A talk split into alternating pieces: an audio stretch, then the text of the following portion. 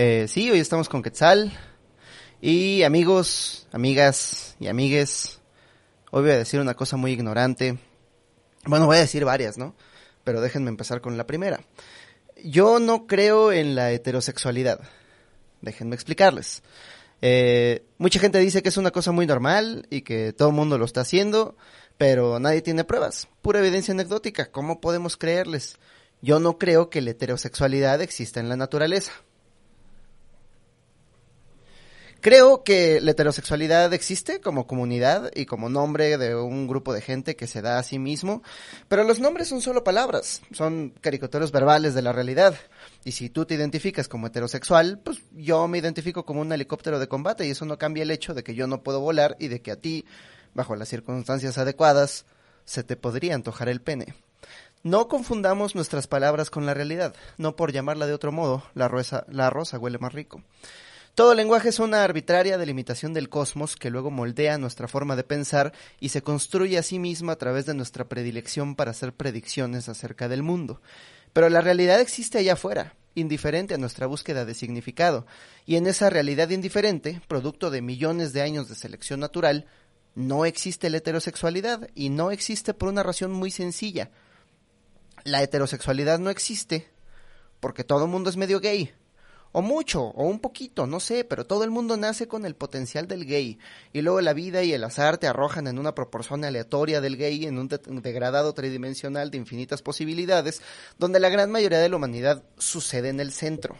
O en los extremos, en los extremos seguramente sí hay gente muy heterosexual, y así, pero nadie nace 100% gay, o 0% gay. Esos ya son ideales platónicos. Piensa en la gente más heterosexual que te imagines, así, los más machos de todos, los militares, 100% heterosexuales. Bueno, por lo menos en México, en la institución, el cantante favorito de una buena proporción de los oficiales es Luis Miguel. Muchos de ellos solamente se enlistaron por el video de la incondicional. Todo el mundo somos algún porcentaje de gay, pero en el medio de las infinitas manifestaciones del destino, en el medio de las infinitas manifestaciones del deseo, los changos hambrientos de significado que somos han trazado líneas arbitrarias alrededor de lo que nos atrae y les dan nombres, pero en medio de los siete colores del arco iris hay por lo menos mil millones de colores en degradado. La bandera real debería ser tan amplia y colorida como la humanidad humana. Como la humanidad humana, como la humanidad misma. Creo que en un futuro, cuando el énfasis de nuestra sociedad no esté tan orientado hacia nuestra identidad individual, cuando habitemos una sociedad un poco menos narcisista o cargada con un poquito más de significado, más allá del placer y el dolor. Eh, en un futuro miraremos atrás en el tiempo, a nuestra época actual, y pensaremos acerca de gays, trans, bisexuales, lesbianas, pansexuales, intersexuales, asexuales, demisexuales y todos esos nombres sexuales que nos dan la identidad Miraremos esas palabras del mismo modo que hoy vemos al criollo, mestizo, castizo, mulato, cambujo, lobo, chino, saltapatrás, jíbaro, morisco, coyote y todo el sistema de castas de la Nueva España. Finalmente, los españoles que gobernaban esta tierra eran ladrones, no biólogos. No sabían que al cabo de dos o tres generaciones tendrían tantas mezclas entre las distintas combinaciones a las que les dieron nombre que no hay suficientes palabras en el español para nombrarlas todas.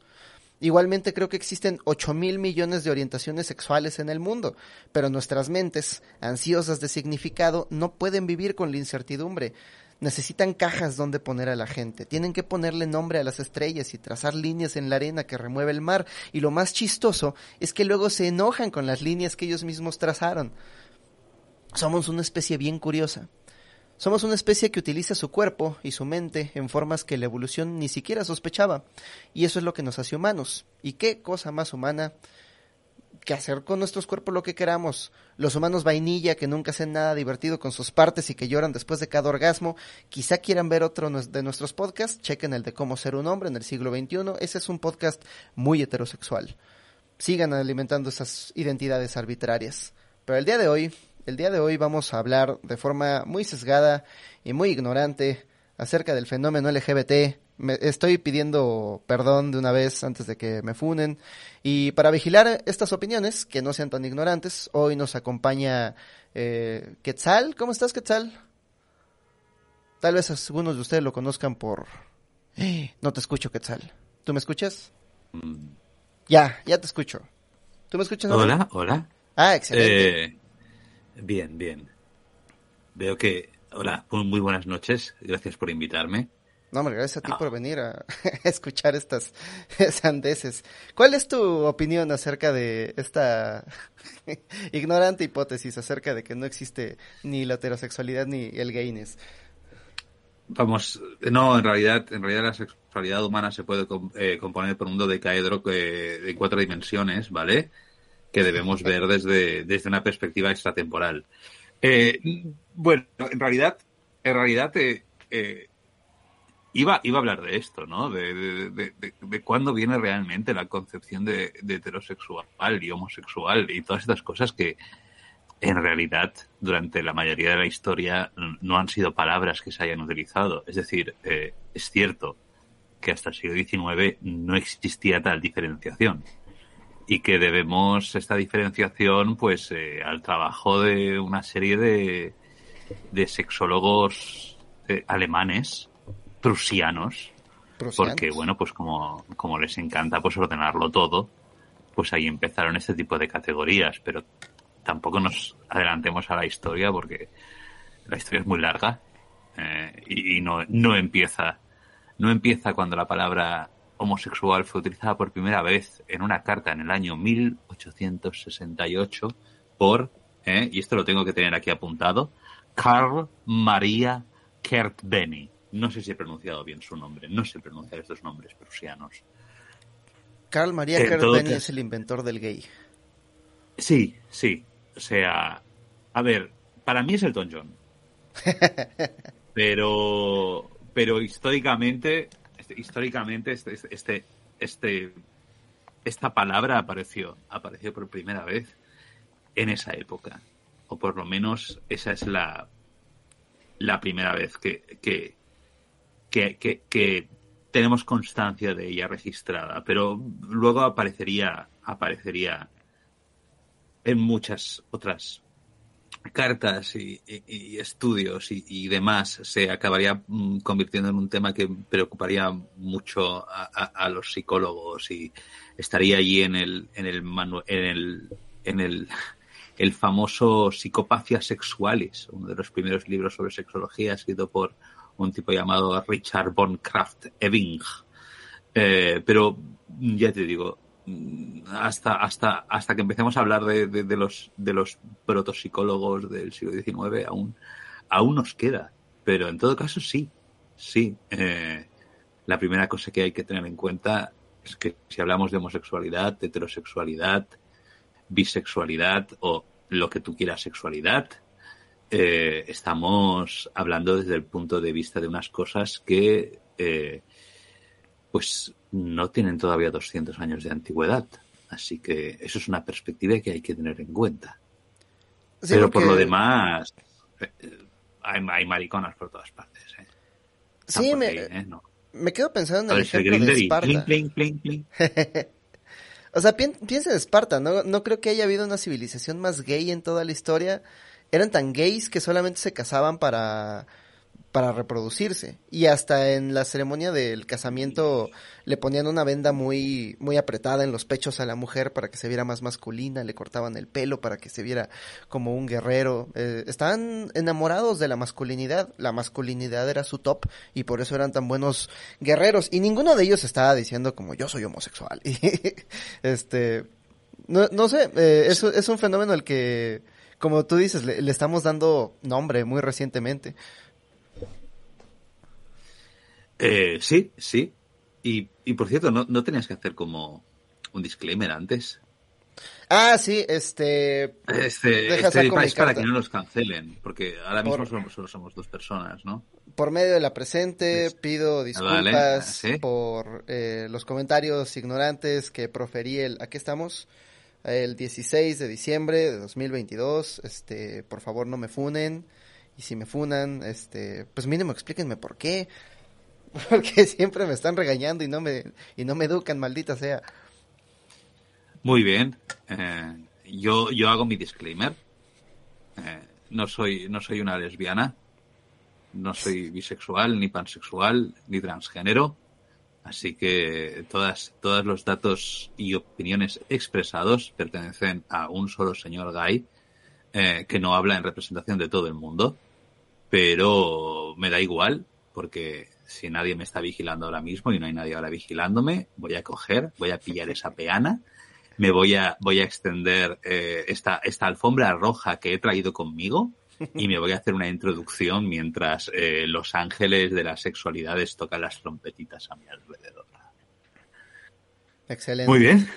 Una vez que hemos eh, pues reconocido pues que aquí en este podcast solamente hay dos personas, de las cuales solamente una reconoce, eh, representa a solamente un color del espectro LGBT. Eh, ahora sí, ¿qué tal? a nombre de la comunidad LGBT, ¿qué nos tienes que contar? Que nada, que nos que, que en realidad todo es mentira. Todo es un plan para, para manipular las mentes de vuestros niños. Lo sabía, el plan 2030 y para y para, para, para que los guionistas de Netflix tengan algo que hacer con su, con su vida, ¿sabes? es como esta es nos lo hemos inventado todo para, para hacer series, ¿vale? Entonces no os, preocupéis, esto, esto no ocurre, no, no hay gente eh, eh, transgénero, no hay gays, no, no, hay nada. Es todo, es todo una gran conspiración creada por las élites globalistas eh, para fastidiaros, para fastidiaros los remakes de, vuestras películas de infancia precedidas. Además. Sí, ah. sí, sí, sí.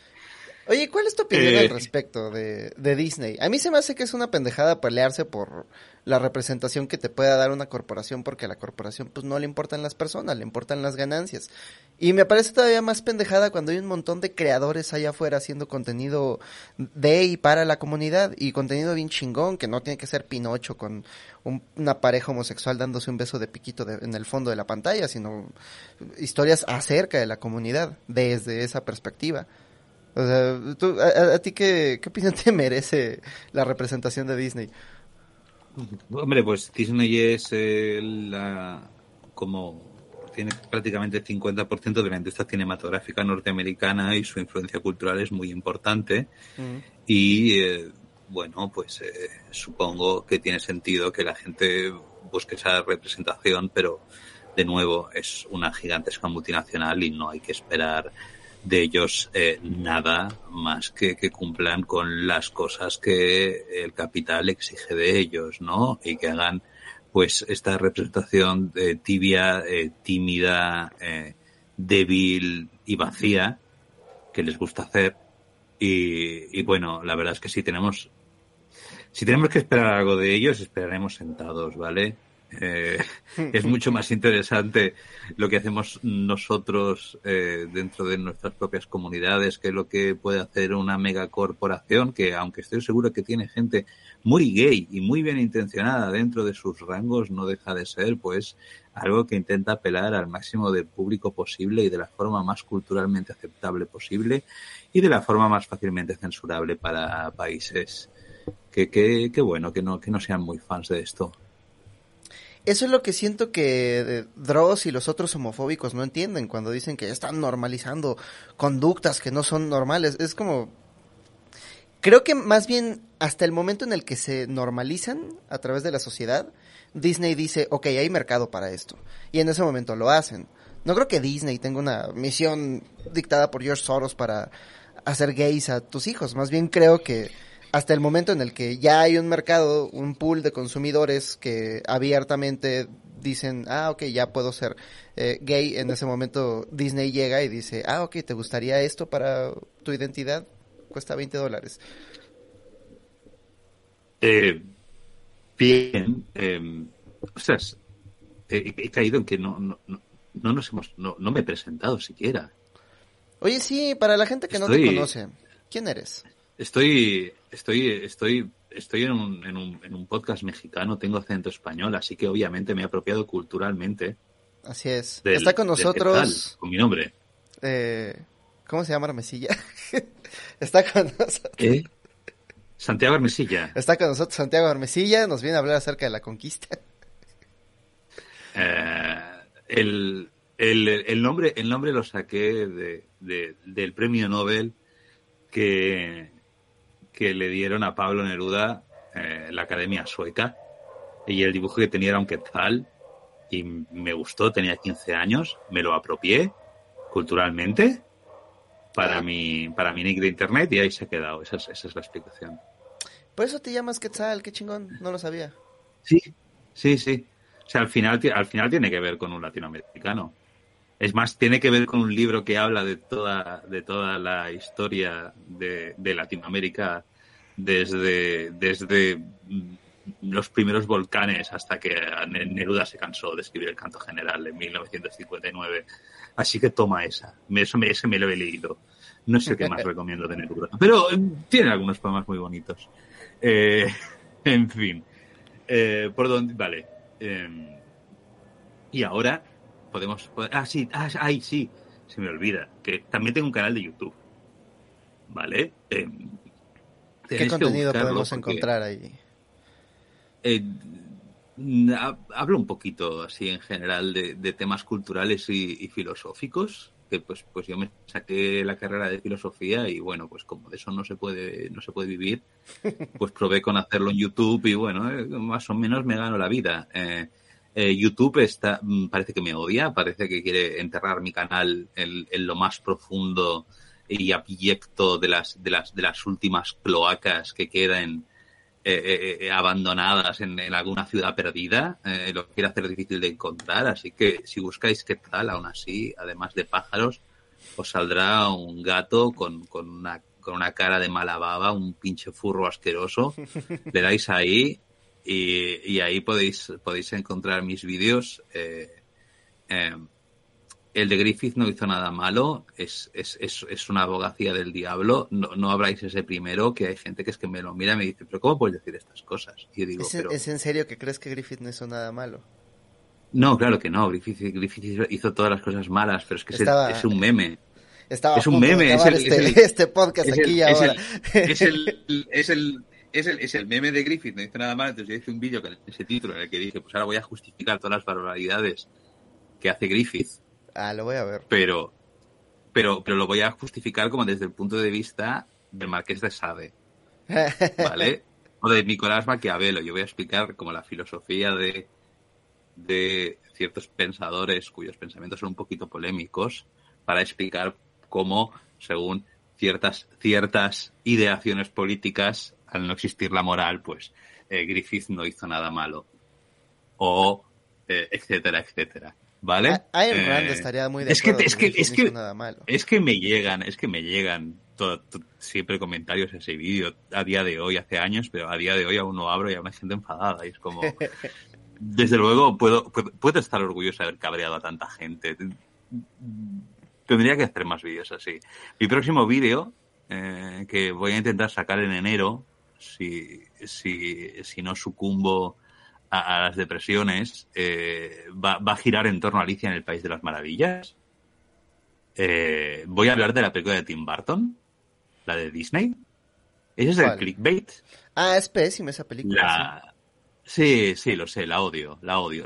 La, odio desde el fondo de mi corazón. O sea, no es, no es como un odio, aquello que dices, un odio superficial, este que se rasca así. No, no, no, no. Lo odio como, como compasión, sí, sí. Es decir, la vi en 2010, han pasado 12 años, no la he vuelto a ver. Eh, y aún así me la sé de memoria. Tanto la odié.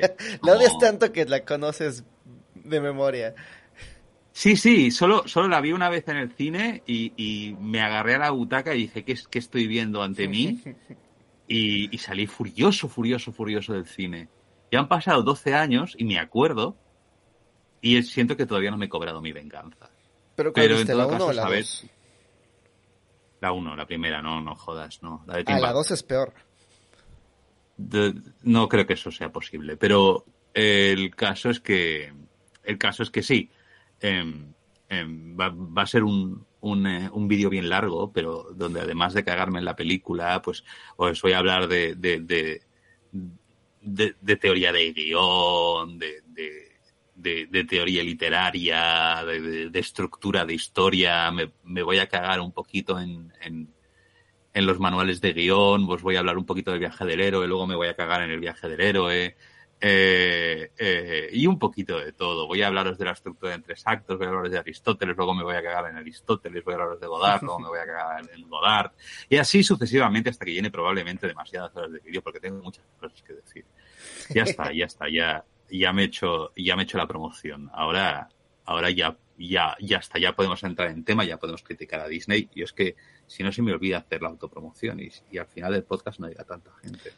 No, igual dejamos tu, tu canal ahí en la descripción, este, antes de funarme, este, vayan y denle like, denle, este, ¿todavía existe la campanita? ¿Todavía le puedes picar a la campanita para que te avise? Eh, sí, creo que, creo que sí, pero no sé si funciona. No, ahora ya A mí, me, a, mí me, a mí me escribe gente y dice, yo tengo la campana y ni siquiera me avisa. Digo, ya lo sé, no, si es que, si es que no. Pero bueno, en fin. Solo creo. sirve el algoritmo. El algoritmo decide qué ves. Sí, sí, sí. Estoy, estoy sometido a la dictadura de una inteligencia artificial. Eh, en este caso, creo que todos eh, somos los sodomizados aquí. Y la gran IA es la sodomizadora. Así que podemos, podemos proseguir con el tema ahora que nuestros ojetes ya están abiertos y curtidos. Eh, Cada día más gay. Sí, sí, sí. Eh, bien. um, ¿Qué tal si antes de Disney? Yo, yo, yo propongo retraernos al pasado. ¿no? Vamos a hacer un, un plano así del planeta Tierra, ¿sabes? Con, oh, con la luz aquella que... Antes de. Disney. ¿Había vida antes de Sí, Disney? sí. ¿Qué Corren rumores de que ¿Cómo veían Star Wars? eh, fue, fueron los volcanes, luego los océanos, luego las criaturas, luego aquella, aquella especie de lagartija que sale del agua, ¿sabes? Ajá. Y luego Mickey Mouse. Y luego Mickey Mouse. Mickey Mouse trajo Eh, el meteorito. Sí, sí, sí, exacto. Entonces, bueno, decía así, eh, eh, pla- planeta Tierra, eh, Sol, ¿vale? Oh, chon, chon. Por favor, música clásica, ¿vale? Eh, ton, ton, ton, ton, ton. Amanecer de Strauss. ¿Este es de Strauss? No me acuerdo.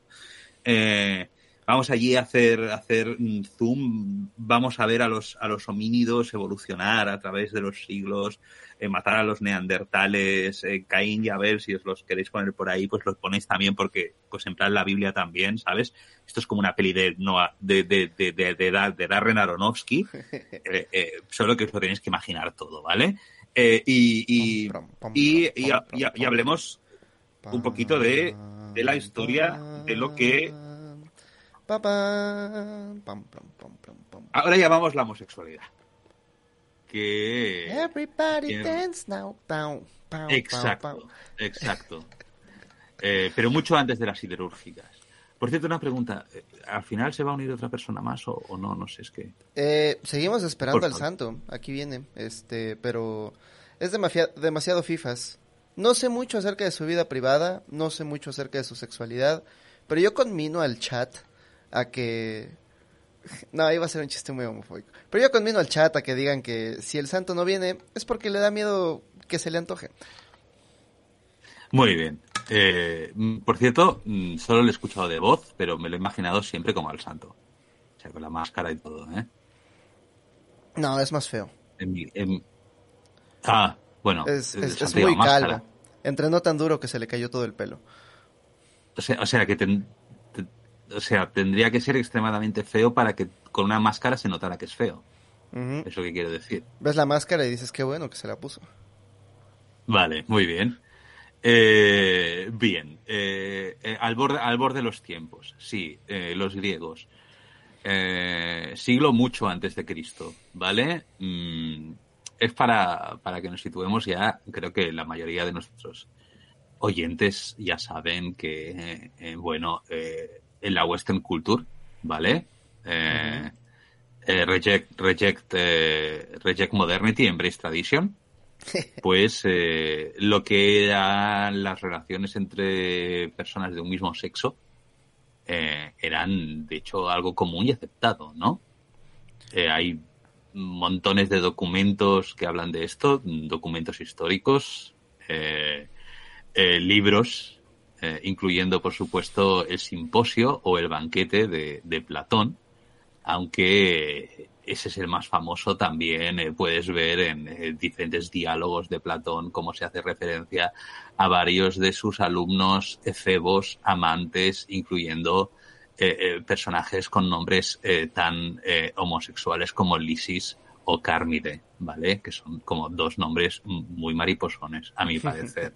Lisis Carmide, soy Sócrates, voy a enseñaros la filosofía. Ok, eh, hay un, hay un, una costumbre ya de, de- de- de- de imaginar que los griegos, las relaciones entre hombres eran, eran siempre entre un hombre mayor y uno joven. Eh, Normalmente, normalmente entre, digamos, un adolescente entre los 12 y los 18 años. Esto no es del todo cierto. Es decir, sí ocurrían este tipo de relaciones. eh, eran, eran en las que se llamaban relaciones pedrastas. Este era el nombre, ¿eh? Era la Eh, relación eh. O sea, Sí, no sé, no, no sé de dónde viene etimológicamente la palabra pedrasta, pero aparentemente eh, venía de eh, estos hombres mayores que iniciaban a adolescentes en el mundo de, de la, de la hombría, es que de la tengo entendido de la que razón, era el todo etcétera. un proceso social, como incluso era como, Sí. ah, este es, este es mi efebo, este, lo llevo a mis asuntos políticos y un día se va a encargar de algunos de esos asuntos. O lo llevo a mis asuntos comerciales y un día se va a encargar de nuestros asuntos, pero pues es como una especie de intercambio. Yo te doy estatus, tú me das tu cuerpo. Eh, sí, eh, sí, básicamente. Y bueno, pues todo esto es eh, mm, incómodo y perturbador en nuestros estándares del siglo XXI, pero también tenéis que tener en cuenta que además de ese tipo de relaciones que eran eh, casi como contratos sociales, como similar a lo que pudiera ser el matrimonio, eh, recordad que, que- que igual que ha habido eh, eh, hombres mayores eh, con, con chavales jóvenes, ha habido niñas esposas de 10 años durante gran parte de la historia. Quiero decir, esto, estas, este tipo de cosas. en- bueno, todavía, en, eh, en algunos países. eh, sí, sí. En todo caso, eh, para que entendáis el contexto, también existían relaciones simplemente de amantes, ¿no? Eh, es en el banquete de Platón, si no me equivoco. Eh, no me acuerdo cuál. Eh, está el famoso. El famoso. Ay, Dios mío, porque se me olvidan los nombres de los, de los, de los, de las varias personas que hablan en el banquete de Platón. Eh, Antístenes, no era Antístenes, ¿verdad? ¿Cómo se llamaba el de las obras de teatro? El graciosillo. Eurípides. El de las nubes. Ah, no sé. Eh, Era un griego. eh, sí, es que. es que- Llamémosle Sorba. ¿por, qué, por, qué no, ¿Por qué no tengo mis, mis apuntes eh, eh, por aquí? Debería, debería haberme traído los apuntes porque no- normalmente recuerdo estas cosas, pero entonces llega el directo y se me olvida que no se llamaba Aristipo, no se llamaba Aristipo, se llamaba Antístenes. Antístenes era de las obras. Aristófanes, gracias. Igual. Aristófanes. Aristófanes, Aristócles, Aristóteles, no sé qué pasa con los Aris. Eh, Aristófanes tiene la, la famosa historia de, de- de- de- esa que vimos en la película Hedwig and the Grinch, película muy, muy, muy LGBT que si no habéis visto deberíais ver si os gustan los musicales. Si no os gustan los musicales tal vez no, pero es uno de mis musicales preferidos, así que apúntenlo como yo no me he apuntado el nombre de Aristófanes. Eh, y en este habla de, de- de- del mito de que tiempo atrás, en anteriores encarnaciones, habíamos eh, sido dos cuerpos unidos eh, por la espalda, en plan, teníamos cuatro, o sea, dos pares de piernas y dos pares de brazos y, y, y una cara en cada lado, ¿no? Como, como el dios Jano. Y, eh, y cómo los dioses se enfadaron con nosotros y nos cortaron por la mitad. Y eh, eh, al seccionarnos, nosotros estamos buscando esa mitad. Entonces, Mm. habla de habla de, de, de, de las de lo que eran dos mujeres juntas las hijas de la luna los hijos del sol dos hombres juntos y luego eh, eh, eh, los que eran hombre y mujer y les hablaba de esta media naranja perdida. Hay que tener en cuenta que, Aristófanes no era de la simpatía de, de Platón y que además era un comediante y que todo esto que cuentan no es exactamente mitología griega pero pero por ponerlo en el contexto eh, ya, ya se habla de esto también había de nuevo eh, si no me equivoco esto también es en el banquete pero ahora ya definitivamente no recuerdo el nombre de quién lo decía pero existía eh, una cierta creencia que la relación entre dos hombres era la pura y la auténtica porque un hombre un hombre con un joven eh, hay una desigualdad de poder, porque el viejo es considerado superior al joven. Ah, y un hombre y ¿por una mujer, un hombre y una mujer, pues como los griegos eran bastante sexistas, también se consideraba eh, que era inferior. En cambio, dos maromos de la misma edad, eso, esos eran bros, esos eran chats. Esos sí que van a estar ahí de por vida, porque eran gente seria, no como las mujeres. No lo digo yo, lo dicen los griegos, ¿eh? No, no me funéis a mí. Funad, funad a los griegos, ¿vale? Toda la Eh, no eran muy feministas. Sí, sí. Eh, entonces, entonces, así es como se llevaba, ¿no? Y luego, pues, ya llegando a Roma, y, esto digo, hay muchas otras culturas, eh, muchas otras formas de ver. Eh, yo no tengo mucha idea de la historia de la homosexualidad fuera de, fuera de Occidente. O sea, más o menos conozco un poquito de, de- Grecia, Roma, el medievo, el Islam, eh, eh, eh, eh, el cristianismo, y la ilustración, etcétera, etcétera, pero no tengo ni idea de cómo se llevaba en Asia, ¿vale? O en África, o, o en, o, en, o en las civilizaciones precolombinas. Así que, no sé, estoy haciendo el disclaimer, ¿no? Mm, Historia blanca eurocéntrica, lo siento. Eh, con los romanos, con los romanos de nuevo teníamos aquello de que no era tanto el género lo que importaba, sino la posición en la que en la que en la que tú estabas en la relación. O sea, si eras activo o Básicamente, pasivo. sí, sí. Eh, básicamente, si eras pasivo, eh, debías ser de rango menor y, y como un esclavo o, o un sirviente o algo así, mientras, mientras que, digamos, estas, estas relaciones no eran eh, equilibradas, ¿vale? Así que, digamos que en cierta manera se consideraba que el pasivo se reducía a ser la mujer. De nuevo, eh, esto es más sexismo eh, que otra es cosa, que- pero así es como lo veían entonces. Es que si eran los romanos, eran la civilización menos políticamente correcta. O sea, de entrada eran un, eran un imperio esclavista. Este, de entrada eso ya está mal. Pero además su posición sí era muy de someter al otro, vencer, victoria a toda costa. Entonces entiendo por qué eh, cumplen con estas características de ver al sexo como humillación del otro en lugar de un trabajo en equipo. Ya, bueno, eh, si no me equivoco, y de nuevo, eh, esto, es, un apunte antiguo que tengo solo en mi memoria, no es reciente, pero me parece que a Julio César le gustaba, le gustaba en las dos posturas, Era versátil. y, y lo que, y el insulto que decían de él es que era el marido de todas las mujeres y la mujer de todos los maridos. Así Ah, que, qué poeta. así que, sí, eh, podían, podían utilizar tus actividades sexuales contra ti en el Senado. También los griegos eh, lo hacían, ¿no? Eh, no recuerdo ahora mismo quién era. He estado leyendo mucho durante hoy para hacer esto y no he tomado suficientes apuntes porque está jugando a Vampire Survivors. Pero, pero también ocurría que, eh, por ejemplo, en Grecia, eh, si tú eh, insultabas, digamos, el honor de alguien, pues podías decirle que él de joven había estado con todos los señores, ¿no?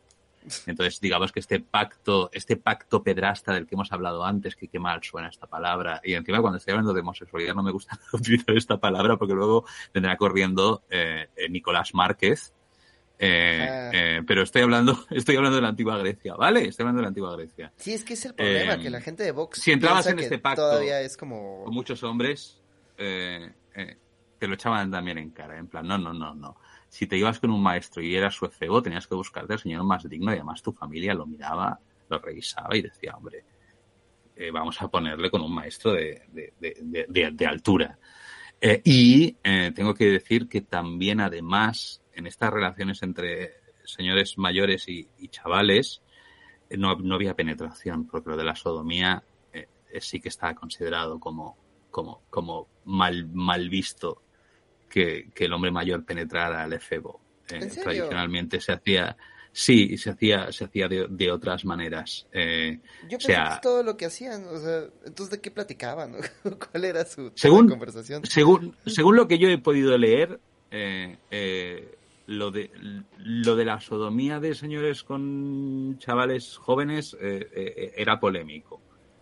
era más bien, las relaciones eróticas eran más bien eh, eh, eh, de índole todo lo demás. Ah, se pueden hacer muchas cosas, gente, se pueden hacer muchas cosas. Ah, todo lo demás Muy bien.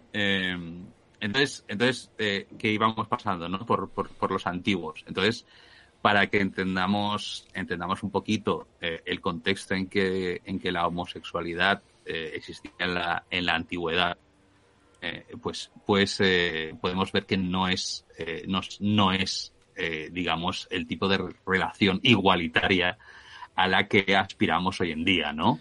Pero fíjate Pero de nuevo no tenían Disney y aún así la homosexualidad está bastante normalizada. Incluso como un factor de masculinidad, porque cuando lees a Herodoto, todas las historias acerca de los, de los persas, son tan sexistas que a su peor enemigo lo peor que se les ocurre decirle es son femeninos, se pintan la cara y son femeninos, se visten con sedas, usan joyas, son femeninos, no como nosotros que cogemos entre nosotros como hombres, ah, debe ser.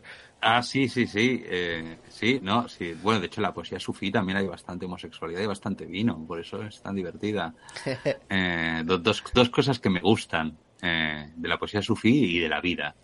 Eh, el, el, caso es que esto, este tipo de, este es el, ese es el tipo de definiciones de las que hablamos. Entonces, ha habido emperadores eh, eh, romanos eh, famosos por sus relaciones con otros hombres. Está Calígula, por supuesto, cuyas relaciones eran bastante comprometedoras para con el imperio y él precisamente se casaba con diferentes hombres y, y digamos, ejercía de pasivo con uno de ellos, de activo con otro, eh, y había toda esta, toda esta movida que era, era un auténtico escándalo en Roma, ¿no? Otros, otros famosos pues son Trajano, eh, que era un guerrero. Sí. Eh, bueno, gay. Tenía, tenía, tenía relaciones con otros hombres. Ya digo que el término gay ese, ese, es, ese es, ¿cómo se dice esto?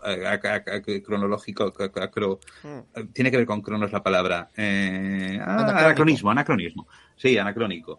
Eh, luego tienes al sucesor de Trajano, eh, este Adriano, famosamente enamorado de Antino, el hombre más bello de la antigüedad. Muchas de las estatuas que veis de, de jóvenes hermosos y de lo que se considera el típico ideal de belleza masculino romano.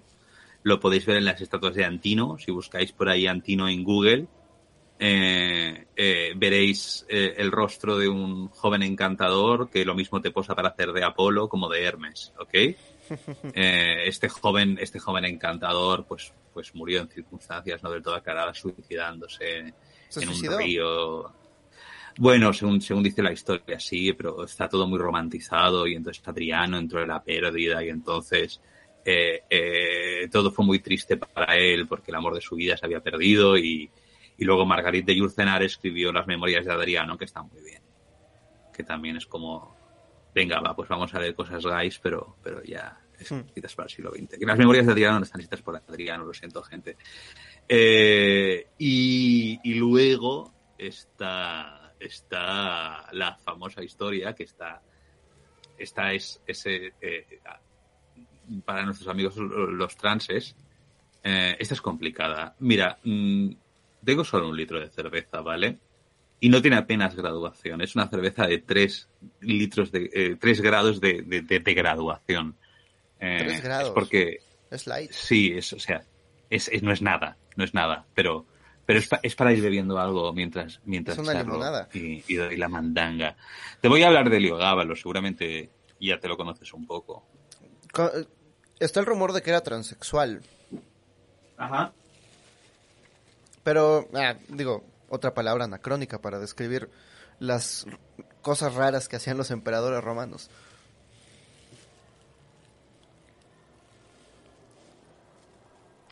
Eh, vale. De nuevo, eh, transexual, transgénero es un término completamente anacrónico eh, que no, podemos utilizar eh, así de cualquier manera, ¿no? Pero, pero es una historia interesante, así que la voy a contar, aunque sea eh, por su valor anecdótico. Hay que tener en cuenta, ok, que Heliogábalo es uno de los eh, considerados peores emperadores de Roma o emperatrices, ¿de acuerdo? Y que fue condenado al damnatio, al damnatio memoriae Murió a los 18 años, empezó a reinar a los 14, así que el suyo fue un tiempo bastante, bastante corto. Bueno, es que ¿qué esperaba? Y...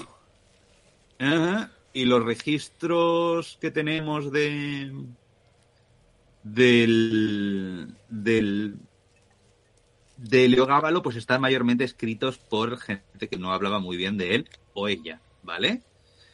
Eh, ahora no me acuerdo cómo se llamaba. Era uno de estos, Cayo Tulio, Tulio Cayus, o uno de estos historiadores. Eh, pero uno de los historiadores se refiere, se refiere a Heliogábalo con pronombres femeninos. Mm. Eh, otros historiadores utilizan pronombres masculinos. Esto se debe a que Heliogábalo... ¿eh? Es lo que te iba a decir. O sea, realmente hay evidencia de que sí eh, bueno, no era transexual porque es, eh, anacrónico, pero sí exhibía conductas transexuales o simplemente es como magnificado e insultado a través del el sexismo de quienes lo odiaban y escribieron de él. Eh, pues todas las fuentes, las que hablan peor de él y las que hablan de una forma más objetiva, todas coinciden en eso. Todas hablan de él, ella, mm. en esos términos. Él, ella, es, es complicado, no se lo puedo preguntar, ¿vale? Eh, pues mira, vamos a tratar a Gábalo de ella, ¿vale? Heliogábala. Eh, que tiene, tiene, tiene, más sentido, digamos que Heliogábalo eh, se maquillaba como mujer entre las historias que, que le ponen, pues, hombre, estaba la de buscar a, a, a, a, a señores que les sodomizaran muy fuerte eh, de mandar a sus, ¿sabes? A sus encargados a buscar entre, entre los soldados quién estaba más fuerte, quién tenía el mayor rabo.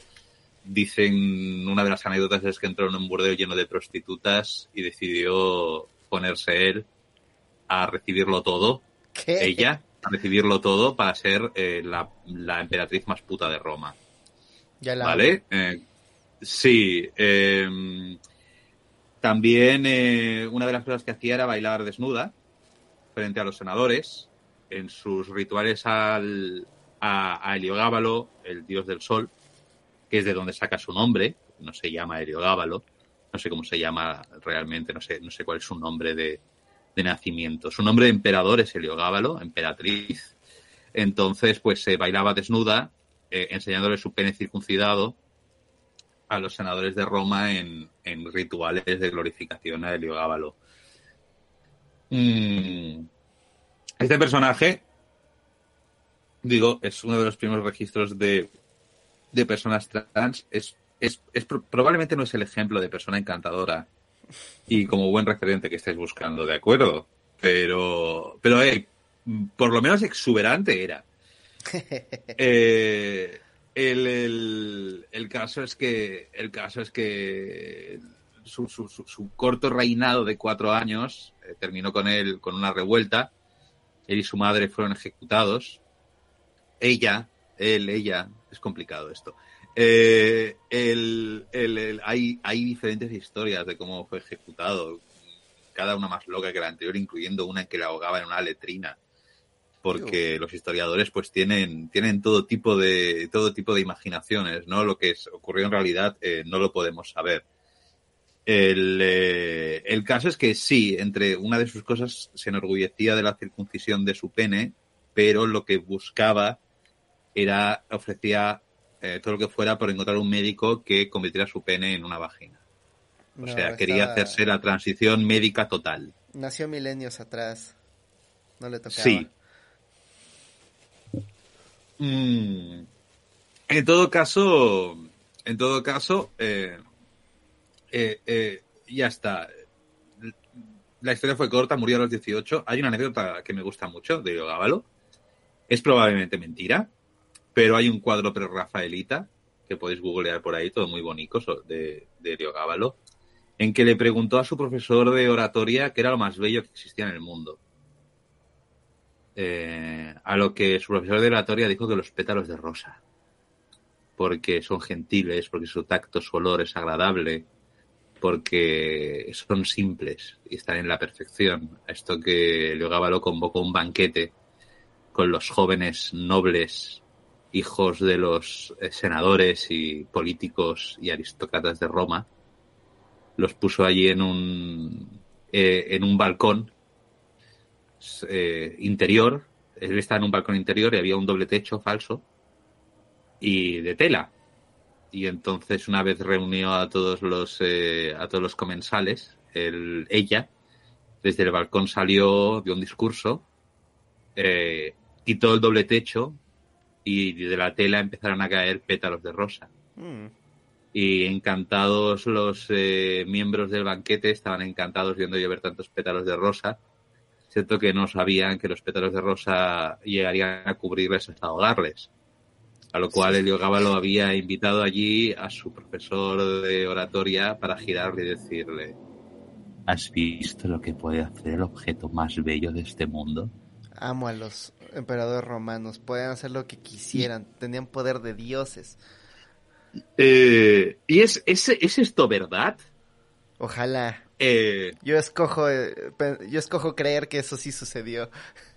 Ojalá sí, ¿verdad? Suena muy falso, pero si no nevero bien trovato. Y bueno, entonces llegó el cristianismo y lo jodió todo. Sí, pero ¿por qué lo mataron? No lo estábamos pasando bien. Ah, a ver, era un emperador desastroso, golpes de estado, emperadores romanos, ya se sabe. Bueno, ah, no, sé los detalles, pero dijeron tú fuera. Eh, hombre, tal vez no era la emperatriz, emperador más adecuada para la verdad. Eh, Todo lo que se tiene un muchacho de ella, trans de 14 años probablemente no era el mejor emperador. Nope, nope, muchacha. Bueno, muchacha, perdón. Estamos haciéndole misgendering a Gábalo todo el rato, pero la verdad es que la verdad es que la verdad es que en, este caso, cuando no sabemos bien, y son todo escrituras y, rumorología, eh, nos tenéis que disculpar. Eh, sobre todo porque no había tratado de Gábalo en femenino en toda mi vida hasta que eh, cuando estaba mirando para este podcast dije, espera, vuélvete a ver lo de Gábalo. A ver, a ver, revisa la historia, a ver si la llevas. Y dices, uy, esto sí que en realidad es bastante, eh, pero en todo caso, mm, de nuevo, es un anacronismo hablar de esto. Pero, hey, eh, ese, ese, es cuanto menos interesante. ¿Qué decía el cristianismo? Sí, que lo jodió todo. Qué fastidio el cristianismo. Eh, sí, pero ¿por qué? ¿Cuál, cuál, es, cuál, ¿Cuál es el punto del cristianismo con la homosexualidad? ¿Qué, ¿En qué parte de la Biblia dice no seréis gay? Pues lo dice en, concretamente en una parte, que es eh, una de las epístolas de San Pablo a los Corintios, en que dice que eh, no se debe uno llevar, arrastrar por el deseo carnal, eh, etcétera, etcétera, y menciona las relaciones entre hombres como algo que es pecado, pero también menciona las relaciones con prostitutas como algo que es pecado. Esto, según he podido entender o según he podido leer entre, entre gente que se dedica a la, a la hermenéutica y que tiene un poquito más de, de, perspectiva de este tipo de cosas, aparentemente eh, lo que hacían es que como el pecado carnal sí que es una parte importante, digamos, de la creencia judeocristiana, lo que hacían los enemigos del cristianismo era mm, fundar burdeles eh, de hombres y de mujeres cerca de los emplazamientos cristianos para, digamos, eh, llevarlos al pecado. Y ah. ahí estaba la razón por la cual San Pablo le decía a los corintios que pues no fueran por ahí sodomizando gente.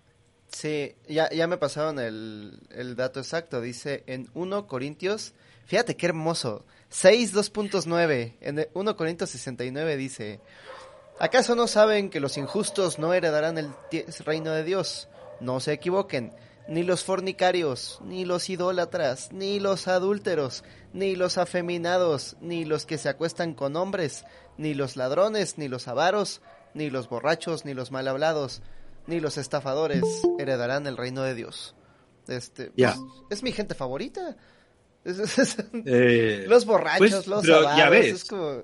Ya ves que realmente estaba, estaba hablando de un montón de causas que te alejarían de Dios, etcétera, etcétera, etcétera. Y una de ellas era la sodomía. La sodomía, eh, ahora ya lo entendemos, o sea, ahora cuando si yo digo sodomía, pensáis polla en el culo, ¿vale? Y esto es lo que durante la mayoría de la mayoría de tiempo esta ha sido la definición de sodomía. En el sentido bíblico, eh, maldita sea, fui educado católico, estas mierdas me las sé. La sodomía es eh, el sexo sin reproducción. El pecado de Onán también, eh, el, pecado de Onán, o sea, hacerse la paja, ¿no? Onán fue castigado por eyacular fuera de, de su mujer, no por hacerse pajas, pero ya me, ya me entendéis, ¿no? Hacerse Eh, la paja es pecado. el sexo sin de pajas, llegó, llegó el santo.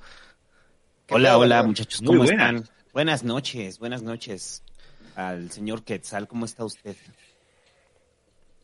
Bien, aquí hablando de sodomía. Ah, mira, qué, qué chido, qué buena forma de pasar un viernes por la noche hablando de sodomía. Pero, ¿y ¿quién es su Sí, sodomita sí, sí. este, favorito? Mi sodomita favorito, ostras, pues hay muchísimos, la verdad. Ajá, Eh, supongo que Oscar Wilde era, sería uno de Ay, me lo los, de los ganaste. favoritos. y la mayoría Pero- dice como Freddie pero- Mercury, ¿no? O sea, cuando dicen como su sodomita favorito, pues Freddie Mercury, ¿no?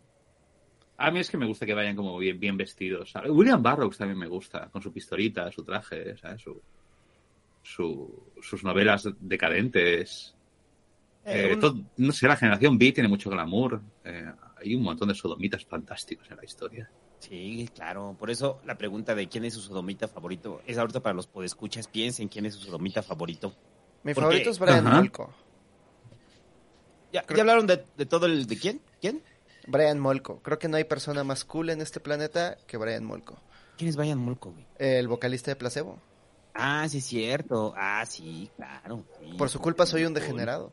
Sí, claro que sí. Escuchaba sus canciones y decía algún día. algún día seré así de autodestructivo. Pero, pero ¿por qué hablaban de sodomía o hablaban de Sodoma o de qué estaban hablando? Ah, estábamos haciendo Ah, un recuento histórico del gay. Exacto. Entonces, pues he hecho así un poquito Grecia y Roma, un, un- un recuento eurocéntrico histórico del gay. ¿Vale? Ah, ok. Eh, eh, y entonces, pues habíamos pasado un poquito por, por, por Grecia y Roma y cómo esos señores se, se, se sodomizaban entre ellos. Me he olvidado de las lesbianas a todo esto, qué tonto, perdón. Eh, qué, qué malo por mi parte, ¿ves? Ahora, ahora me dirán, no, ¿cómo te atreves? No has hablado de Safo. Sí. Aquí- Bueno, pero es que estás contando la historia desde el punto de vista eurocentrista, machista, Es- hombre sí, blanco. sí, pero también fal- falocentrista, androcentrista, y es como, hey, ¿qué pasa con la historia de las lesbianas? Es Sí, un no, poco más complicada. Es un Si le poco más complicada a y voy por qué. ¿Qué hacen en Safo? Ah, que hagan lo que quieran, son mujeres. Eh, vale, eh, lo que tenemos sobre... Vale, el problema con la historia del, lesbianismo, ¿vale? Y, y así si me decís, oye, tienes muchas lagunas, porque la historia tiene lagunas, sobre todo en cuanto a lo que hacían las mujeres.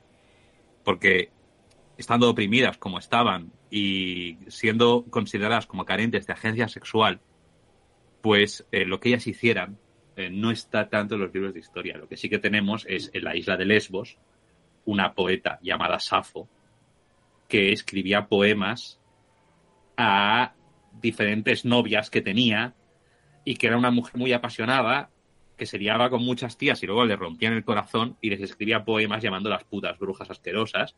Y así es como montones de mujeres han pasado a la historia como hermosas, oh Dios mío, la presencia de, de, de, de tu tal me hace sentir en el corazón, ay, mi amor no correspondido me hace sufrir tanto y luego también el de pusiste los cuernos, zorra hija de puta, ¿vale? Eh, y, y bueno, sí, bueno, y, de, bueno, de poemas con homosexualidad en aquella época, los que quieras. Y los romanos también. Está el de Catulo, que lo leo en mi canal. Eh, os daré por el culo y por la boca, cabrón de Aurelio y Furio Maricón, que decís que no tengo yo vergüenza porque algo afeminado son mis versos. Sabed que ha de ser íntegro el poeta en su vida, más no en su poesía, pues esta al cabo tiene ingenio y gracia por poner algo calientes, no a los jóvenes, sino a los viejos como ustedes que no saben mover sus du- duros lomos. Vosotros que leísteis tantos miles de besos, poco hombre me creéis, os daré por el culo y por la boca. Clásico. Vale. Eh... Qué hermoso. Cosa clásica, siglo uno. Bien, ¿a dónde íbamos? Pues eso, eh, con, las, con las lesbianas hay menos escrito, ¿vale? Eh, hay un libro que se llama Mujeres que se empotraron hace mucho. No lo he leído, pero he visto la portada y me gusta. ¿Cómo se llama? Seguro que si lo hubiera leído tendría más mucho. cosas. Sí, sí. Ah, eh, me gusta el título. Es un, es un gran título. Entonces, eh, yo qué sé, eh, leéroslo. Yo no me lo he leído. Eh, eh, pero entonces mi, mi, mi, mi conocimiento está limitado en cuanto a historias del, del lesbianismo. Hay, hay gente que dice que algunos, que do- dos mujeres de la Biblia que aparecen como amigas, tal vez tienen una relación, pero no me acuerdo cómo se llamaban. Eh, ¿Noelia? No, o algo así. Da igual. Lo siento, lo siento. No he tenido tiempo para documentarme de todo. Pero bueno, estábamos en, en Sodoma y Gomorra, ¿no? Eh, Yo, yo tengo ahí un rollo que- con, con Sodoma y Gomorra. Eh, porque ah, me acuerdo, no me acuerdo en qué podcast, en alguno de mi gala precisamente hablaba de eso.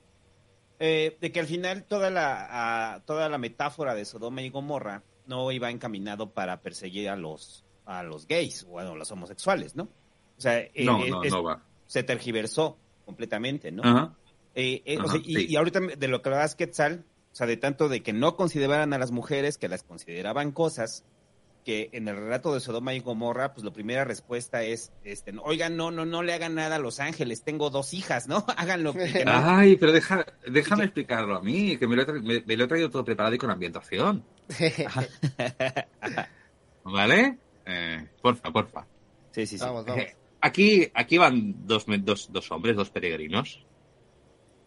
Spoiler, son mensajeros de Dios.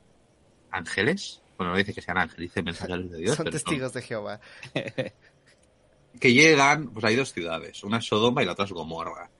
No sé qué coño importa Gomorra, porque solo hablan de Sodoma, ¿no? Es como, bueno, pues, la- pues también estaba ahí al lado y también la destruyeron. Es como un poco daño colateral, también eran un poco degenerados. Es como Puebla y Tlaxcala. O sea, digo, Eh, son, son dos estados aquí en México, que uno es muy grande y el otro es muy chiquito, pero prácticamente son el mismo estado y están separados este, por gobernaturas distintas. muy bien. Pero si cae un meteorito le da a los dos. Ajá, exactamente. Muy bien. Pues entonces, pues iban estos dos eh, personajes sin nombre por Sodoma eh, y su belleza y el hecho de que eran extranjeros llamaba la atención sobre los ciudadanos de la ciudad, que no eran solamente hombres, también había mujeres, ¿eh? Eh, los degenerados y pecaminosos eh, ciudadanos que al ver a estos dos empezaron a seguirles con la intención de petarles un poquito el culo, ¿vale? De violarlos salvajemente, de hacerles un gangbang. Eh, no de los divertidos, sino de los de no voluntarios, ¿vale? Los querían bucaquear. Y esto no es una buena idea, ¿vale? Yo, o sea, yo en general, así como una cosa moral que yo tengo en general, es que cuando veo a la gente, aunque me parezca bonita, no suelo violarla, ¿vale? Intento evitarlo. Entonces, esto es una cosa que a la Biblia tampoco le gusta, ¿no? Entonces, estaban, estaba la masa enfervorecida, eh, movida por la lujuria, queriendo dejar a estos hombres, pues, eh, eh, con el culo en pompa, ¿vale? Mirando para Cuenca. Entonces, pues, pues estos hombres dijeron Ubu, ¿vale? Eh, y eh, Lot, el, el único buen ciudadano, el único hombre de Dios de aquella ciudad de generación, al ver a los dos hombres, dijo, oh, pasad hacia mi casa y os daré refugio, pues para que no os peten aquí mismo a todos en plan, en plan exvídeos, ¿vale? Y ellos dijeron, sí, de acuerdo, esto suena como una buena idea. A eso que el, el, el, el populacho de Sodoma, pues estaba ahí, queremos fornicarlos, queremos fornicarlos. Y no, queremos conocerlos. De hecho, la, la traducción de la Biblia dice, baja a esos hombres aquí para que los conozcamos. Hmm. En el sentido bíblico de conocer, es un poquito más íntimo eh, eh, de lo que nosotros entendemos por conocer. Por eso a veces dice, ah, cono ¿conociste a esa mujer en el sentido bíblico de la palabra? Esto lo podéis ver en cosas del siglo XIX. Es como, en el sentido bíblico la conoció. Vamos, que si le metiste el cipote. ¿Vale? Bueno, querían, querían conocerlos. Entonces, a esto Lot, que es un hombre piadoso, un hombre, un hombre de Dios, un, un hombre, un hombre temeroso de Dios, dijo, oye, ¿y si os doy a mis dos hijas vírgenes para que os las petéis aquí mismo? Y aquí es, aquí en ese momento dices, wait a minute. El, el hombre más bondadoso de, de Me estás diciendo que entran dos adultos en tu casa que no conoces de nada. Y dices, antes de hacerles pupa en el culete a estos señores, tomad a mis dos hijas vírgenes. Lot. ¿Qué Lot, tal? tío. Se llama hospitalidad. De- debí haber pensado el otro. Dígalo. ellos harían lo mismo por mí. Entonces, claro, eh, eh, ahí estamos. Vamos ahí. Eh, el culito de estos dos señores está mejor considerado que la virginidad de las dos hijas. En poca, en, poca, en ma- mala posición deja este relato a las mujeres. Y es más, en peor posición las dejará cuando terminemos. Eh, ¿Qué le dice? Le, le dicen los ciudadanos. No, no. Creemos a los dos hombres. Entonces, Lot, que es un hombre de Dios, dice, oh Dios mío, dame una solución. Y Dios le dice, mira, haz las maletas, sal de aquí, porque yo esto de la violación pues, no lo veo bien, ¿sabes? Tengo como problemitas, al menos en esta parte de la Biblia, porque en otras partes de la Biblia hay bastante manchada, pero en este caso, ¿no? Eh, va a ser mejor que no. Tú salte de la ciudad, llévate tus cosas, eh, haz las maletas rápido, no te cojas los lujos, coge lo justo para sobrevivir, coge tus hijas y pírate de aquí. Y entonces, pues Lot se va, entonces cae la famosa lluvia de fuego que destruye las ciudades de Sodoma y Gomorra, pero hay aquí la mujer, ay, las mujeres, ¿cómo sois? Ver- de verdad, ¿cómo sois a veces? Eh, la mujer de Lot, que tampoco tiene nombre, la mujer de Lot, eh, eh, des- de- desobedece a Dios, porque Dios le dice que no puede mirar atrás. Y la mujer de Lot, que es una mujer materialista, y que echa a faltar los excesos y los lujos y las joyas y los vestidos de la ciudad, no puede evitarlo y en un arrebato de nostalgia, que Dios no le permite, se da la vuelta y Dios la convierte en una estatua de sal. ¡Qué putada! Y esto, pues, y Lot siguió siendo un hombre de Dios, con sus hijas por ahí, y, y, luego, y, y luego hay mucha más Biblia. Pero eso viene a ser el pecado de Sodoma. Oye, sí, Entonces, es Pero, pero, pero- pero ese es al punto al que iba. O sea, la- una de las interpretaciones que se dan, porque eh, en la Biblia como tal, pues nunca dicen los queremos coger a los ángeles, ¿no? O sea, los queremos fornicar o queremos Conocer. tener sexo con ellos. Sí. No, Bueno, no dicen nada. lo que, Con sus penes. lo que dicen es los queremos conocer. Es eso lo que dicen, ¿no? Los Queremos queremos conocer. cómo se sienten por dentro. La, la interpretación es que la palabra, eh, o sea, el conocer está eh, relacionado con el asunto sexual, ¿no? Entonces, Sí, al sí. final no es una, o sea, o, o digo, hay como varios estudios que se han hecho, o análisis, eh, no, no, bueno, no análisis, más bien interpretaciones, en los cuales plantean que eh, eh, todo el asunto de Sodoma y Gomorra iba sobre la hospitalidad que era uno, eh, y creo que alguna vez en algún podcast lo hablábamos, ¿no? O sea, y creo que hasta lo vinculábamos con el Martin, ¿no? Y todo, el, ¿por, qué, ¿por qué agravia tanto la escena del banquete de, de Game of Thrones, de, de la boda roja, ¿no? O sea, porque estás Mm, sí. dando hospitalidad, o sea, y, y son de esos códigos que se mantenían en las cuales si yo estoy invitando a alguien a mi casa y estoy siendo hospitalario con él, no puedo permitir que llegue la chusma o que llegue la muchedumbre y que los permi y que quiera que los quiera conocer, ¿no? Entonces, al parecer, la enseñanza de Sodoma y Gomorra no iba encaminado sobre el asunto sexual. O sea, la interpretación puede ser que así los iban a violar. En el, en el caso, la interpretación de dónde viene, pues de que se esté ofertando a las, a las hijas, ¿no? Como objetos. Como objetos de tomen a las hijas. Tampoco en el momento de eh, solamente dicen, no han probado, no han conocido varón, y hasta ahí, ¿no? O sea, por ahí se puede interpretar el asunto sexual. Pero al parecer es eso, o sea, que es una metáfora más sobre la hospitalidad, ¿no? Y, y, y la función del huésped y el cuidado que se debe de tener cuando tú eres, eh, estás invitando a alguien a tu hogar, ¿no? Que era como parte de una, tra- de una tradición fuerte, ¿no? Si de repente yo te invito a mi casa y te mato en mi casa o, le, o te pasa algo dentro de mi casa, yo soy responsable sobre eso, ¿no? Entonces, el punto es que no hay, no hay un señalamiento claro de que digan, no, no, no, no, Sodoma y Gomorra fue por un asunto de, de sexo homosexual, ¿no? Por un asunto de violación. O sea, no, no está señalado en ninguna parte, pues. O sea, a lo que voy es que hay una reinterpretación, porque hasta antes, eh, cuando, cuando se consolida la Iglesia Católica, pues obviamente para dejar atrás eh, toda la, la, la, la historia eh, romana, bueno, grecorromana, pues necesitaban cimentarse en nuevos valores, ¿no? Y uno de estos nuevos valores fue un fundamentado a través del mito de Sodoma. Ajá. Entonces es curioso que parte de, de la forma en la cual entendemos la, la a los sodomitas y la sodomía, eh, pueden partir de una interpretación que pues ese no era el sentido, ¿no? O sea, es que eh, la próxima vez que vaya a tu casa y no me des una chela, te voy a decir pinche sodomita. No sabes lo que es la hospitalidad. Ahí puede ser, o que te quedes dormido y te pongan lentes con un Esther Brock. O sea, de. pinche sodomita. pinche sodomita, cabrón. ¿Sabes quién, ¿Sabes quiénes querían hacer eso? Los sodomitas. ¿Y sabes qué hizo Dios? Quemó su pinche ciudad. ¿Y sabes qué le va a pasar a tu departamento? Va a explotar, cabrón, por pinche sodomita, ¿no? Pero es que eso es como el rollo, o sea que si hay una, y ahí sí es pregunta, ¿no? Y, es pregunta para ustedes. Eh, porque pareciera que la palabra, eh, o, por lo menos una, un señalamiento en el cual diga está prohibido el sexo hombre con hombre, y, que no, eso también está en el Levítico. eso está en el Levítico y está en, en las epístolas de San Pablo.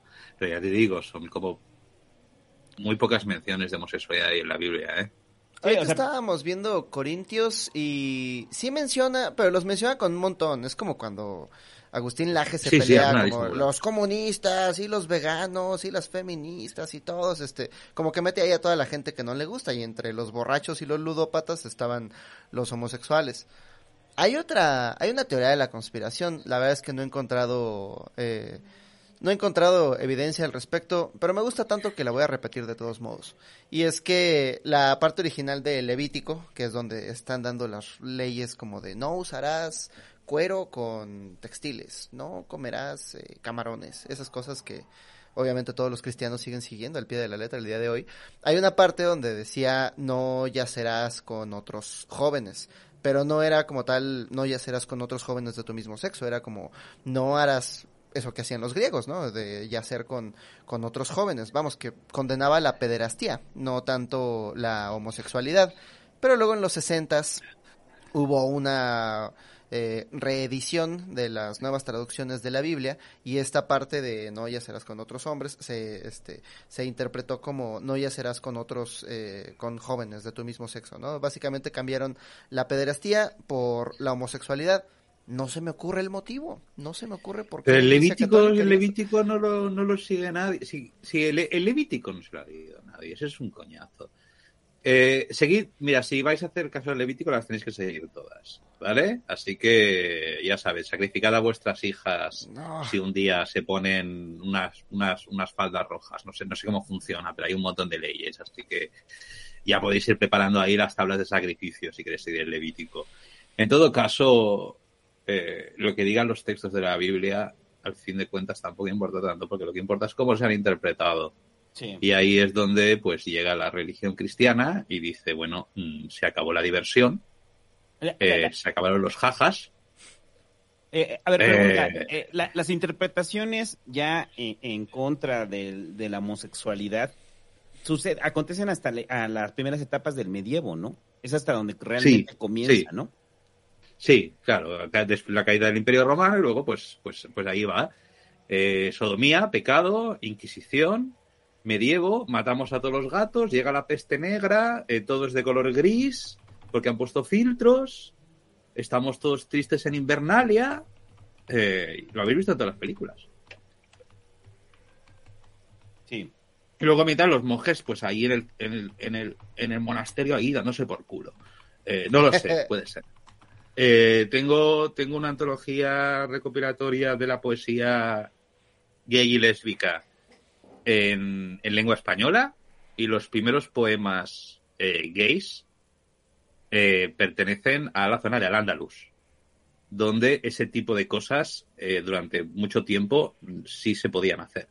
Al-Ándalus durante bastante tiempo fue bastante liberal en ese sentido. Luego pues llegó la radicalización, llegó, llegó la, la, parte dura, el Islam duro y, y, lo estropeó todo y jodió a Berroes y, y, bueno, siempre acaban los fanáticos estropeando la diversión, ¿no? Eh, siempre.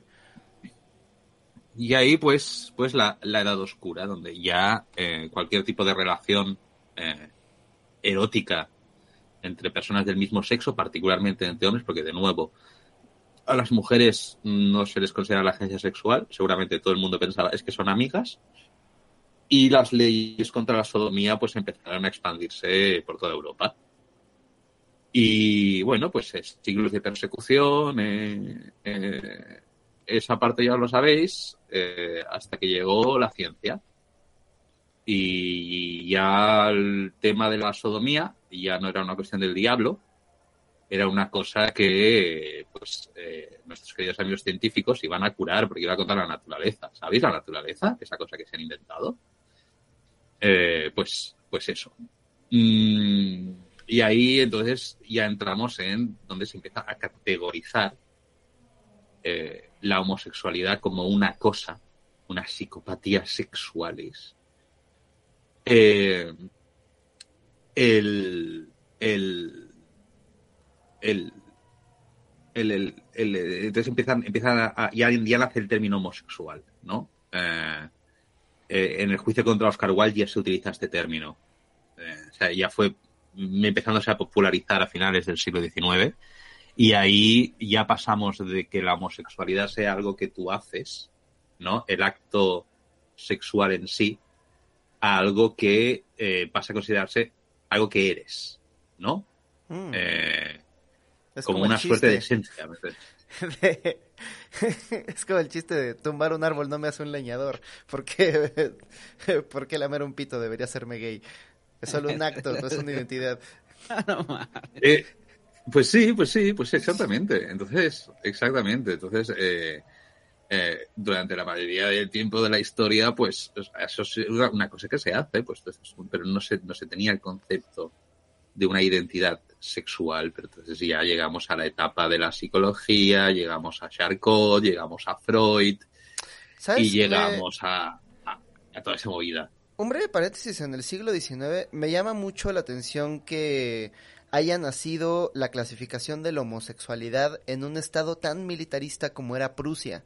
Eh, porque no sé si hayas leído a David Greber. Él tiene un libro que se llama The Dawn of Everything, el origen de todo, donde habla acerca de cómo las primeras tribus de cazadores recolectores empezaron a distinguirse unas de otras y de esa distinción en un eh, evento al que le llama el sismogénesis, comienzan a separarse en pueblos, pero no se separaban en pueblos porque yo tengo este algo que me hace muy orgulloso y, y a través de ello voy a armar mi identidad.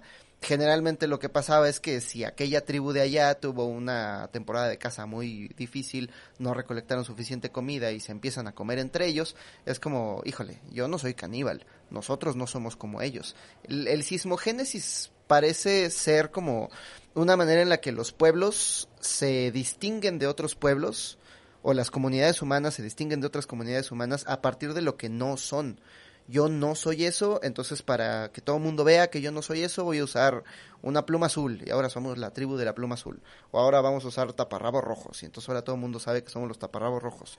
Del mismo modo creo que siglo XIX es el siglo en el que el Estado prusiano, adelante de los otros mm, estados-nación, empezó a profesionalizar su sus métodos de reclutamiento y de acondicionamiento de los seres humanos para convertirlos en soldados. Y si desde la escuela les estás contando que tienes que ejemplificar los grandes valores del soldado, el estoicismo, no tener emociones fuertes, ser feo, fuerte, formal, todas esas cosas que hacen un buen soldado, se las inculcaban desde niños, desde pequeños. Entonces todo aquel que se salga un poco del molde de lo que es un buen soldado, tiene que ser clasificado y tiene que ser puesto como un ejemplo para que el resto de los niños no sean malos soldados, no sean homosexuales.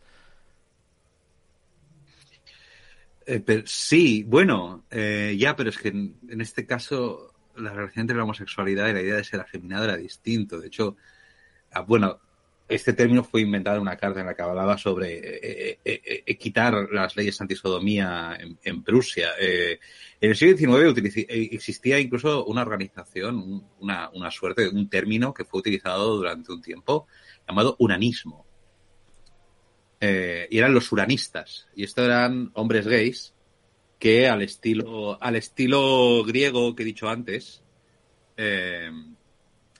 eh, se, las, se las fardaban un poco de, de de, de, de, que la homosexualidad era una especie de cosa como muy masculina y como que encarnaba los valores del guerrero, del griego, del tal. Era como... Como Aquiles. Sí, sí, o sea, era, era, era como, como filosofía de chat, ¿vale? Pero en gay, y en plan uranistas. Molamos un montón, somos los uranistas. A mí me encanta la palabra uranista. Yo la uso para mí mismo. Yo, yo uranista. Maricón, no, no, uranista, de Urano. No sé, no sé por qué es de Urano, simplemente me, me, me encanta que existieran unos señores que, que, decían nosotros nos damos por culo, pero muy, muy machotamente, ¿vale? En plan, no, no, joder, ¿qué dices? Yo como Aquiles y Patroclo, chaval, ¿de qué vas? ¿De qué vas? Eh, más que Kicks Mask en Grinder. Ahora, ahora pondrían, ahora irían al gimnasio y pondrían sus torsos, ¿sabes? Sin cabeza en el Grinder. Buscarían masculino, busca masculino. Y no, no femboys. No. En su, en su perfil de Grinder. Sí, en su perfil de Grinder pondrían eso. Eh, y, y, bueno, eh, y bueno, ya entrando en el siglo XX, pues eh, una de las una de las de las cosas más importantes que suceden eh, es la fundación de y ahora lo voy a pronunciar y yo no sé hablar alemán así que voy a destruir esto pero voy a intentar decirlo Institut für Sexualwissenschaft eh, sí eh, el Instituto el de Estudios Sexuales Ah. que fue eh, fundado en 1919 por un tipo llamado Magnus Hir Hirschfeld, ¿vale? Era, ahora foreshadowing, era gay y judío. Oh, no. Mm. Eh, está, está como en el, justo en el centro del diagrama de Venn de cosas que bueno, mala suerte. Durante la República de Weimar, ¿no? En que se soltaron un poquito las bragas y se pusieron a cantar cabaret o cabaret o cabaret, ¿vale? Gran película, miradla. Hay, hay, hay, hay relaciones bisexuales en cabaret, por cierto. Bueno, eh, desde el 19 hasta el 33 estuvo, estuvo, estuvo este instituto eh, aquí es donde se, se, se, habló de. O sea, había. Trataba todo tipo de cosas, ¿vale? Eh, pero eh, iba sobre investigaciones sobre género y sexualidad. Y aquí es donde la palabra transexual. Ahora, usamos, ahora se prefiere usar transgénero. Porque transexual suena muy médico, pero aquí es donde apareció por primera vez la palabra transexual. Eh, y aquí es donde, digamos, había una comunidad de gente LGBT eh, investigando y progresando eh, bastante en cuanto a la forma en que entendemos la sexualidad y el género ahora eh, en, el siglo XXI, ¿no? Pero todos estos estudios eh, estaban bastante avanzados, pero a que, a que sabéis lo que pasó después. ¿Qué? Que en la República de Weimar. Sí, spoiler. Eh, pues un señor con bigote Ajá. se hizo con el poder, ¿de acuerdo? Y, y entonces, pues nuestros amigos los nazis eh, vinieron a quemar el instituto y sus libros. Entonces, ¿sabéis las famosas imágenes de las piras de fuego en que echaban los libros y tal. Oh, Dios mío, los nazis quemaban libros, quemar libros está mal. Ajá. Eh, vale, pues lo que estaban quemando era, eran investigaciones eh, sobre homosexualidad y, y, transgenerismo y demás cosas, bisexualidad, etcétera, etcétera. ¿De acuerdo? Una vez más. Así la que ahí echaron, ahí echaron hacia atrás eh, un montón de avance en cuanto a lo que vendría siendo el reconocimiento de, de, las, de, la, de, la, de las personas trans, ¿vale? Eh, eh, y, bueno, pues nada, pues lo jodieron todo. Pero no pasa nada, porque ellos eran los malos, ¿no? Y los que ganaron la guerra no fueron ellos. Una vez liberados los campos de concentración, muchos de los hombres que habían sido puestos allí por homosexuales pasaron a ocupar las cárceles de los países aliados. Porque, claro. No mames, qué triste. Eh, se, se, liberaron a los judíos, pero muchos dijeron, ah, pero tú eres homosexual. Pues va, va castración química. Ah, mala suerte. eh, Alan ahí, Turing ahí les tenéis ayudó el a ganar la el guerra. caso de Alan Turing. Alan Turing, eh, sí, entonces eh, eh, los nazis y los aliados, en ese sentido, más o menos eran igual de simpáticos, ¿no? El... Y esto nos lleva ya posguerra, años 50, eh, beavorismo, eh, terapia conductual, clínicas de reconversión, electroshocks, lobotomías, castraciones químicas, torturas, encierros, eh, etcétera, etcétera, etcétera, hasta la despenalización de la homosexualidad y en 1973 finalmente se eliminó la homosexualidad como enfermedad de, del manual de, de, de psicopatología, creo, me- medicina de, de- de Estados Unidos. Del DSM. Eh, sí, del DSM, eh, todo está bien. Ah, no, espérate, espérate. Esa ya no es una, ya no es una enfermedad. Os podéis quedar tranquilos. Pero para compensar tenemos una nueva, nueva enfermedad para vosotros. Os va a encantar.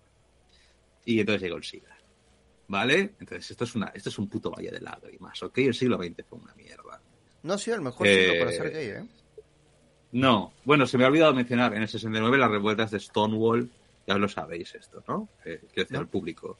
Lo de Stonewall se ha hablado mucho. Bueno, primeras organizaciones LGBT, eh, bueno, pr- primero fue en los 50 la Man Machine Society, que era muy blanca y muy limpia, y luego las revueltas de Stonewall, eh, que fue un bar de, de, Nueva York, creo, donde se hizo una redada policial y acabó eso creando eh, una serie de manifestaciones donde debo recordar que las principales personas que, mm, digamos, estaban a la cabeza eran mujeres trans, empezó eso que ahora se celebra el Día del Orgullo en conmemoración de, las rebeliones de Stonewall en el 69.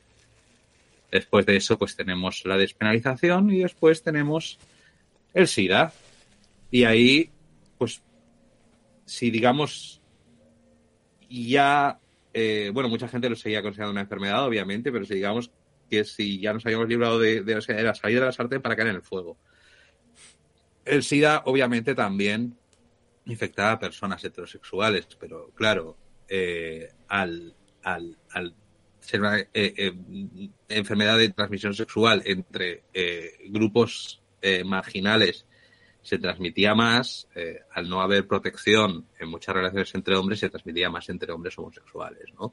Pero a través de la bisexualidad, pues también acabó afectando a heteros, pero durante los 80, pues era la enfermedad de los gays y nuestro amigo Ronald Reagan estuvo negando y también Margaret Thatcher, que decía, por supuesto, que éramos antinaturales, estuvieron pues negando las, las dimensiones del problema del SIDA hasta, hasta que durante los años 90, que es cuando yo crecí, eh, yo crecí con la idea de que homosexualidad era igual a SIDA, ¿vale? Si eras gay te morías. Y Elton John no se moría porque tenía suerte. Ah, ¿Vale? Ahí nomás como para aderezar de los noventas, ¿qué tal? Ahí, ahí, es, ahí es donde ya empieza mi experiencia porque ya- yo ya había nacido, ¿vale? Entonces, esto toda la historia y ahora ya me enfado yo. Yo tuve que crecer en, en un, en un mundo donde eh, los gays eran o bien eh, los amigos de la, de, la, de la chica de la comedia romántica, que eran graciosos, o era la gente de la, de la cual se hacía chistes, o bien eran las trágicas víctimas de SIDA interpretadas por Tom Hanks en la película Filadelfia. ¡Yujú! Eh, Qué divertido. Mm, mm, Entonces, claro, me, me preguntan por la representación en Disney y digo, es una mierda. Lo que hacen ahora. Pero la representación es importante. Y yo no tuve muy buena representación. Y, y, y yo aún suerte que, que soy gay, y por lo menos Filadelfia, que la gente trans. Bueno, ¿os acordáis de Disventura? Pues. ¿Sabes? Eh, ¿Te acuerdas de... o sea, ¿Y dónde están las rubias? no. ¿Qué tiene que ver eso, güey? Son... Bueno, bueno, no es transexual porque no tienen sexo con nadie, pero son dos tipos que para resolver un caso se disfrazan de rubias. Sí, pero no tiene nada que ver, güey. No, pero yo le iba a dar un ejemplo a Quetzal de cómo impacta en los noventas. O sea, Ah, con fuimos Fables a de lo loco. Claro, Some Like It Hot. Ajá. Claro, en Latinoamérica, con Marilyn Monroe. Ah, no sé. No, no, no, este es muy reciente. Son dos, Sí, eh, son dos policías. dos policías negros que se disfrazan de rubias. Es gracioso. Ah, porque no son sí, mujeres ni aquí se rubias. llama aquí aquí se llama dos rubias de pelo en el pecho. Sí, es, es un clásico del cine. Eh, Prefiero pre- prefiero la de Marilyn Monroe, francamente. O sea, si vamos a hablar de hombre está vistiéndose para, para- Eh. es más más divertida, ¿no? No sé. Bueno, no decía sé, igual es una obra maestra. Creo que no la he visto. Te decía que, que yo también crecí en los noventas y ahorita que dijiste eh, eh, el rollo de asociar este eh, a los homosexuales con el SIDA y que fue una campaña permanente en los medios. O sea que muchas veces parecía de forma intencionada, muchas veces no, simplemente era la ignorancia, ¿no? Entonces recordé que ese, no sé por qué tengo ese recuerdo tan grabado en la memoria. Había una serie, no sé si la llegaron a ver, se llamaba algo así como ah, Aprendiendo a Vivir, una madre así. No me acuerdo, de esas series gringas que llegaban a la Igual, televisión. sí, igual aquí se llama Sensación de Vivir. Puede ser que fuera esa. Ah, no, era de donde salía un... un La de un Cory Matthews. No, salía un morro con... No, era otra. Salía un morro con síndrome de Down. Eh, y todo giraba alrededor de cómo la familia se integraba a través del síndrome de Down. Bueno, eh, no me acuerdo cómo se llamaba esa serie. Pero bueno, el punto es que hay No una, hay una parte donde, o sea, la forma en la que lo narran es tan irreal, pero era el sentir de los noventas. O sea, llegaba un güey a la escuela y de repente todo el mundo en la escuela se enteraban que este güey tenía, este, perdón, nadie sabía que tenía SIDA, ¿no? Entonces este güey se lo confesaba a su amiga, que era su mejor amiga, y, y este güey de repente se peleaba con el chico que quería con ella, ¿no? Se empezaban a agarrar a madrazos, entonces el güey empezaba a sangrar, y cuando empezaba a sangrar, la morra desquiciada en el salón empezó a gritar, no le pegues, tiene sida. es en serio, güey, es un recuerdo que tengo así como de, no mames, ¿qué pido con esa serie, no? Es una serie de inicios de los noventas, eh, sí, de inicios de los noventas. Entonces, el personaje, prácticamente en lo que duraba la temporada, pues tenían que acelerar la muerte del personaje, ¿no? Entonces, eh, eh, no sé, en un lapso de que en la temporada, en el tiempo de, de lo que duraba la serie eran seis meses, o sea, el güey pasaba de ser alguien completamente sano a morirse de sida. O sea, en seis meses, en seis meses se moría. Y el mensaje que traía la serie era eso, era la asociación absoluta de la homosexualidad con el, con el SIDA. Y sobre todo en los noventas fuimos bombardeados por eso. O sea, era la noticia de los medios, así como muchos de los que están más chavos no recordarán, o sea, de cómo se manejaba a nivel mediático, como se manejó la pandemia. O sea, la pandemia, imagínense, el bombardeo de noticias que hubo con la pandemia, ese mismo bombardeo hubo con el SIDA. Y, diario veías notas, diario veías notas y todas completamente en la ignorancia, ¿no? Bueno, en la desinformación, ¿no? Y alarmistas, eso era lo que buscaban, alarmar a la población. Bueno, yo que ya crecía con eso, entonces no fue muy agradable. Eh, y, claro, eh, eh, eh, también estaba el bullying, eso también sucedía, aunque eso seguro que también sucedía antes de los 90. Eh, los 90 solo, los 90 y los 80 lo aderezaron todo con, el virus. Y ya digo, yo, yo esto ya como ya lo he vivido hasta los 2000 empezaron a salir series como Queer as Folk, Dos metros bajo tierra y cosas así, representaciones que ya abandonaron un poquito el, el ese, ese estilo eh, tan o bien trágico o bien cómico de, representar la, cultura queer, ¿no? Que además esto no deja de ser una representación mainstream de Hollywood, porque en realidad eh, películas queer ha habido desde que el cine es cine. Tengo un vídeo por ahí que se llama La historia de la homosexualidad en el cine y desde el cine mudo que tenemos esto. Eh, de hecho, hace poco descubrí que había una película. Eh, pensaba que era mentira, pero leí estaba leyendo un libro de Charlie Kaufman y el tío estaba narrando, narrando una película de cine mudo, no me acuerdo cómo se llama, pero era de 1906 o algo así. Y ya había una persona que cambiaba de género, aunque era con efectos cómicos, pero bueno. También había alguien haciendo blackface en esa película. No es lo más progresista, pero era como 1906. Eh, y desde entonces eh, hasta ahora siempre ha habido. Lo que ocurre es que, bueno, pues eh, en el caso de Hollywood, que es donde la mayor influencia cultural, pues eh, en los años 30 se puso el código Hayes. El código Hayes no, no permitía presentar la homosexualidad en el cine. Entonces, cuando se hacían personajes homosexuales, eh, se escondía debajo del innuendo. Entonces, si tú ves el halcón maltés, el personaje de Peter Lorre, la novela es homosexual, en la película pues pone ojitos y juega con el bastón. Eh, o, por ejemplo, en la soga de Alfred Hitchcock, pues hay gente que podría decir que ese par de protagonistas que cometen asesinatos son algo más que amigos. Eh, se da a entender, pero no se dice nunca. Así que también estuvo el ninguneo y, y la inexistencia de la invisibilidad. Pero ahora ya está todo arreglado, porque mm, Eh. Buzz Lightyear, dos lesbianas se dieron un beso y Aquí ya no. está. Eh, todos, los, los- todos los siglos está todo perdonado. Tú te perdoné. Todo está bien. Gracias. Por- gracias, Disney. Gracias. Lo habéis hecho muy bien. No, aquí en la Y- República Musulmana de la Ciudad de México no, los cines no pasaron el beso, me temo. No, no, no, no fue en la Ciudad de México, fue en un solo cine y fue, fue rumor. Una Ah, amiga fue- fue, no vio el beso. Y luego yo lo vi en la- Disney Plus y tampoco vi beso. En el, vi- o sea, tal cual, en Disney Plus no está el beso. No está el beso. Claro que está el beso. Lo que pasa es que sí, y luego les digo. ¿cuál beso? Y me dicen esta. ¿Qué pedo con- No, no mames. güey. No, pero no, lo, de, lo del cine no, inclusive sacaron comunicado, como sacaron comunicado en el cual decían que la película no puede ser cortada y además como son películas digitales, es, o sea, a menos de que sea una película de celuloide de un cine viejo donde tengan que armarla en rieles, eh, el- la película digital no se puede editar, la, a menos de que pase alguien A y le menos, ponga la mano. a menos que Disney haya mandado la versión editada. Mm, em, podría ser, eso sí. O sea, para no afectar Es el muy, mercado. es, muy, es muy fácil. Es muy fácil. Tienes ahí un tío en la sala de, de proyección y cuando llega el momento del beso, pone la mano delante del proyector, Sí, hace la sombra y ya está. Censurado. Lo hemos solucionado, ya está. Pues sí, Los niños, los niños no serán homosexualizados, eh, transgenerizados, eh, eh, etcétera, etcétera, por, por esta, Pero- por esta aparición.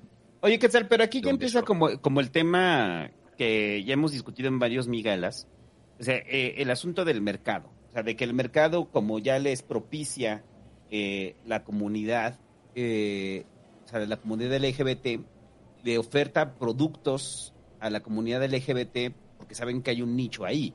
O sea, una vez más, es exactamente igual que con las mujeres, ¿no? Las mujeres se integran a la fuerza laboral por conveniencia del mercado, no por derechos ganados, ¿no? O, o, por lo menos es una discusión que tenemos, ¿no? O sea, si la percep si yo te quería preguntar si tu percepción es la misma, o sea, de que si es el mercado el que integra eh, nuevos grupos a los cuales les puede vender cosas. Claro, eso siempre. Pero, a ver, también, también es una simplificación, porque hay, hay una mezcla. Es decir, también, sí, vale, todo es vender, todo es capital, etcétera, etcétera. No, pero, no sé, no creo que la película Hedwig and the Angry Inch, uh, por ponerte un ejemplo, o, o- o Rocky Horror Picture Show, eh, por Ajá. poner dos, dos musicales extremadamente queer, LGBT locos eh, que me encantan, fueran hechos pensando en un nicho de mercado. Creo que son expresiones genuinas de, de, de sus autores, de sus respectivos autores. Bueno, no lo, no lo creo, lo sé, es absolutamente evidente que son Sí. expresiones genuinas. Eh, ¿Pueden darse estas expresiones genuinas dentro de cine de masas, etcétera, etcétera? Eh, hombre, pues sí. Quiero decir, pues podría ser. Ahora sí, en, en 2022, ¿vale? Eh, Rocky Horror Picture Show es de los 70. Eh, Hedwig and the Angry Inch es del 2000 o 2001.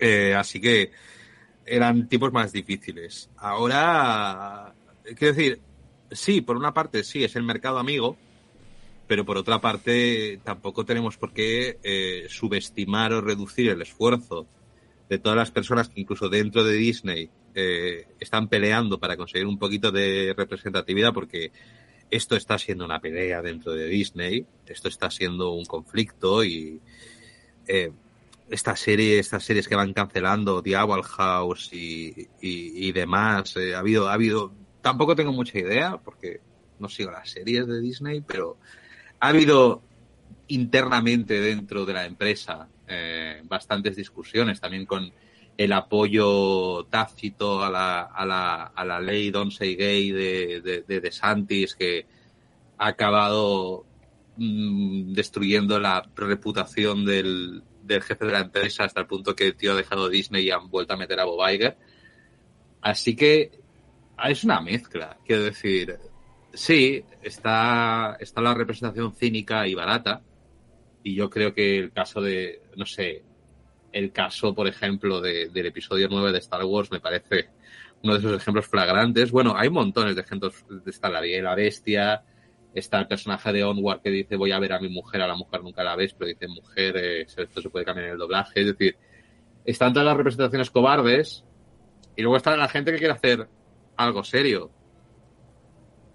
Ya llegará, no sé, yo estoy aquí sentado esperando, ya, ya lo harán. Eh, ahora Disney ha comprado los derechos de transmisión de Doctor Who. Así que van a estar emitiendo cosas gays por Disney Plus. Eh, eh, preparad a vuestros hijos porque cuando vean la TARDIS eh, se van a cambiar de género. A un género nuevo. O sea, se van a inventar un nuevo género. Van a ver la TARDIS y van a decir, eso es mi género. Doctor Who es Tío gay. con la TARDIS. ¿Eh? Doctor Who es gay. Tengo entendido que ni siquiera tiene género, ¿no? Es como una cosa ahí que emerge en el universo. Sí. Es lo que quiera. Esa es la gracia. Pero, pero el autor de la serie, el creador de la serie, el que, ah, bueno, el creador, el, el showrunner que van a poner ahora es gay y militante, además.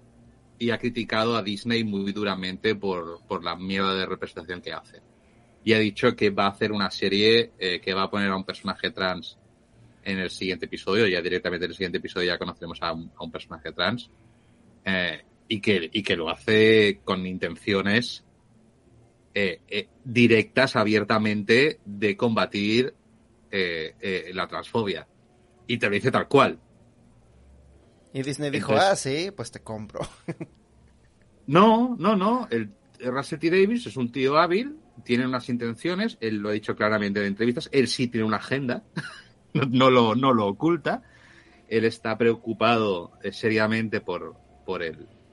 Por, bueno, esto ya hablaremos de la transfobia más adelante, porque esto es un problema que nos atañe actualmente y es uno de los más problemáticos y más graves, ¿no? Particularmente en el Reino Unido, que es, eh, es el país en el que se creó esta serie.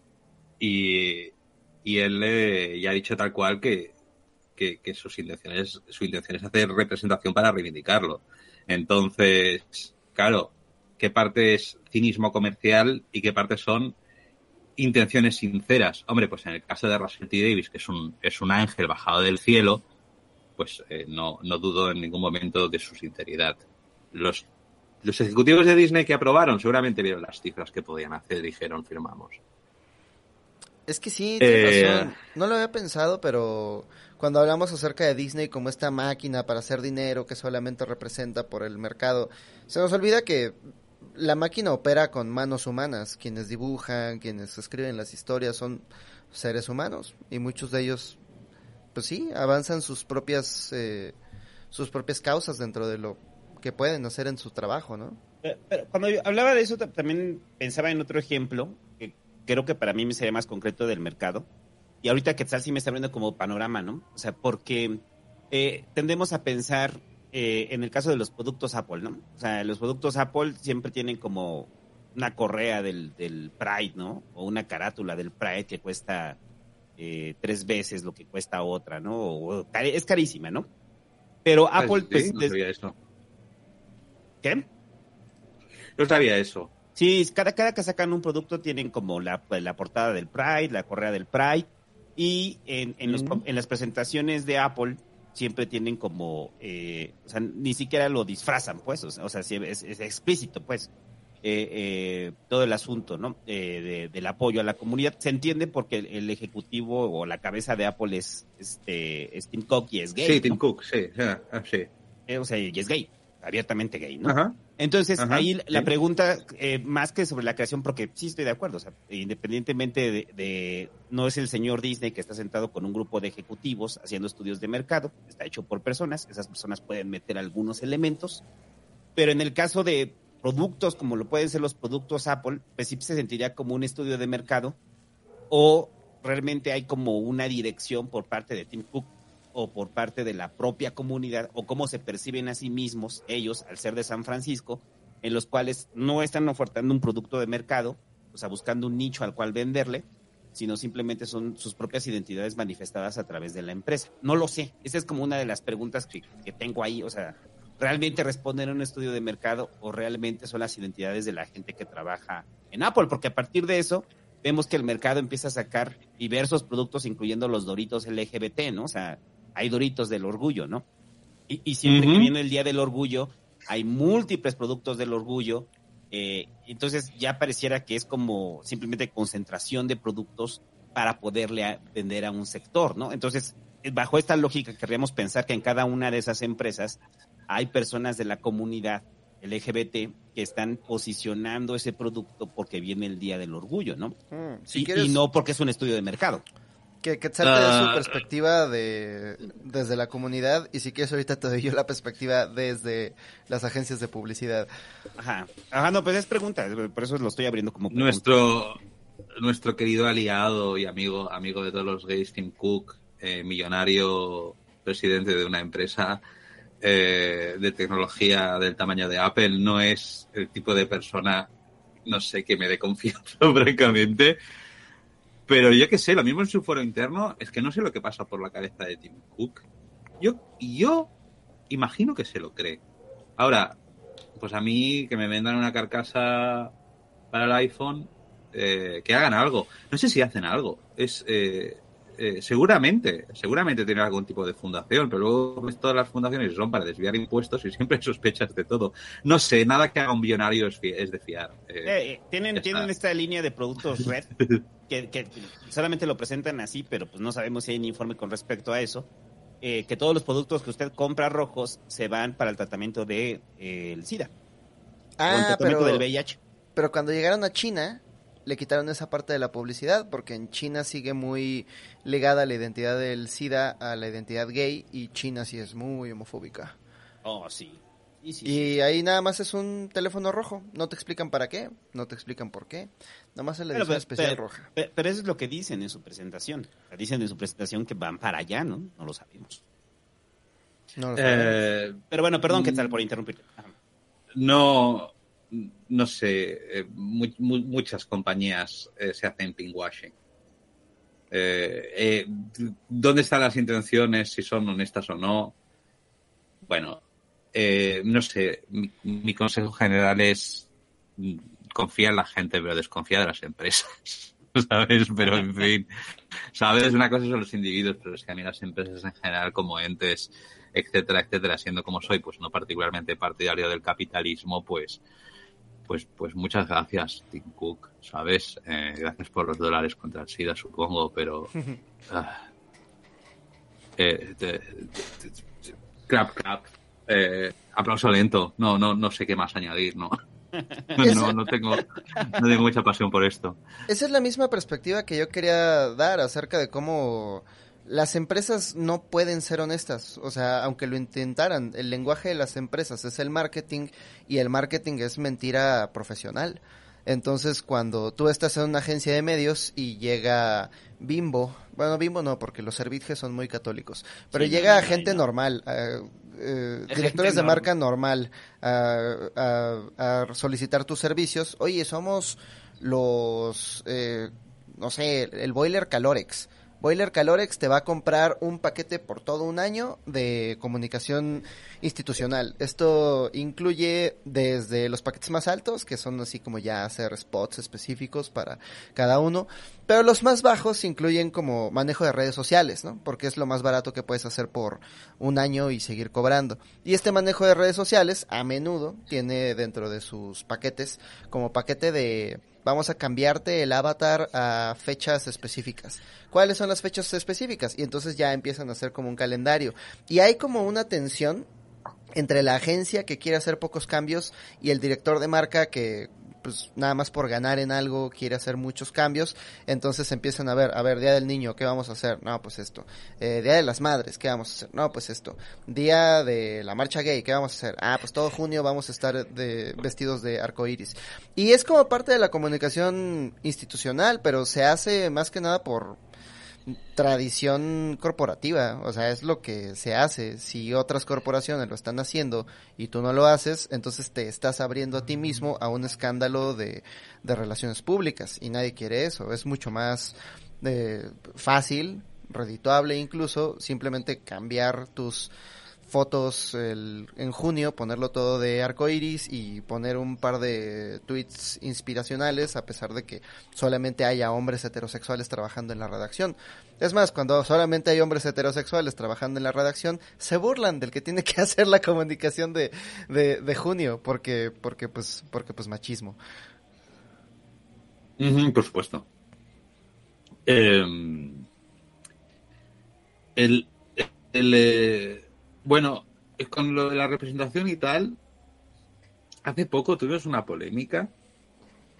Eh, hubo un, señor, eh, tenemos aquí un señor en España, bueno, no está en España, está en Tailandia, pero un señor español que se llama Francuesta, que tiene un santuario de animales, y hacía un programa en televisión de animales y tal, y ahora pues está un poco en una zona de desquicie un poco importante, ¿no? Que se puso a hacer pues... Eh, a declarar eh, muy furiosamente que estaba harto de ver eh, propaganda LGBT en todas sus series de Netflix y sus mierdas y sus movidas, ¿no? Estaba, el tipo básicamente echando espumarrajos por la boca. No, Frank Cuesta, pero... ¿Cómo decirlo? Eh, lo hizo como... como... No sé, por lo menos Dross sabe hablar. Sabe hablar en público. Este tío, no sé, tenía un programa de televisión, pero no sé, yo, yo, vi el vídeo y, y, Coño, por lo menos Dross insulta de formas graciosas y, da giros de frases. pero este no, este era, este era, este era básicamente un cuñado de bar, ¿vale? Eh, versión mucho... Y entonces mucho más salchichera. Me parece bastante peor que la de Dross, francamente. Eh, entonces. El... no conocía a Frank Cuesta. Este señor parece que interpretaba a todos los bullies de los ochentas en las series norteamericanas. Oh, pues ahora que lo dices, sí, un poco. Eh, Hasta trae la, eh, la, gorra atrás como de Limp Bizkit. Es este. Sí, es el. Mm. Sí, es el bully cuando. Frank de la jungla Mm. que es el tipo, es el tipo de personaje cuando estás viendo una película de monstruos, quieres que salga la piraña conda y se lo coma, ¿vale? Eh, pues nada, pues, pues salió allí transmitiendo diciendo que es que no puede ser, porque ahora está todo lleno de gays, porque todo es trans por todas partes y los géneros está todo roto y los hombres ya no son hombres y bueno, y la, la, típica ametralladora de gilipolleces, ¿vale? Hablando en plata. Pero alguien por el chat ha preguntado la opinión sobre, oh Dios mío, si es que eh, dice hay gente que está viendo cosas gays por todas, por todas partes. Antes he hablado de Doctor Who. Perdona, a veces me desvío, es mi, serie favorita, me la sé de memoria. Y recuerdo cuando salió la primera compañera lesbiana, que menciona que es lesbiana eh, unas cuantas veces eh, durante, durante los episodios lo menciona, no sé, no sé, tres, cuatro veces en, la temporada. Y la gente se quejaba, joder, ¿por qué tiene que estar diciendo todo el rato que es lesbiana? ¿Por qué tiene que estar todo el rato expresando lesbiandeces, ¿sabes? Bueno, la, la, la, parte más conservadora y casposa del fandom, que por, por, por fortuna es pequeña porque eh, Doctor Who es una serie muy para gays. Eh, y, y, alguien se dedicó a contar eh, cuántas veces eh, otras, otros, otras compañeras del doctor habían expresado su, heterosexualidad y sacó, y al final se vio que la compañera lesbiana, que es Vir, lo mencionaba un 10% de veces de lo que lo había mencionado cualquier, cualquier personaje heterosexual. Lo que pasa es que, como tenemos normalizado eh, la heterosexualidad como eh, la cisnormatividad, heteronormatividad y estas palabras así, normatividad, eh, eh, no lo notamos. En cambio, cuando la chica dice que es lesbiana, es como, oh, he dicho que es lesbiana, oh, representación, representación, representación. Entonces, eh, sucede que Frank Cuesta está viendo fantasmas. ¿Vale? Está viendo un poquito de representación. No, no sé qué está viendo, no, no sé qué cojones ve Netflix, ¿vale? No, no, no sé qué ha visto que le haya molestado tanto y le haya impulsado a, a, a, a esta noble cruzada contra, contra mm, mm, ver películas o, cualquier cosa porque ve gays por todas partes, ¿no? Es como, vale, dime por favor cuántos gays hay en el universo Marvel, la franquicia más grande, dime cuántos gays hay en Star Wars, por favor, eh, dime, dime, dime, dime cuántos gays.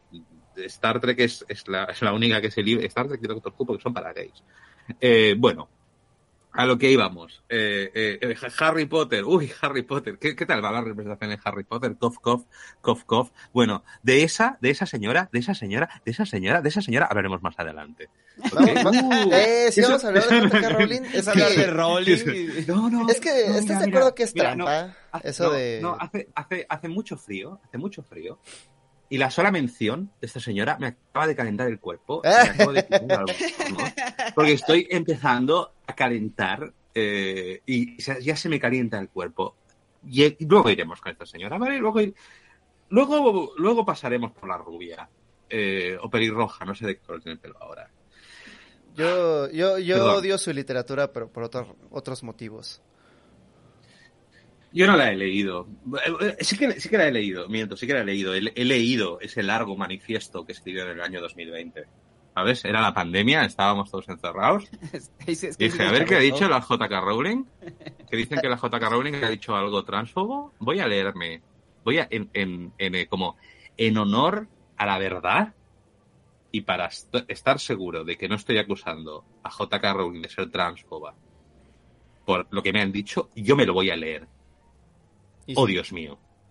Oh, ¿Qué Dios decía mío. su manifiesto? Oh, Dios mío. Mira, mmm, vale, eh, ok. Ve- ¿Vamos a entrar ahí? Vam- ¿Vamos Eh, a por la rubia? ¿Vamos a por la rubia? Eh, Ah, que, le- que le den por culo a Frank levan- Cuesta. levante Eh, la mano en el chat. ¿Quién es fan de Harry Potter? la, la, la, la conclusión final, que Frank Cuesta ve fantasmas, que cuando ha habido un poquito de representación, representación menor, hay gente que de pronto empieza a verlo en todas partes. Y es como, sí, bien, vale, bien, bienvenido, estás en un estado de paranoia, estás viendo patrones, felicidades. Ahora ya te puedes leer el libro de Agustín Laje, de Nicolás Márquez, y entrar directamente en la secta eh, de la paranoia y el, y el, y el odio. Y hablando de la secta de la paranoia y del odio, hablemos de J.K. Rowling. Oye, es que, un breve paréntesis, eh, justo hablaba de eso con Sabrina y Antonio, de preguntas incómodas, cuando vinieron a México. Estábamos platicando acerca de cuál es el video más estúpido que has tenido que hacer, algo así. Este, y, y hablando de temas estúpidos, llegamos al tema de Buzz Lightyear y de cómo Dross. Ah, estábamos hablando acerca de Dross y de cómo se volvió loco. Y acerca de cómo Dross realmente no sabe de, lo que está hablando. Y cuando él está diciendo que hay una sobre representación de la, de la comunidad LGBT, ellos lo que me decían es que, pues güey, es un besito, es un beso de piquito y entre dos mujeres que están casadas y decidieron tener una relación a largo plazo y criar un hijo. No es tan feo como, por ejemplo, la representación de Frollo, ¿no? El de el, el jorobado Notre Dame, que todo el tiempo se está sabroseando a, a, a- Esmeralda, o como, o como la Sirenita, que es una adolescente que deja su vida por perseguir un güey que ni siquiera conoce. Y todas estas representaciones como de heterosexualidad súper lasciva, súper sexosa, que luego los niños ven y dicen, ah, pues entonces supongo que es normal que si ves una morra dormida le metes un beso. Este, y, y- y nadie, y nadie se, se preocupa por esos asuntos, pero un beso de piquito entre dos mujeres en No, un planeta no. que no existe, no, ¿cómo crees? No, ¿cómo crees? Eso no es normal. Es que el Están- otro, es que el otro lo tienen normalizado. Sí, otro justo ya como- Simplemente lo dan por, por, por default. Como está normalizado, no lo vemos. Ajá, es así, así son las cosas, ¿no? Bueno, eh, no sé. Eh, Dross eh, no, no, es, no es tonto. Eh, Es que solo hay de he dos. hablado, he hablado es- con él directamente y os puedo garantizar que no es tonto. Eh, Ah, no, todo mundo no es medio no- tonto es como pura y sí, pero no es, no es como, no es como un tipo que no sepa. Yo qué sé, yo, yo creo que algún día se le saldrá la tontería. más que nada, me gusta confiar en que se le saldrá la tontería porque no es tonto. Es que no, no no lo sé. Me cue- cuesta Es un que poquito, pero Yo, bueno. yo creo que todo el mundo es medio pendejo en algo y cuando la gente te aplaude por ser pendejo, eh, como que eres todavía más pendejo. O sea, a mí me ha pasado muchas veces, ¿no? Yo normalmente trato de mantener un, este, eh, un- una perspectiva un poco fuera de mí mismo, pero a veces sí digo comentarios muy ignorantes. Hasta y que abres Twitter. Hasta que abro Twitter, hago un comentario ignorante y si recibo muchos likes, ah, pues mañana voy a ser más ignorante.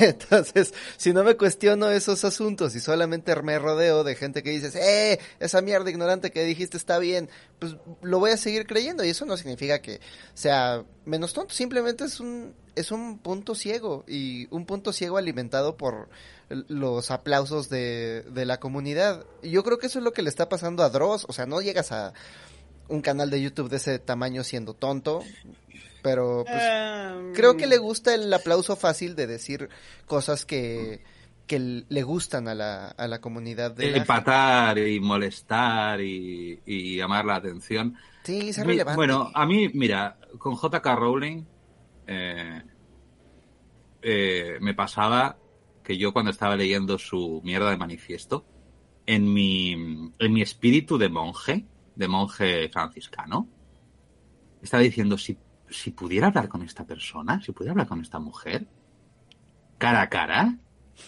eh, no, no, no me, no, no, no sé, es como, igual, igual podría convencerla de que lo que dice es una tontería, ¿no? Eh, eh, bueno, ¿Tú pues ah, no, no. Esto, esto lo pensé en 2020. estamos, estamos a finales, estamos a finales de 2022 y esa ya ha, pasado, ha pasado toda la frontera, ¿no? Pero a mí me, a mí me, me, me, me gusta imaginar la idea de que igual mm, mm, mm, mucha gente se deja llevar por prejuicios, pero no es mala en el fondo. Lo que pasa es que yo ya no creo esto de JK Rowling. o sea, tú sí crees que es JK Rowling mala. Creo que es mm, mala, ¿vale? Eh, y ha llegado al punto en que creo que ha cruzado ya la frontera del, del, del, del, odio. La, ha cruzado mm, mucho ya, o sea, ha cruzado ya cuatro pueblos. ¿vale? como... Entonces, eh, en 2020 es como... Bueno, ya lo había hecho antes, ¿no? Pero cuando salió el famoso manifiesto ese, es como que ella puso el pie en la frontera. Dijo, aquí me quedo yo, ¿no? Eh, Vamos a ver qué y- tan frío y- está el pero con los años, pero con los años, sí, con los años ya ha, cruzado el Rubicón, ha quemado las naves, todo, todo, todo. Ya lo siento, pero lo siento, señora Rowling. Eh, vale, entonces va- va- vamos a hablar de la transfobia. Yo soy cis, eh, entonces, eh, primero explicar términos, ¿vale? Cis, ¿qué es, qué es cisgénero? Cisgénero significa género de este lado. Transgénero significa género del otro lado, ¿vale? En, en, en etimología, ¿vale? Entonces es como hay gente que dice, no me llames cis, eso es un insulto. No, no. Cis es, es- es simple- cisgénero. Sí, es una taxonomía en todo sí, caso. Eh, lo que lo, lo que lo que casi todo el mundo es cisgé- cisgénero eh, como sí como como como la contraposición a transgénero la gente eh, que no se siente identificada con el género que les es asignado cuando nacen porque se, se asigna el género según los genitales entonces vamos por partes eh, uf. vale entonces entonces pero- eh, digo Un, un, un breve paréntesis sobre J.K. Rowling. Este, aquí lucharemos por el, arm- por el alma de J.K. Rowling. Yo eh, creo en la bondad de todo mi prójimo y este, tú dices que es mala, pero ¿viste la interpretación que hizo esta famosa youtuber transexual que se llama ContraPoints acerca de el terfismo de J.K. Rowling? Sí, claro, sí me encanta ContraPoints. Me, me gusta mucho su perspectiva. Para quienes no lo hayan visto, eh, la perspectiva de ContraPoints es que la respuesta de miedo de J.K. Rowling hacia los hombres, porque en realidad su transfobia es proviene de un desprecio hacia el hombre, este desprecio proviene del miedo y ContraPoints lo lo lo compara con muchos casos de odio a los hombres que vienen como respuesta al trauma. Si muchas mujeres tienen como una infancia difícil o un padre terrible o tuvieron una experiencia traumática con un hombre y como resultado asocian a los hombres con todo lo malo. Incluso si renuncian a su género, ¿no? Incluso si cambian su género, el argumento es, como dice J.K. Rowling, ah, ahora están ocupando espacios que deberían ser de mujeres, pero disfrazados de mujeres y son hombres en realidad. Pero la perspectiva de ContraPoints me gusta porque es como muy pues es como compasiva, como que trata de entender cómo eh, del odio nace, el odio realmente nace del miedo y el miedo nace del trauma.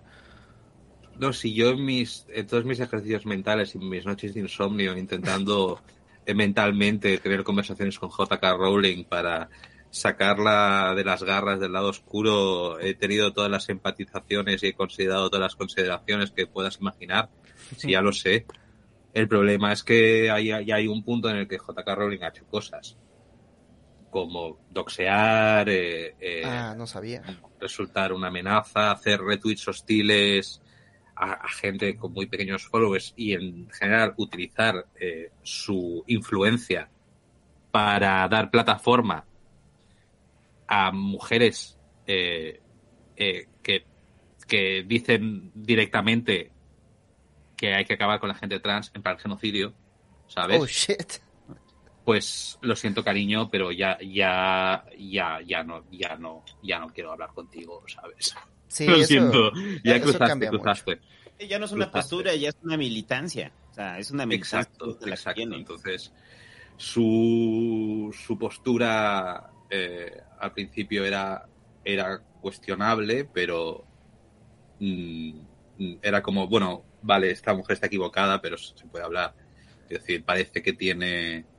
Parece que lo hace desde. pa- pa- parece que en su cabeza lo hace desde el punto de ser muy compasiva, aunque no lo está siendo.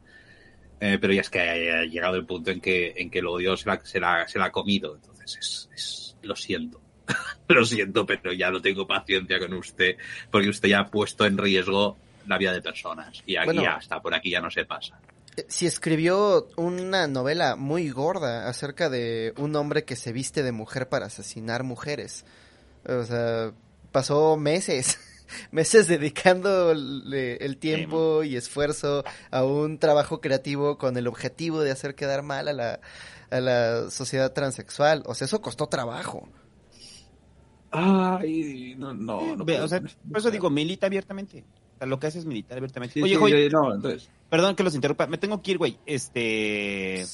Un gusto que sal, perdón por la brevedad, pero tengo que salir Ajá. un rollo. Este, Ah, ok. Voy a un velorio. Ah, No mames. Oh, eh, luego te cuento. Este. Verga, güey, ¿todo bien? Eh, todo chido. Eh, bueno, recuerda, no somos nada y esas frases. Ah, sí, sí, sí, claro. Ahí nos vemos, muchachos. Ahí saludos a la banda del chat. Venga, Este, ahí los luego los escucho en podcast. Órale. Dios, chau, chau, chau. muy bien. suerte. Eh, eh, bueno, eh, alguien ha dicho por ahí, soy eugenesia. Sí, sí, no, si es que, si es que ya hay, hay posiciones eugenésicas. Ha habido también experimentos eugenésicos Ah, para- contra la población LGBT durante el siglo XX, pero ¡fua! esa historia ya la he contado antes. Eh, he hecho una lista muy larga, pero sí. Eh, el tema. Ahora el sí, tema- hashtag que nervios, el tío. tema de la Vámonos, pues. Antes hay que explicarlo trans, hay que explicarlo la, la cosa trans un poco por encima al público. Eh, sí, supongo. Digo, para quienes no tengan el contexto. Eh, vale, a ver, eh, no porque he visto, visto a alguien en Twitter que no, "Ay, no entiendo la diferencia entre sexo género, no, no, no entiendo de qué va esto. Eh, el sexo es, el sexo biológico es aquello, básicamente, el cuerpo que tú tienes, con el que naces, ¿no? Entonces, hay gente que nace con el cuerpo biológico masculino, es decir, tiene pene, hay gente que nace con el femenino, y luego hay gente, casos muy raros, que son los intersexuales, que son los casos de lo que antes se llamaba hermafroditismo, pero luego se quitó esta palabra porque hermafrodita significa cambiarse, pues, no tener los dos, y luego se lo llamó, ha habido varios nombres, ahora se llama intersexual, ¿vale? Eh, son, son casos extraños, ¿no? Puede, puede ocurrir que exteriormente tengas vagina, pero interiormente no tengas matriz y tengas eh, órganos de hombre o tengas eh, no tengas ovarios. pero tengas testículos dentro. Bueno, hay, hay montones. Entonces, eso es el sexo. Entonces, hay un espectro, pero el 99,9% de la población cae en uno de los dos. Y luego está el género, que eh, aquí es donde ya entramos un poquito en filosofía, eh, postestructuralismo y esas cosas. Judith Butler es la principal, en su libro El género en disputa, es la, principal, digamos, cabeza de, de lo que llamamos teoría queer. Eh, la idea es que el género, a diferencia del sexo, es algo performativo. ¿Vale? Aunque ya digo que eh, Judith Butler es muy postmoderna, entonces lo del sexo también lo deconstruye, pero no vamos a entrar ahora en, en, en, en, en- analizar profundamente porque Butler es muy liosa, ¿vale? Explicación sencilla. El género es una performatividad, entonces el género depende de lo que nosotros socialmente hemos creado como papeles para la mujer y papeles para el hombre. Entonces, Uy, me va a Eh, fundar mi amiga feminista. ¿por qué? Tuve, tuve una charla al respecto con una amiga en Monterrey, este, es feminista radical, trans Oh, no. excluyente, ajá. Oh, no. este, Pero fue una, fue- pero fue una charla, pues, este, desde la ignorancia, ¿no? Eh, mutua, además, este, fue una charla desde la curiosidad, más bien. Ella me estaba diciendo que, oye, por cierto, como que estaba tanteando el agua, ¿no? Para ver si, eh, por cierto, ya llegó el Hecha. Saludos. Hola, hola, hola. Este, Hasta qué nervios. Ahora sí.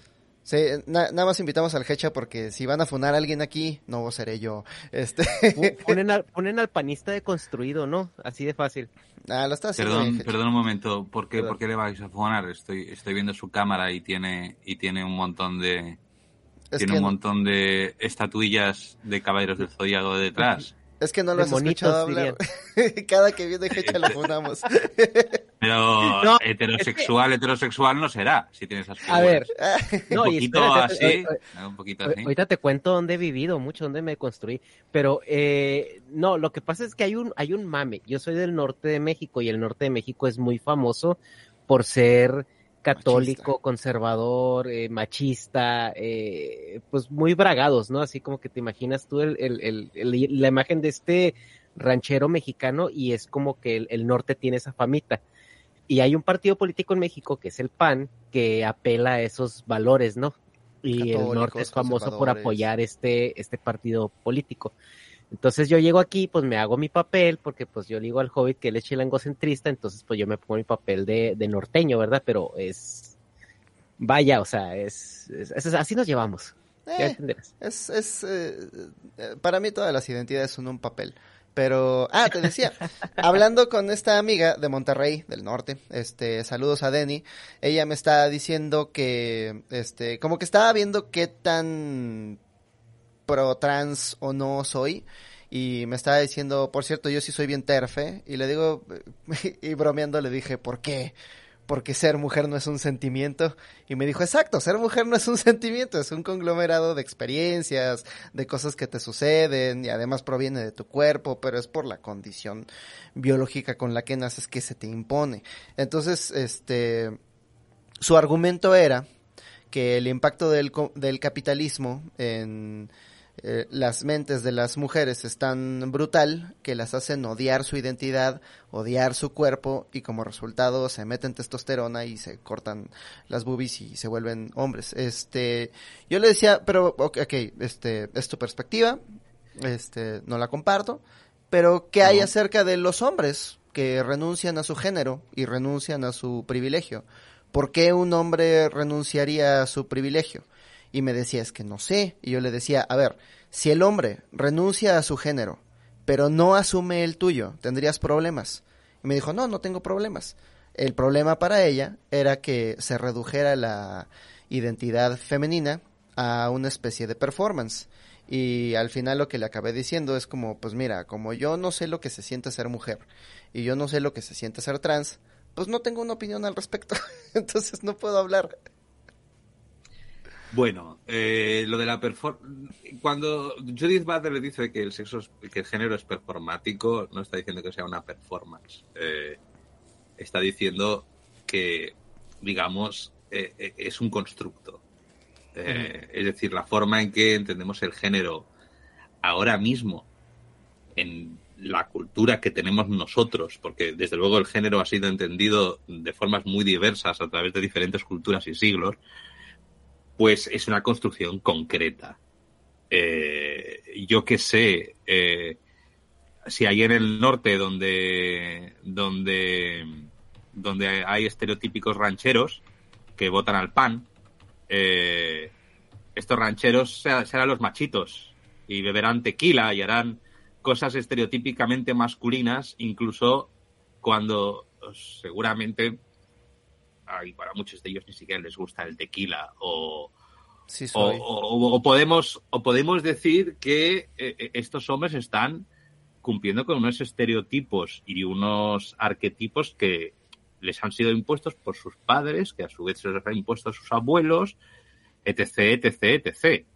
Eh, y lo mismo, lo, mismo con el, con el género femenino. Entonces, eh, eh, obviamente, a, a, todos los queers de la vida nos encantaría como acabemos con el género de una vez, o sea, como realmente, realmente pues, un futuro, uno sueña con un futuro en que en que, en que no haya absolutamente ninguna diferenciación entre géneros, eh, de manera que todo el mundo sea liberado del yugo de, de, de, las, del, de los arquetipos de género, etcétera, etcétera, pero no vivimos ahí.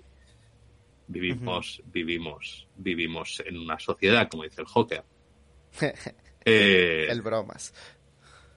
Entonces, entonces ahí está. Eh, no todo el mundo está conforme con su género y dentro de estas identidades de género también hay un espectro. Eh, no todo lo trans significa eh, cambiar completamente de género. Hay géneros no binarios, hay diferentes formas de, de, interpretar el género, porque el género no es algo fijo, sino de nuevo es un constructo social. Entonces, ay Dios mío, hay 54 géneros nuevos que se han inventado en Tumblr y todos los estereotipos.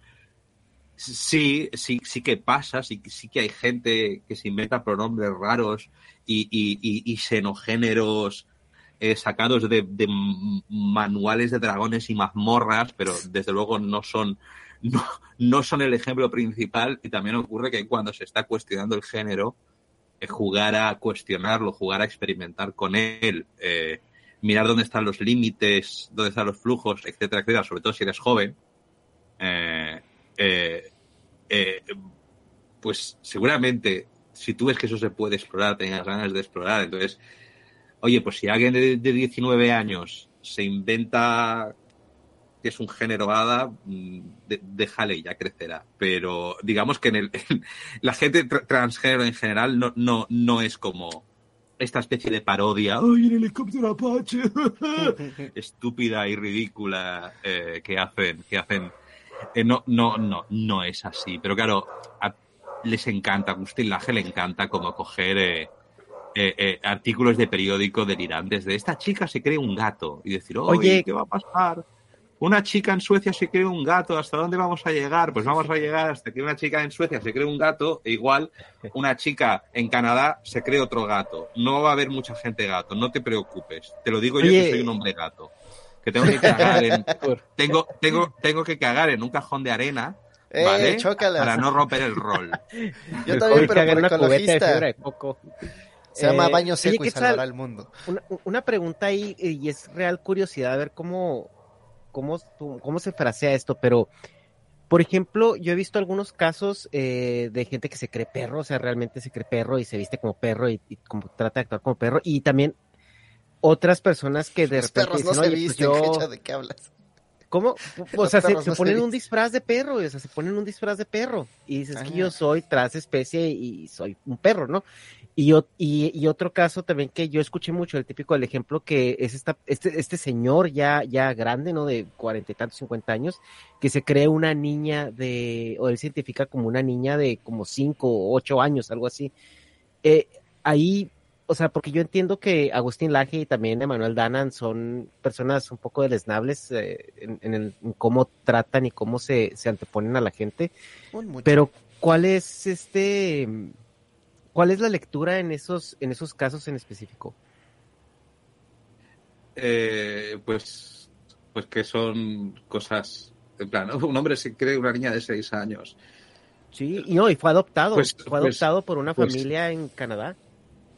Genial, pues eh, me alegro que hagan sus mierdas raras en, en- en una familia en Canadá. Esto es, esto es una noticia sensacionalista eh, de un caso completamente disparatado.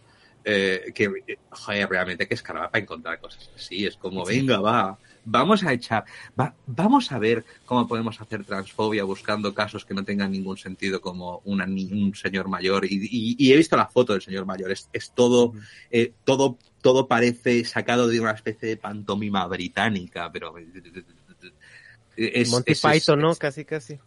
es, es, es, es, es, es, es, es que no merece consideraciones como pues pues si se quiere creer un perro y se quiere poner una pues pues déjale que delir hace daño a alguien este señor no está delirando por ahí él solo bueno pues pues pues nada pues pues pues, pues igual tiene un problema mental y ya está pero no no no, no se puede comparar. Es que es, como que... oh Agustín Laje. No, mira, ¿Alguien, es- alguien- que ha hecho una pregunta en el chat que tiene, que tiene una, una respuesta rápida y además me parece relevante al tema por el te- la cuestión de la terminología. Pregunta, ¿cuál es la diferencia entre transexual, transgénero y travesti? ¿Vale? La Ok. actividad acá. Eh, transexual y transgénero mm, no hay mucha diferencia. O sea, son... eh, transexual es el término que se ha utilizado típicamente, ¿vale? Eh, el término que se, que, se, que se inventó, digamos, en este instituto de alemán de sexología que los nazis quemaron. Eh, y transgénero es el término que se usa ahora.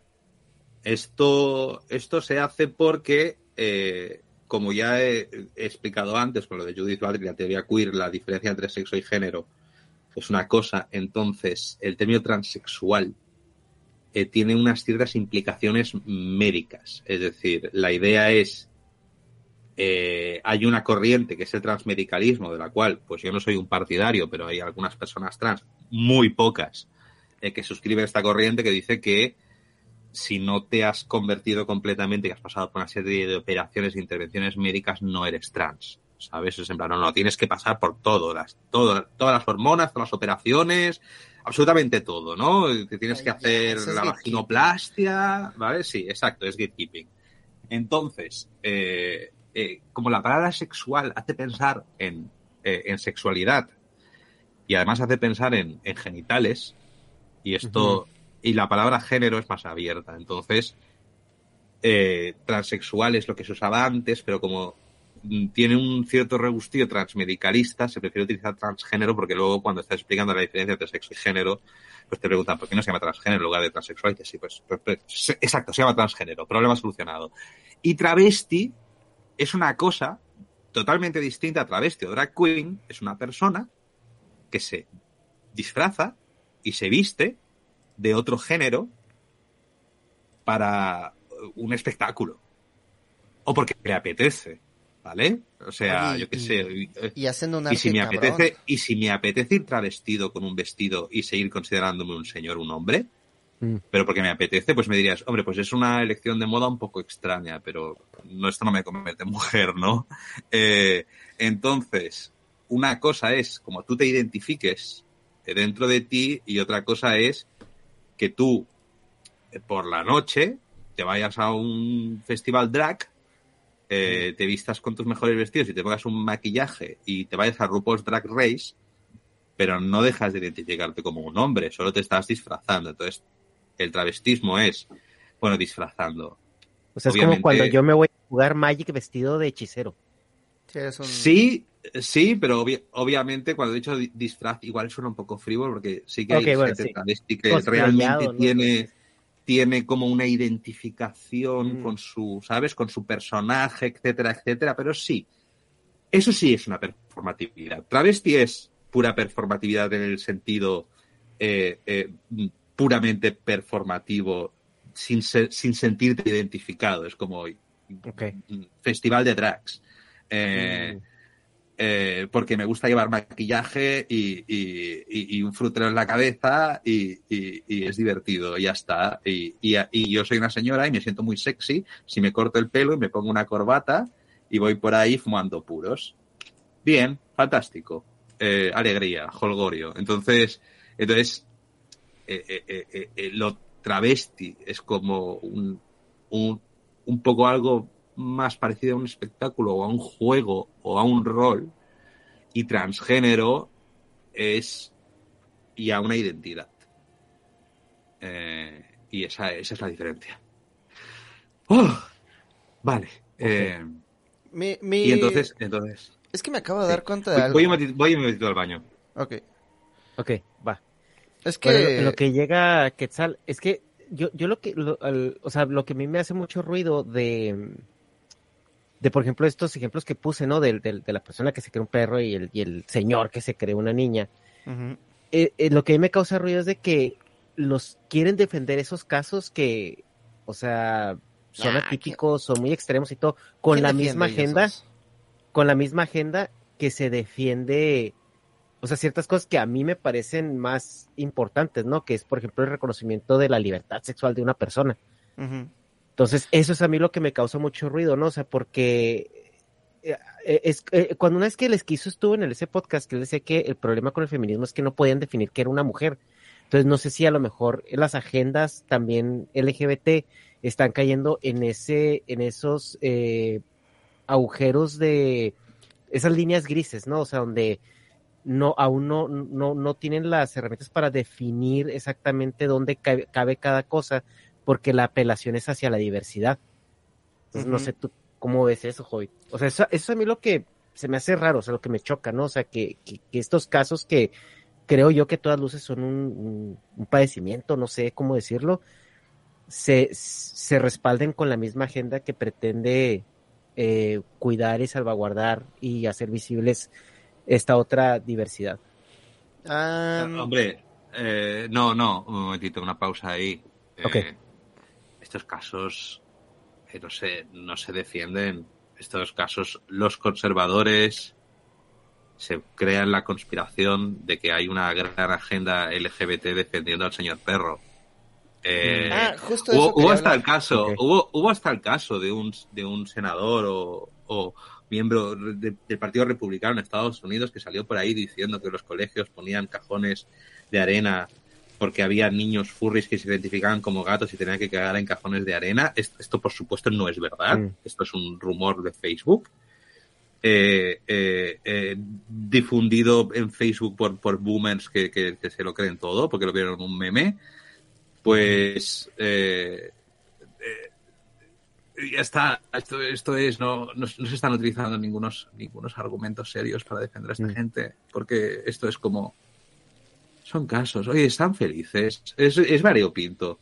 El mundo el mundo necesita a su gente perro.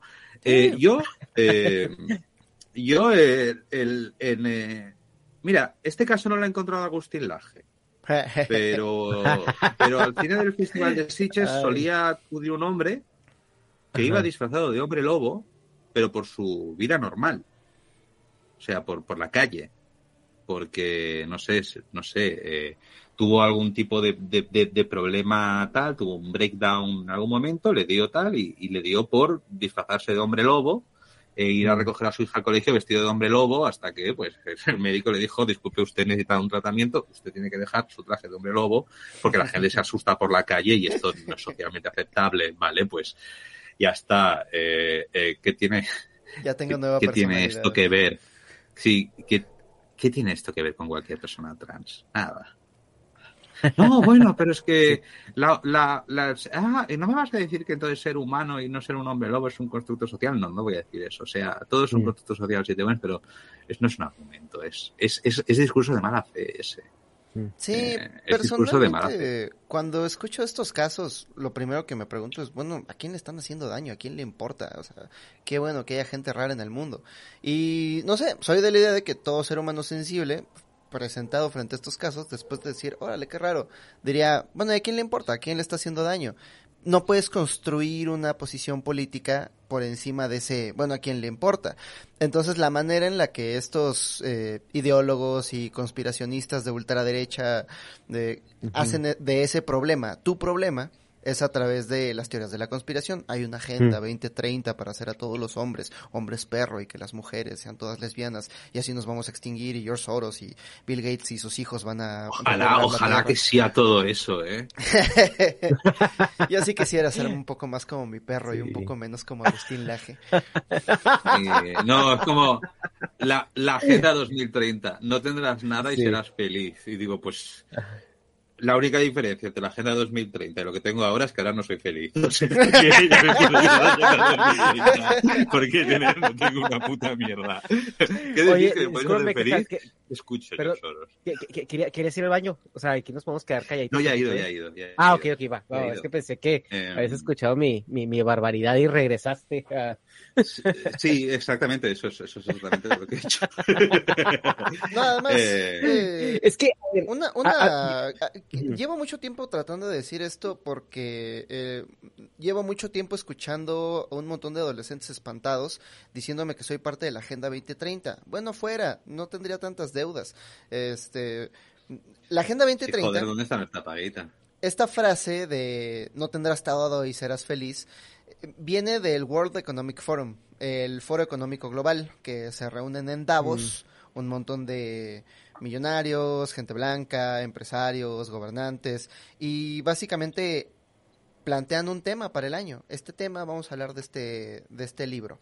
De este año vamos a hablar del tema de en 2014 fue la felicidad. Entonces trajeron monjes, trajeron apps para meditar, trajeron como estas Fitbit que te miden tu ritmo cardíaco y veían qué tan mm. feliz eras para hacer más productiva a la gente. El tema de este año, del año pasado, fue el tema este de no poseerás nada y vas a ser feliz, de Big Reset. Eh, pero nadie de ellos tiene la autoridad o el poder para hacerlo. O sea, sí son muy ricos y todo, pero todos están atados a su corporación. Y el objetivo de su corporación es maximizar las ganancias, crecer la inversión de sus inversionistas. En el momento en el que ellos, como, como Mark Zuckerberg, vayan con sus inversionistas y les digan, oye, ¿qué crees? Vamos a cambiar todo el enfoque de la corporación para que ahora en lugar de hacer dinero hagamos realidad este sueño de hacer esclavas a la gente, la gente va a sacar sus inversiones. O sea, es una teoría de la conspiración basada en una idea que se le ocurrió a un montón de millonarios que están, como dicen los gringos, out of touch. No, pensaron que iba a ser una buena idea decirle a la gente, oye, te vamos a quitar la propiedad privada. Este, pero no tienen autoridad y no tienen poder para hacerlo. No tienen ni siquiera los medios. Yo solo lo quiero, lo quiero decir de una forma más simple. Es un montón de ricos que tienen mala conciencia porque son ricos, se reúnen una vez al año para hacer ver que van a hacer planes para salvar el mundo y luego se tocan los cojones. Eh, básicamente. Y ahí, ahí van con sus pins y los políticos y todo. Deben lo que deben tener es muy buenos canapés. Pero. no sé, eh, los ricos no conocen la sal. Como que la comida de los ricos está horrible pero sus drogas y sus alcoholes son los mejores. Igualmente, creo que ninguno de los miembros de este podcast pertenecemos a ninguna élite global, estamos conectados, ¿no? No, pero Ojalá. me han invitado a los eventos y, no me gusta su comida. A mí me invitaron a ser masón una vez. Dije que no, pero me invitaron. Em, a la masonería. Bueno, eh, TERFs. venga, es que, perdón, que he visto que se están acercando a las 5 y yo venía aquí como, como yo venía todo estudiado, ¿eh? eh a la hora que quieras que Vale. Eh, el, el, los argumentos más complejos o más mainstream que se da contra la gente transgénero los podemos encontrar en la ideología del feminismo radical transexcluyente, que es la parte en que eh, eh esta escisión que ha ocurrido entre la gente LGBT y un sector del feminismo que hasta ahora no es mayoritario. Pero Dios mío, el Reino Unido, ¿vale? Oh my fucking god, my dears. We're in serious trouble. Eh, oh bugger. Um, oh bugger, mate. Let's go to the UK. Okay. Um, uh, las 5 de la mañana. Yo no tengo tiempo para, des, para des, deshacer todos los todos los argumentos de las TERFs y todas las paranoias. Eh, Y mira que me las he estudiado, ¿eh? Mira que me las he estudiado, ¿eh? Que me he venido aquí... ¡Uh! ¡Uh! pero es que estoy empezando ya a estar cansado. A las 5 de la mañana es difícil hablar sobre feminismo radical. Eh, el, el problema... uf. el... El... el- Joder. Es, es- es- es Vale. un, es un tema muy difícil, ¿no? Es, sí, es un tema muy difícil de abordar. eh, vale. eh, antes a- alguien había dicho que el problema es que no se podía definir que era una mujer. No os voy a dar mi definición de mujer. Eh, la mujer es un bípedo implume, no masculino. No, masculino. Ahorita Oye, llega el eh, Megas y despluma una gallina. Ahí está tu mujer. Eh, vale. No, mira, eh, el- al- algo, algo que yo, a, mí me pasó, eh, yo emigré muy chavito hacia California, el, liberal y todo se va al est- estado de California, eh, sobre todo eh, en San Francisco, ¿no? O sea, yo viví tres años ahí en San Francisco desde, mis 23 años como hasta mis 26, 27 años. Entonces, algo que a mí me, me no sé si me pasó, es que mm, soy un poco insensible a la agenda LGBT, no en el mal sentido, sino como que para mí es algo muy orgánico. O sea, para mí el ver de una persona... agenda, por favor, por favor, por favor, no lo llames ¿Cómo? agenda. ¿Qué es esto de la agenda? ¿Qué es la agenda? ¿Me puedes contar la agenda? No, eh, eh, sí, Porque a- yo no a sé lo que voy voy. a hacer mañana, ¿sabes? Bueno, no, aquí, Bueno, sí, aquí- bueno, yo- despertarme yo, a la hora yo de entiendo, yo entiendo por agenda como la ideología que trata de empujar cierto grupo, ¿no? Entonces, por ejemplo, en California es muy abierto, o sea, eh, aquí no, mm, al menos yo no, nunca me topé con la conversación de que, ay, eres gay, ay, te gusta esto, ay, aquello, o sea, como que es algo que está muy incrustado ya en el, tejido social y es algo que ya ni siquiera la gente se cuestiona o se pregunta, o sea, es algo que es y sucede. Entonces, por ejemplo, yo cuando, salgo de este, de este nicho, o sea, que es tan abierto y abraza tanto la diversidad, eh, de todo, o sea, religiosa, sexual, de todo, ¿no? Porque también aquí es un melting pot de culturas. Eh, si digo yo, ah, caray, pero es que eso cuando es un problema, ¿no? O sea, o por qué eso es un problema, o por qué están hablando de eso, si eso ya, o sea, ¿qué está pasando? Y muchas veces eh, creo yo también que, pues, personas que, que, que vivimos, ¿no? En estos ciertos nichos que son un poquito más abiertos, porque platicábamos eh, una vez con Ana Julia, ¿te acuerdas? Eh, Sí, la Tú comediante. estuviste con Ana Julia, ¿verdad? La comediante que es este, eh, ella, ella es lesbiana y todo esto, y pues ella- obviamente ella trae pues este movimiento, me gusta mucho el, el enfoque que le da su movimiento de, de, de lucha de, de en, en, en el, LGBT, que yo le decía, oye, pues ¿qué piensas de estas eh, reglas que, que, que están poniendo, de que si tu niño de seis años se cree niña, pues le tienes que dar hormonas para que, para como Ay, no. apoyar su transición? Y ella me dijo, mira, pues es que literalmente me dijo, pues que vale verga, yo aquí en México estoy preocupada porque no me maten por ser lesbiana. Entonces sí es así como que, ah, cabrón. O sea, sí me sentó muy en mi realidad de que, güey, o sea, espérate, o sea, aquí estamos todavía luchando porque las mujeres voten, güey, ya luego vemos a ver qué pedo. O sea, es, es- ese- ese- esa desconexión y como que a veces siento yo que no hay un, que, que se trata de homogenizar mucho la visión de del movimiento a través de, de los países o incluso de la de la sociedad, o sea, porque si yo llego y me ha pasado, ¿no? Con, con mis padres, ¿no? Que de repente vienen a visitarme y de repente ven las cosas que suceden aquí o la gente que, que, que, que, que habita, ¿no? Esta zona de, del mundo. De, so- o sea, sí les causa ruido, o sea, para ellos es un choque que, que no entienden, ¿no? O sea, o, o- si es, o sea, sí levantan una ceja. Y ¿Puedo, puedo, cuando... puedo- puedo un un momento? Sí, va, va, va, va, adelante. Yo en, en mi server de Discord eh, y entre mis suscriptores tengo mucha gente latinoamericana que es trans y es pobre. O sea, no es una cuestión de clase. Sí, no, de Eh. acuerdo. O sea, el, yo lo que estoy diciendo aquí es la, es cómo la gente procesa, ¿no? La gente a su alrededor procesa eso y lo acepta o lo rechaza. Y cómo, y cómo también podríamos también entender ese contexto, eh, porque también es, este tema es eh, al- algo que yo le comentaba, ¿no? Les es que muchas veces eh, hay- hay- tenemos ignorancias, ¿no? O no, o no, no estamos eh, al tanto de la problemática o de lo que sufre es- esta, esta población al momento de tratar de funcionar de una Bueno, manera pro- digna. probablemente las, las mujeres trans mexicanas tengan más preocupaciones de que no les peguen un tiro por la calle que la mayoría de gente, eh, dado las estadísticas del crimen en que suelen ser víctimas.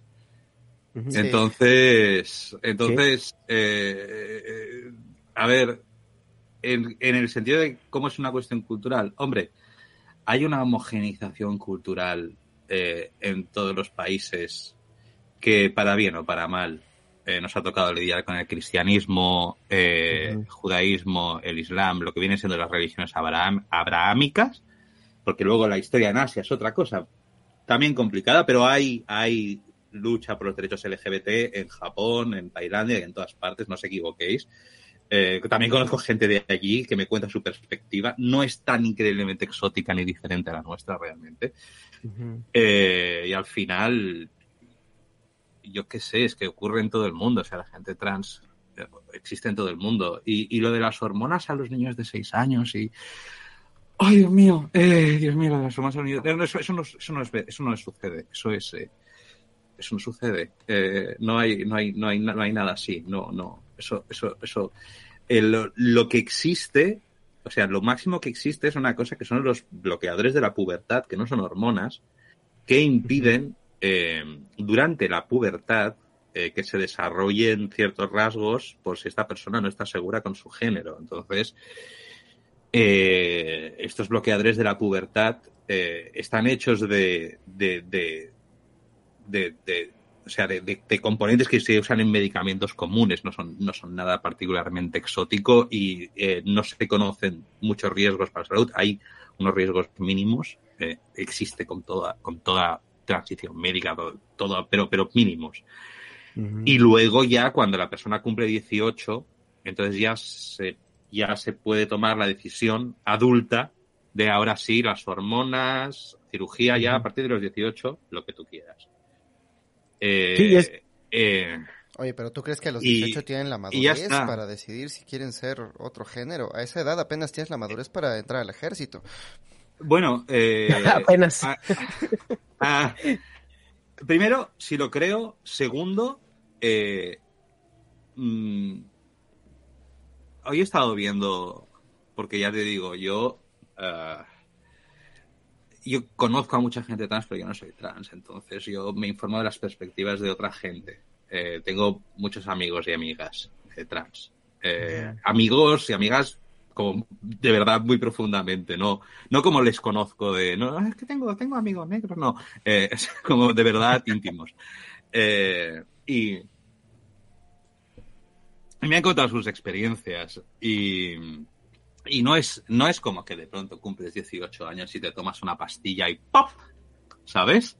Eh, no, la transición, la transición, según me ha dicho mucha gente, la transición en cierta manera no termina nunca. En cierta manera es un constante esfuerzo por mantenerse. Quiero decir, si nosotros como hombres o mujeres cis ya hacemos un esfuerzo por mantener nuestros cuerpos, no sé, yo voy al gimnasio, hoy he estado una hora y media en el gimnasio haciendo pesas porque quiero estar bueno, ¿vale? Eh, pues, pues esto es, una cosa, entonces también existe la de transición. Eh, estadísticamente, ¿vale? Existe un grupo de gente que des- de transiciona. Y esta gente suele ser utilizada por los grupos antitrans como abanderados de todo esto es un error, estáis matando a nuestros niños, es que nadie va a pensar en los niños. Los niños, les encantan los niños. A los conservadores les encantan los niños. Siempre, siempre los están protegiendo. Bueno, men- menos, menos de la Iglesia Católica. Eh, Por eso los llevan a misa, ¿no? Mm, exacto. Entonces, entonces, entonces es, es como, es como mm, mm, la de transición sucede. Estadísticamente, eh, hay estadísticas variadas, ¿vale? La que menos lo pone en un 1, coma algo por ciento, la que más en un 8 por ciento. Eh, sigue siendo una minoría.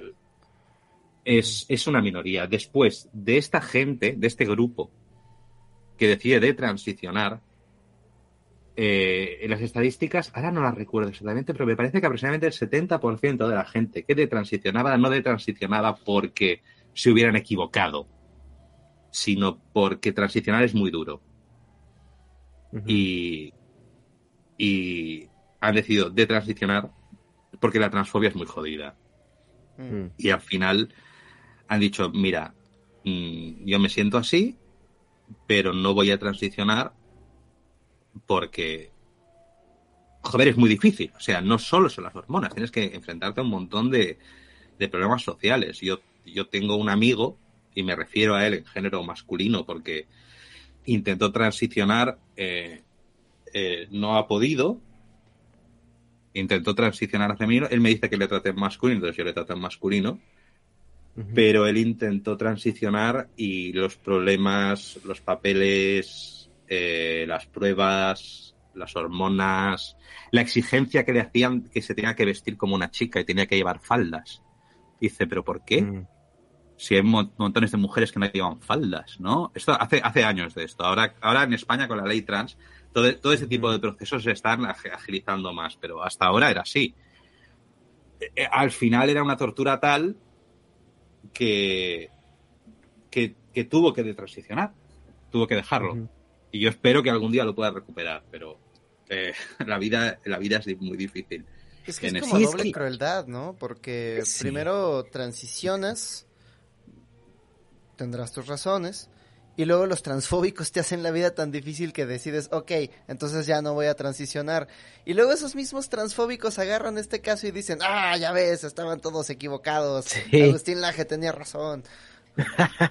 Es que es una, e- e- es lo que te digo, es una, es una situación que yo veo, pues muy, o sea, muy triste, o sea, fuera, fuera de este nicho de privilegio, porque es que acá, güey, o sea, tu género nada más se te pregunta para tu documento oficial y cuando vas al médico, o sea, cuando te contrata una empresa, no, o sea, ni siquiera tu edad, güey, o sea, ni siquiera la edad es, tema. Entonces, eh, es- sí, o sea, sí me da mucha pena, o sea, por, por esta gente que, que es muy maltratada por la sociedad por algo que, pues no, ni siquiera debería ser un tema, güey, o sea, es que, ¿en qué chingados te afecta? Y, por ejemplo, eh, lo que comentabas de, la, de las hormonas, que es así, justamente fue lo que, Ana Julia nos explicó, ¿no? Que nos dijo que este tema es un poco más por, pues, dices que si tú como adolescente no sabes para dónde vas, es un paro totototote, que tus, que, que, haya esas herramientas que en un momento donde ya tú te definas, pues tengas, tengas la posibilidad, ¿no? Y, y sea una transición un poco más cuidada y más, y más ligera.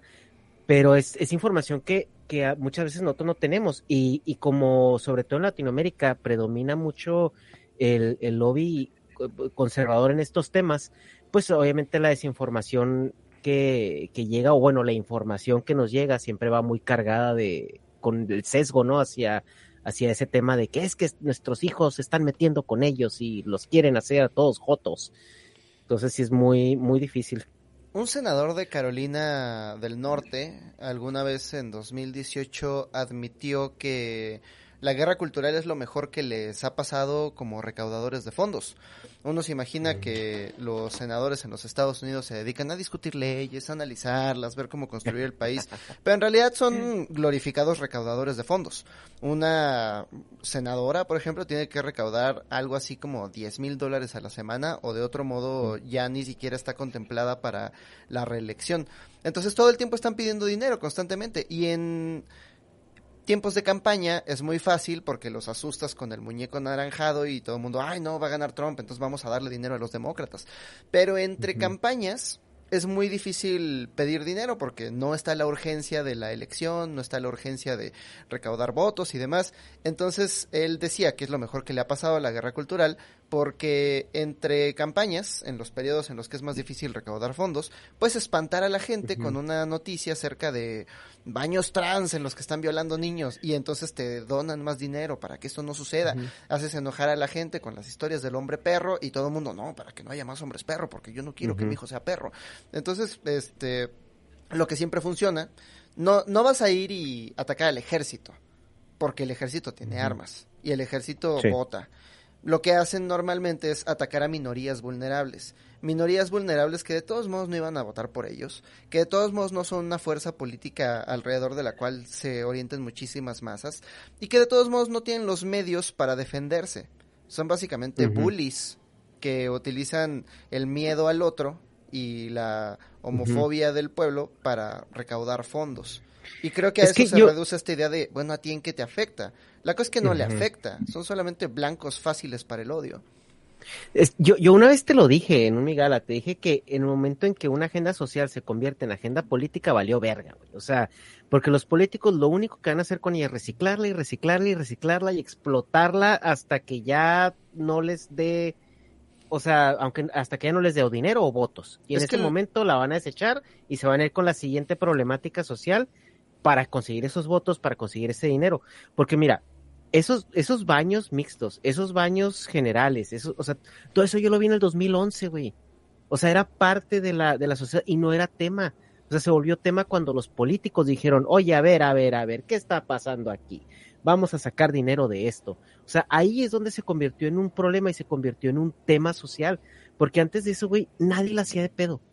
O sea, yo los conocí hace 12 años y no, y te digo, no eran, era, era como un avance muy orgánico social. O sea, y te, ya te metes otra vez a los campus, a las universidades y todo esto con, con, con, con todo lo que, lo que sucede dentro de las universidades americanas.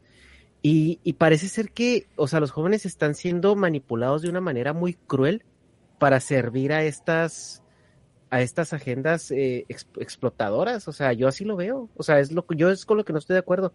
O sea, con los políticos metiendo sus manos, eh, o sea, mancillando todo esto que de otra manera debería de avanzar de una forma más orgánica y más conciliadora entre la gente. Bueno, mi, mi opinión es que lo personal es político. Más bien necesitamos una mejor política. Necesitamos axiomas políticos que nos orienten hacia no atacar a las poblaciones vulnerables, hacia todos los políticos creo deberían ju- jurar el juramento de Hipócrates, no hacer daño a través de tu de tu labor, ¿no? Y, y si no lo haces tendrías que renunciar. Y más importante aún, creo que todo el mundo necesita dejar de cuidarle el pito a los demás. Simplemente, si no te afecta, ¿a ti qué? No, pero es que es más peligroso. Pues déjalos, que cada quien. ¿A ti qué? ¿Se te antojó? Eh, ¿Cuál es el problema? Honestamente no entiendo por qué tratamos de dirigir la vida de otras personas. No tiene sentido. Eh, es que yo estoy completamente convencido que ni las empresas ni los políticos les interesa el tema, güey. O Ah, sea, no, les vale realmente no. O sea, le- les vale, les, Les vale turborriata, güey. O sea, simplemente ellos lo están instrumentalizando. Y ese es el tema, güey. Eso es lo que, lo que yo digo con todo lo que es Disney, con todo lo que esto, güey. Disney te está metiendo lo que te está metiendo en las películas, no porque les interese el tema, güey. Porque saben que vende. O sea, cuando fue lo de Buzz Lightyear. O sea, la película tiene un mensaje bonito, güey. La película tiene un mensaje muy denso. A pesar de que reciclaron Interestelar, reciclaron todo esto. Pero ¿de qué habló la gente? Del beso. Del ¿Cuál beso, beso? entre dos mujeres. O sea, e- es, eso fue, eso fue la, la polémica de la película. De eso se trató la película. No, a mí sí me molestó mucho una escena que vi en esa película y creo que es algo que los niños no deberían ver. Y la escena del final, donde le dan a Buzz Lightyear un ejército, eso sí, muy diverso, ¿eh? Pero para ir y apalear rebeldes en toda la galaxia, y es como ahora vamos a ser los policías del mundo. No, espérate, eso no es correcto. O sea, ya porque lo ves en tus películas de Rambo, ya lo quieren normalizar. No, señor, eso de ser policía del mundo, eso está equivocado, eso no es de Dios. Eso se me hace Pues, todavía más nocivo que, que aunque las Que- dos que- si las morras estas ¿no? estuvieran ahí tijereándose en esa escena, creo que estaría menos nocivo que la escena al final donde estos güeyes dicen, sí, vamos a ser la policía del mundo. No, ahí sí están normalizando un pedo bien tóxico para el mundo. A, a mí, a lo que... tijereando. Yo a mí, a mí, para mí lo de la tijereta es uno de, es uno de los grandes misterios. Yo, yo sé, yo sé que existe, lo, lo he visto en dibujos, digo, pero como no, no tengo experiencia con, con ese órgano, eh, ese genital en particular, pues, pues para mí es, es todo una experiencia eh, maravillosa y mística, ¿sabes? De wow, ¿y esto cómo funciona? No sé, es que pero además es era bien súper bien. estético, se ve bonito. Sí, ¿verdad? Es como súper estético, sí. Yo, sí, sí, es, ya, no, además, que tiene pinta aquello de que, que su equilibrio y sus cosas, como wow. Oye, que, Que ojo, eh, porque, o sea, la, la, la, industria de la pornografía está hecha para los hombres. Entonces, sí, yo he escuchado que casi toda la, la, la porno lesbiana es para hombres. Pero entiendo el tijereo sí, pero, porque... pero, pero existe, eh, existe, existe porno para mujeres. Ajá. Yo de hecho tuve, tuve el, el gusto de, bueno, yo hice, yo hice un vídeo riéndome de Agustín Laje de su vídeo, ¿no? Y entonces hay un momento que, que menciona a una artista de performance española que no la conocen ni en su casa, pero a la cual yo sí vi en un festival de cine feminista y posporno. Y yo la vi a ella sacarse mm, poemas de la vagina y todo esto. Y digo, pero, pero, pero, ¿y esta señora? Porque, a ver, la verdad, el show estaba, estaba curioso. Los poemas no eran buenos, pero se los sacaba de la vagina. Así que, así que se, abría de patas y racas, se sacaba un pañuelo y dentro tenía un poema. Yo, en plan, no, venga tú. Se, se, se lo has sacado ahí del potorri, que está graciosa la señora esta, ¿no? Luego, años, Hacía mucho que no escuchaba esa expresión. años después, eh, me encuentro leyendo el libro negro de la nueva izquierda y veo a Agustín Laje escandalosamente relatando la performance de la tía esta, que es una pava de Barcelona, que en serio, que no es famosa, que no la conocen, no la conocen, pero yo daba la casualidad que la había visto ayer en una casa ocupa, o sea, imaginad el prestigio. Y, y, eh, y nada, y estaba ahí Agustín Laje describiendo el espectáculo de esta mujer como una especie de cosa luciferina de las tinieblas. Y yo recuerdo que yo simplemente estaba allí con, ¿sabes? Con una cerveza diciendo, ¿y esta señora? ¿Sabes? Como, mi, mi, mi experiencia fue una movida más rara, ¿no? ¿Y cuál era el punto de Agustín Agustín? ¿Para qué, para qué traía atención ese Porque el queer quiere destruir esta mujer, hace una perturbadora danza con unas músicas, no sé qué, hechas para manipular la mente, no sé, aquello parecía como que estaba aquí hablando, aquí hablando de que, de, de- de la cienciología o algo, pero no, no, si era una señora sacándose ahí los poemas de Chiquify, pues déjala, está muy contenta. ¿eh? Pero bueno, en fin, eh, Agustín Em. Laje necesita ocuparse de sus propios asuntos, ¿no? Es como, güey, Güey, que el te que necesita verga. ocuparse, ta- también el que necesita ocuparse de sus propios problemas mentales, que son muchos, es Ben Shapiro, güey. No sé si lo has escuchado. bueno, eh, Que es el Agustín Ah. Laje de acá, güey, o sea. Eh. Sí, eh, y, y de hecho, y de hecho me quedaba, me quedaba una cosa de Ben Shapiro tiene la Daily Wire. Eh, yo veo que hay tanta gente escuchando y yo sé que Daily Wire pone mucha publicidad en YouTube. Solo es que decir, eh, no, eh, eso es lo peor que existe. Hay un documental llamado What is a Woman, hecho por eh, una barba a un hombre pegado llamado Matt Walsh, que está Ah, recibiendo muchísima, muchísima publicidad, muchísima atención. Mm. Yo lo he visto el documental. Es un tipo de barba, ¿no? Que está enojado con el matrimonio gay y, Y la gente que no le trans, incumben. sobre todo la gente trans, sí, sí, sí. Y, y, y, y, tiene unas ideas bastante curiosas sobre la edad de consentimiento y el matrimonio infantil, pero... eh, ah, eh, sí, vi una entrevista suya donde decía, pues, la madurez sabes, mental eh, es suficiente. Es que nadie va a pensar en los niños hasta que yo me los quiera follar. ¿eh? ¿Eh? Bueno, en fin. Eh, entonces, entonces este, este documental lo he visto, eh, está, está, está repleto de manipulaciones. Es, eh, es profundamente sentimental y ridículo. Creo, creo que cualquier persona con capacidad crítica puede ver este documental y ver que es una mierda.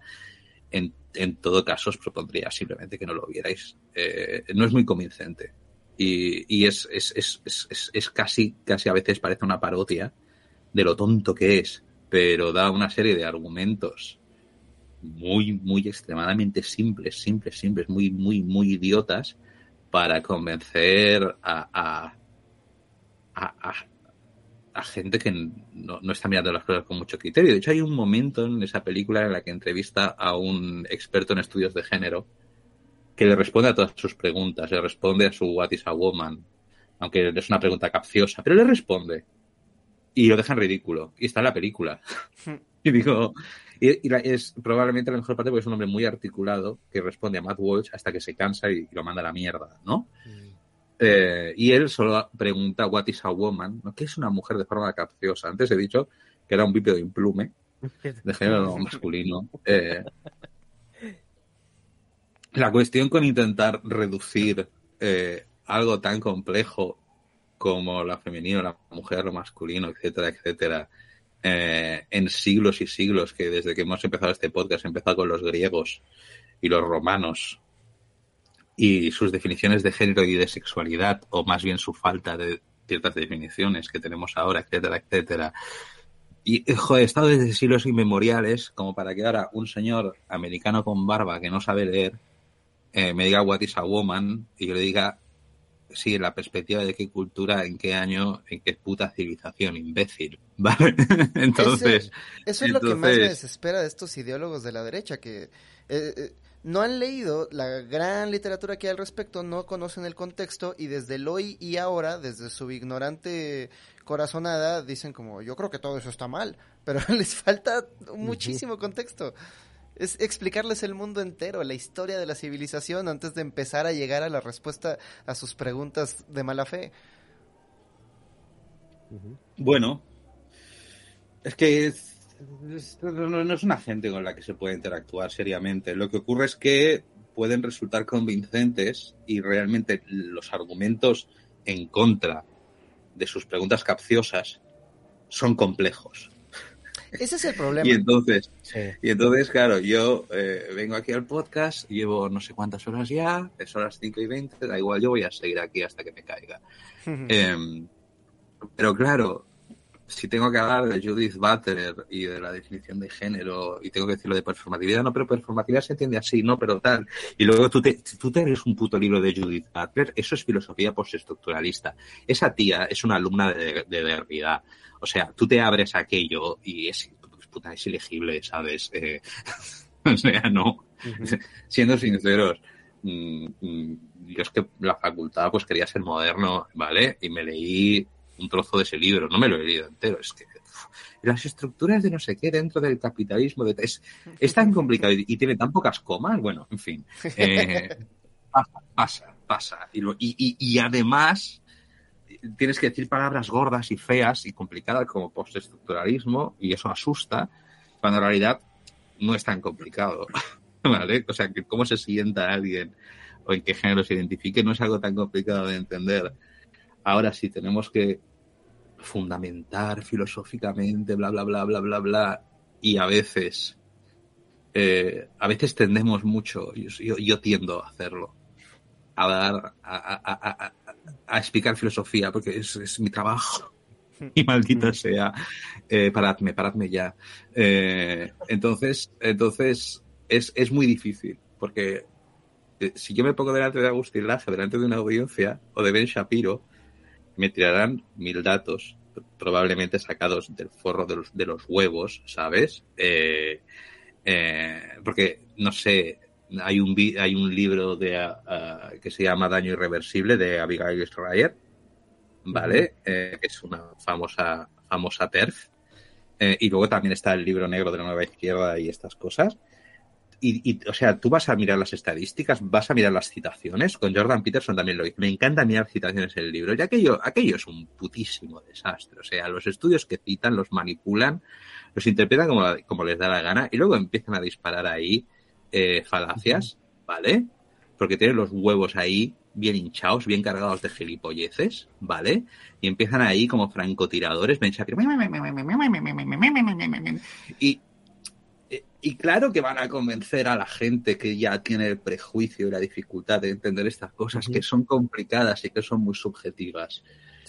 Y luego, claro, me apelarán a qué va a pasar con nuestros niños y, y ahí apelan al sentimiento. Entonces, en ese sentido, eh, la pelea está difícil. Y en ese sentido, la representación es muy importante. La mesa está desbalanceada porque ah, mira, acabo de entender la representación. Bueno, primero la mesa desbalanceada. Este, el problema es que la propaganda entra fácil, pero la verdad es compleja. Entonces, si tienes a Ben Shapiro y a estas personas que hay que admitirlo, son moderadamente elocuentes, hablando. No, son, son, muy articulados, güey. Y luego aparte hablan bien rápido los cabrones. No, no y entonces no te da tiempo de captar la información y los adolescentes, Dios los bendiga, no son este, yo sé que sienten que sí, pero no son la gente más lista del mundo. Entonces, No, sí. muchas veces se quedan solamente con la apariencia de la elocuencia, se quedan como con la apariencia de, no, es una persona muy, eh, muy, muy elocuente. Ustedes adolescentes eran muy jóvenes para acordarse, pero aquí en México, eh, cuando Cuadri eh, fue candidato a la presidencia, estaba diciendo puras mamadas, pero las decía con un tono tan bien estudiado y las decía con una rapidez tal que toda la gente decía, él fue el único que dio buenos argumentos. Y luego les preguntabas qué argumentos dio y dijo, no me acuerdo, pero hablaba muy bien. Y creo que sucede lo mismo con Agustín Laje y con, y con todos estos personajes que son elocuentes en su odio. La gente solamente no se acuerda de los argumentos, pero ven como cifras y como la gran mayoría de los seres humanos entienden más de autoridad que de razón, no razonan y solamente dicen, esta persona que habla bonito piensa lo mismo que yo. Y a partir de la sismogénesis, de la que ya hablamos hace rato, de cómo los grupos humanos crean su propia identidad a partir de aquello que no quieren ser y que observan en los otros grupos humanos, adolescentes criados por el patriarcado, jóvenes educados para ser muy, muy masculinos, que igual y tienen un poquito de dudas acerca de su propia, eh, de su propia masculinidad, ven a este enemigo manufacturado por los elocuentes voces del odio pagado por la Atlas Foundation y dicen, ah, es que eso es la agenda, la agenda 2030. Lo dijo una persona que hablaba muy bien, yo reconozco su autoridad como comunicador, yo no sé qué le está pagando la Atlas Foundation, así que yo estoy en contra de la comunidad LGBT. Por eso creo que es muy fácil, muy fácil hacer propaganda y muy fácil alentar al odio. Pero por otro lado, Quetzal está diciendo algo muy importante. No podemos convencer a la razón desde la razón. Por otro lado, la, la teoría del contacto dice que entre más contacto tienes con una población, más te das cuenta de que son seres humanos como tú. No es un monstruo, no es algo que te está atacando. Entonces, creo que la representación puede servir como ese contacto. Si en lugar Bueno. de tener como estos chistes de hombres heterosexuales burlándose, burlándose de los gays y poniéndose una falda y peluca, si en lugar de eso tienes contacto con verdaderas historias de la comunidad LGBT, te vas a dar cuenta de que al final son seres humanos. Yo aquí voy a contar un poco, un, poco por mi parte, mi historia con la representación. Ya le, ya le he contado en vídeos antes, eh. pero, pero solo para que entendáis que es importante, al menos desde mi perspectiva. eh, primero, eh, he conocido gente trans que se ha quitado la vida y, y eso, ¿sabes? Eso, eso, eso te, eso te, te- eso, eso te hace mella, ¿vale? Y es como, bueno, que no, que no esto, esto no puede volver a pasar. Entonces, uno, uno se, uno se empeña, ¿no? Y yo también tuve mi propia, mi propia crisis por aquello que os dije. Yo crecí en los 90 y aquello del, del amigo gracioso y el SIDA, pues no me molaba, ¿no? Y fue con una serie de Alan Ball, un hombre homosexual, que hizo una serie en HBO, una empresa norteamericana que busca beneficios, llamada Dos metros bajo tierra.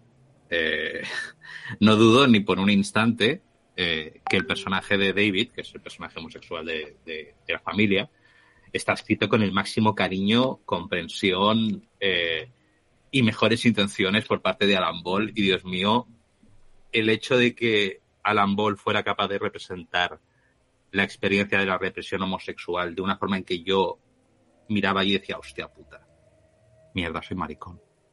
Oh, fuck. Oh, ¿sabes? El, si habéis visto la serie o si la veis en algún momento, es, es del 2000, do- del 2000 al 2005, pero wow, Dios mío, eh, va durísimo, va durísimo. Eh, Oye, va sí, durísimo ¿cómo, la serie. cómo es ese momento Y en el el- que descubres que no eres heterosexual? Porque Bueno, yo me acuerdo no, que no, cuando no. descubrí la música de Placebo, a mí me pasó lo contrario. Yo quería ser gay. Me, me parecía que era la identidad más divertida. eh, de grande quería ser así de autodestructivo. Yo quería. eh, es que hasta la canción esta donde sale del closet, su vida estaba llena de significado. Y yo decía, puta, si tan solo me gustaran los vatos. Yo, yo quería ser Brian Molko de grande. Y, y no se me ha quitado hasta la fecha. Este, le tenía envidia Pues- incluso, ¿no? Porque su canción Nancy Boy es, es, es la vida más, o sea, ya en retrospectiva, ya que has pasado por un rato de autodestrucción, dices, ok, no es tan divertido como parecía. Pero la, la canción de Nancy Boy se me hacía que era la vida más divertida de la historia y lo más importante aún para la identidad de un adolescente, él tenía sexo muy fácil. Muy fácil. El, el, el, el, el hombre heterosexual tiene que brincar por aros, tiene que pasar pruebas, tiene que tocar el inframundo y luego regresar Tiene que al prometer hogar amor eterno, transformado.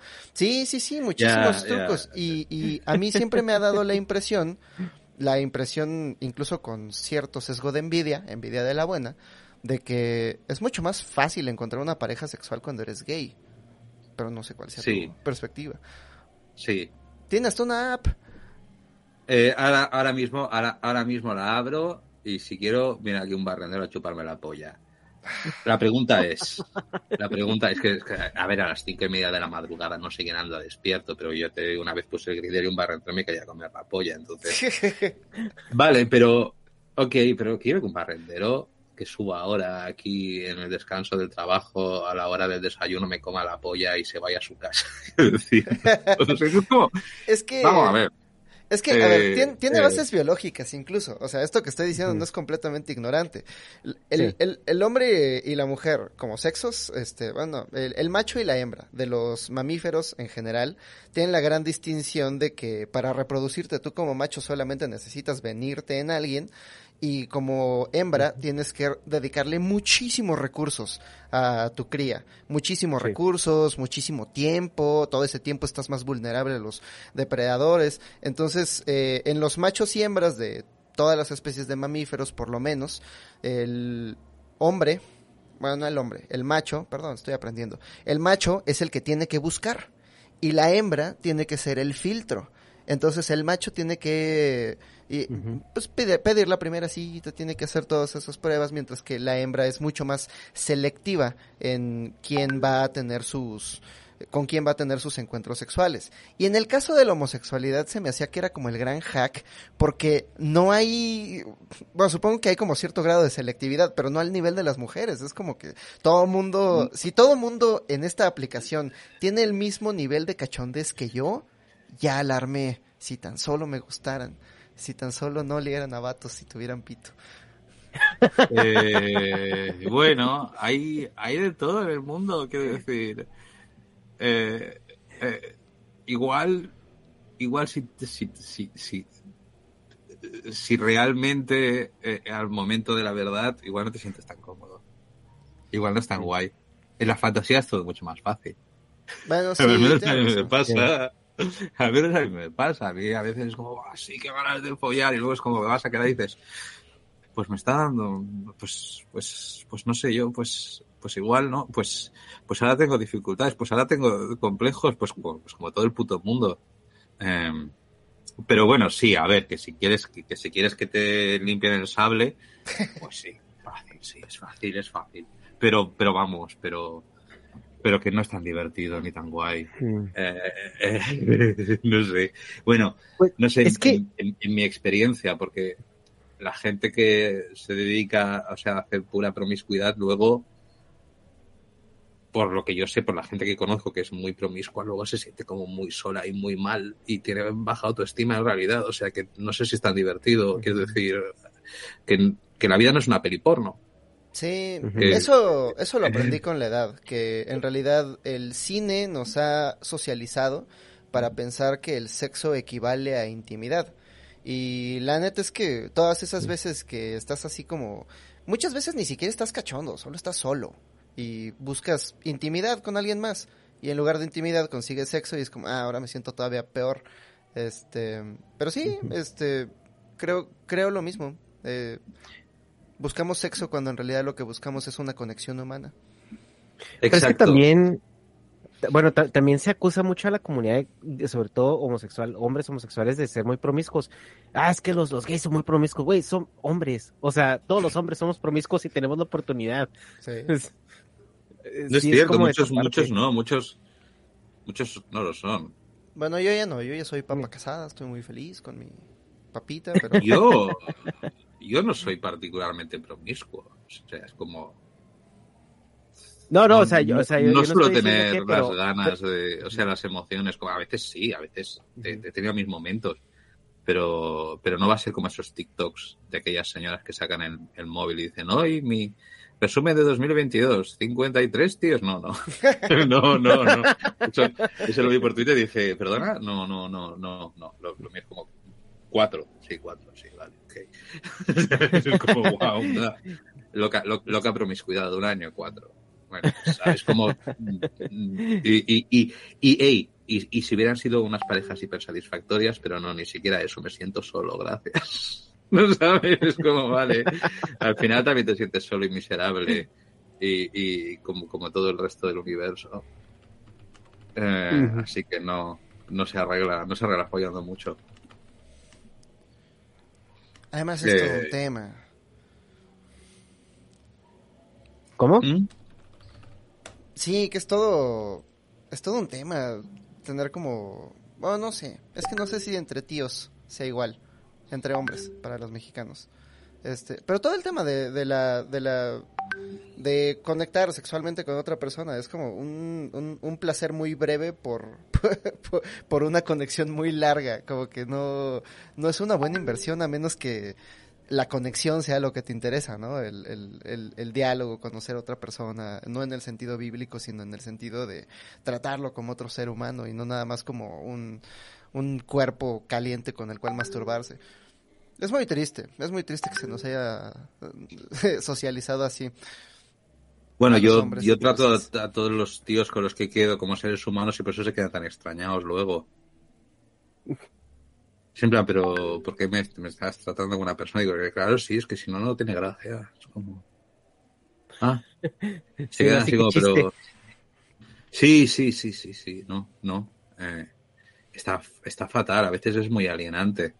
Y además hay montones de presiones que, que, que tienen, que tienen los hombres homosexuales aparte. Vos- vosotros, vosotros creéis que me he tirado hoy una hora y media en el gimnasio porque me gusta levantar pesas, hijos de puta. No, es, es porque soy un inseguro que tiene 37 años y dice, hostia. Eh, ¿y si- Ah, esa es otra, si llego a los 40 y me quedo enjuto? No. Es, es, como, es, es que ya es como un meme, ¿no? Que todo el mundo en el grinder está muy mamado. Entonces ya hay como un segundo nivel de, de un techo de cristal, del cual la gente no Ah. no puede pasar. Ah, eh, sí, sí. Bueno, eso es, eso es un problema. Eso es un problema que atañe a, a la comunidad eh, gay de hombres en particular en el Grinder. Eso es, eso es una, eso es una dimensión de, de, de autodesprecio. Créeme, Ho- Hobbit, eh, no es, no es tan divertido como tus fantasías de 15 años. Es que No lo es. Brian Molko lo hace, lo hace sonar tan glamuroso. Mm. Es como, "Ojo- ojalá ser puta. No, no, en realidad no. En realidad, tienes razón, en realidad está- ojalá ser feliz. Estoy en la mentalidad adolescente de, ah, de ser bien chido ser actor porno. Te Sí, por coger. sí, sí, exacto, sí, sí, sí.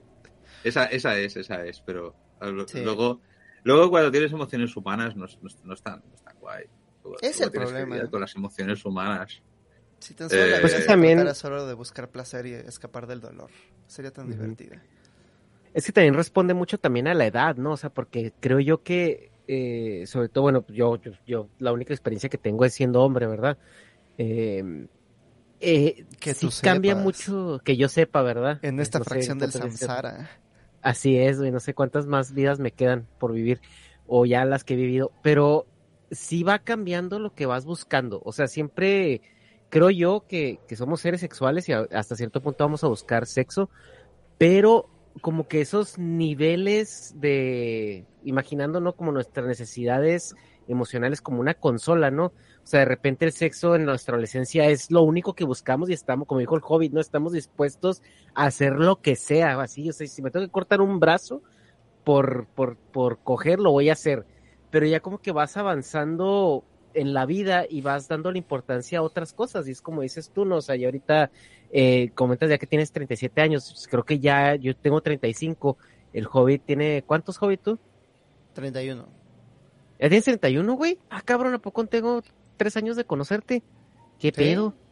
Este, entonces, eh, o sea, por ejemplo, creo que ya cuando uno pasa a los 30 ya vas apreciando otras cosas, ¿no? Que, que no necesariamente tienen que ver con sexo. Y, y no sé, yo creo que está bien. O sea, yo creo que es algo también una, una, ex- una experiencia bonita en, en pasar esa parte y que ya no sea como que lo tu primer plano, ¿no? Sobre todo como hombre, ¿no? Que, que en la adolescencia eso, es- eso es muy, muy manifiesto. Ahorita que hablabas de los Bueno, griegos, a ver, Quetzal, este... Sí, no, pues, siem- siempre tienes el momento en que te da el subidón y la polla te lleva como una vara favorí. Sí. Eh, pero, pero en, en mi caso, en mi caso suelo, suelo, bueno, sí, sí, sí. Bueno, cuando va como una barra Zauri, pues, pues, pues, pues voy, voy y ataco. Eh, no me cuesta. Pero luego, pero, pero eh, no siento tan bien. Es como, eh, no, no me valoran como persona, estoy solo. Solo me quieren por la polla. Eh, De eso habla el pibe así motosierra. que, qué sé yo. Cuando toca sus sí. primeras boobies y luego Máquima le dice, no, en asuntos eróticos es mejor cuando conoces a la persona y luego le hace que sienta como el peso de sus manos, la longitud de las falanges, y ya que lo tiene bien enamorado, lo utiliza como arma contra un demonio. Es un anime horrible. Pero, ¿ves Quetzal que estábamos hablando acerca de los griegos? ¿Te acuerdas del inicio de la República de Platón? Cuando está Sócrates molestando a la gente y se acerca un viejo y le dice como, eh, tú viejo poeta, ya no se te para y tal. Este, y el viejo poeta le dice, así es, durante la gran mayoría de mis años viví como, me encanta cómo lo dice, viví esclavo de un amo cruel, pero ya no más. Y me da una envidia siempre que lo leo. Me da una envidia porque Eh. Nietzsche tiene razón, no sabes en qué horribles barrios a las 3 de la mañana salí corriendo por, eh, por culpa de ese amo cruel, te arrastra de un lado a otro, te hace hacer el ridículo, te lleva a bailar a fiestas donde no quieres bailar. Y cuando este poeta al que ya no se le paraba decía, "Ah, por fin me siento liberado de este amo cruel, pensé, ¿hasta cuándo? ¿Por qué? Sí, en, en la autobiografía de Luis Buñuel, eh, eh, mi, mi último suspiro se llama, al final del libro, cuando ya llega la vejez, dice, y llegó el momento de que pensé que sería terrible, pero me he librado de un gran tirano. Mentira. ¿no? Y digo, tienes razón, te- Buñuel. tienes- Bueno, y luego está, eso es otra cosa, LGBTIQ+, porque tenemos muchas Ajá. letras. Luego existe una, una comunidad, yo ya te digo, sí he conocido a gente que, que aún estoy aprendiendo de esto. Aún estoy en sospecha, ¿sabes? Aún estoy en esta fase en la que cuando alguien me dice que es asexual, hace la ceja y digo, ¿seguro? ¿Sabes? Pero, pero estoy, estoy empezando a descubrir que sí, de hecho, sí, no tengo que alzar la ceja y seguro. Eh, hay, hay gente que tiene una relación eh, para con la atracción sexual y el sexo que no es la arquetípica que tenemos los aquí presentes. Quiero decir, hay gente, eh, y ya te digo, no me, no me gusta eh, a mí particularmente esto de hacer montones de categorías de tal, ¿no? Pero bueno, si a la gente le gusta, pues eh, hay gente que dice, bueno, yo soy demisexual. ¿Y eso qué es? Eso es que no puedo sentirme sexualmente atraído por una persona si no tengo sentimientos sobre esa persona. Y digo, bueno, eso, a ver, a mí también me- pasa un poco, en cierta manera, ¿no? O, o no nos pasa a todos un poco, o, o Sí. hay como grados, ¿no? Esto es como, Sí. no, no sé, pero digamos que dentro de hay una cosa que es la sexualidad, y dentro de la sexualidad hay una serie de grados de gente que puede tener intereses románticos, pero no va particularmente cachonda, ni hombres ni mujeres, o gente que ni siquiera está interesada en tener pareja. Sí. Hay gente que no le importa el sexo o que no, no siente el impulso tan prioritario, lo puede practicar por diversión, pero no es aquello que no es aquello que les controle, que les controle como la barra. Eh, y, y eso ya es toda otra dimensión, ¿no? Entre to- todo otro espectro, aquí hay muchos espectros, ¿eh? entre cosas, entre ser hipersexual y ser asexual, pues ahí hay o- otro abanico eh, y, y hay, y oye, y, y hay gente que es asexual y, y yo creo que parece que viven más tranquilos. Yo les tengo tanta envidia. La cantidad de Sin la urgencia, ¿no? de No, y el tiempo. Hay una... El tiempo, hay el un- tiempo hay es la una- urgencia y no sé. Hay una abogada en Monterrey a la que admiro muchísimo. Este, si está escuchando esto, por favor, no te lo tomes personal. Se llama Calicho Scoffy, le llaman la señora de las casitas. Este, avanza política pública a favor del derecho a la vivienda. Es una experta en derecho. Dio una clase que se llama Derecho para no abogados y es la neta. Eh, todo el tiempo está avanzando eh, activismo social, está encabezando causas, tiene un doctorado, da clases en el TEC de Monterrey es la persona, mm, mm, la admiro muchísimo. Y no estoy diciendo, probablemente, mucho de esto es mérito suyo, pero no estoy diciendo que sea la única razón, pero ella es asexual. Este, la cantidad de tiempo libre que esto le ha de, de liberar para, para seguir para, para seguir persiguiendo estas causas nobles e importantes en lugar de los placeres genitales. Qué envidia la tengo. Yo más, yo más, yo más que tiempo libre pienso más en, en como cargas y labores emocionales. Sí. Sí, Como, uff, sí. tanto sufriendo porque, ay, no me va a responder al mensaje y estoy enamorado barra cachondo. No, pero vamos, liberadme de esto, por favor. Sí, entonces, eh, alguien por aquí por el chat ha dicho que hay muchas discusiones sobre qué se incluye en el LGTBIQ+, etcétera, si la sexualidad se debe incluir o no se debe. Ah, Para mí, todas estas siglas, todo el abecedario, todo el LGTV, ¿vale? Eh, es un poquito como, como, como una especie de plataforma para hablar. O sea que si, que si alguien quiere hablar de su asexualidad, que, que hable cómodamente, me parece muy bien.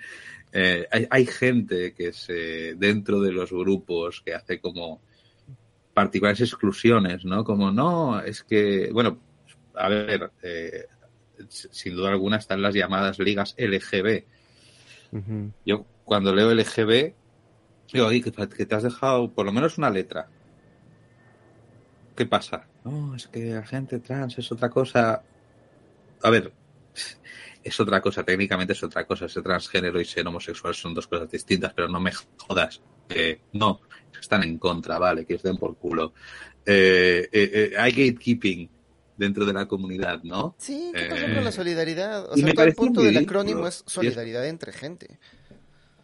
Ya, bueno, bueno, pero hay gente que dice, pues ahora este acrónimo es solo para aquí porque el resto son unos degenerados y Ah. nosotros no. Y, en fin, lo que vienen siendo, de nuevo, son una parte muy pequeña de la comunidad y no nos cae, yo, yo- nunca, no nos cae bien, no nos caen bien, no nos cae bien. Yo, Mm. yo, yo tuve una cita una vez con un tío que decía LGB sin la T y le dije, un placer, Eh, me ha surgido una, una urgencia.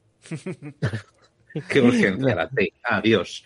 Eh, eh, A mí me el- gusta mucho la el- perspectiva que tiene Sisek al respecto del LGBT+, acerca de cómo el, el lésbico, gay, transexual y el otro, abi, este, son identidades muy específicas, muy específicas que igual y no engloban la diversidad de toda la humanidad, pero por eso le parece una genialidad que haya después un más. Entonces es como, ah, ok, yo Claro, soy ese más. plus. Yo soy el plus. Yo soy Sí. todo lo Eh, demás que engloba. las sexualidades no normativas, a, a mi parecer, deberían estar metidas en el plus, excepto, excepto aquellas que moralmente no Mm. podemos tolerar. ¿Vale? Ese, ese plus no incluye zoófilos y no incluye pedrastas. Sí, no. Muchas gracias por preguntar. No, porque estará por aquí Nicolás Márquez aquí escuchando y diciendo apuntado. Ajá, o sea que todo, o sea que en el plus puede, no, no puede entrar todo, no puede entrar sí, todo. sí. Por Lo si- han por si intentado. No, sí lo han intentado. hay- He visto hay que hasta tienen su intentos, bandera. hay- sí, tienen su bandera, se llama MAP, Minor Attracted Person. O sea, no. Ahí No, estoy de acuerdo con Quetzal, eso Eh, no. eso no. Lo vuestro es eh, algo que requiere ayuda psicológica. Si no cometéis crímenes, si no a la cárcel. pero, pero, pero no, no Pride, no Pride, no, no, na- no, no podéis venir con vuestras banderas. A, a esto no, no, no.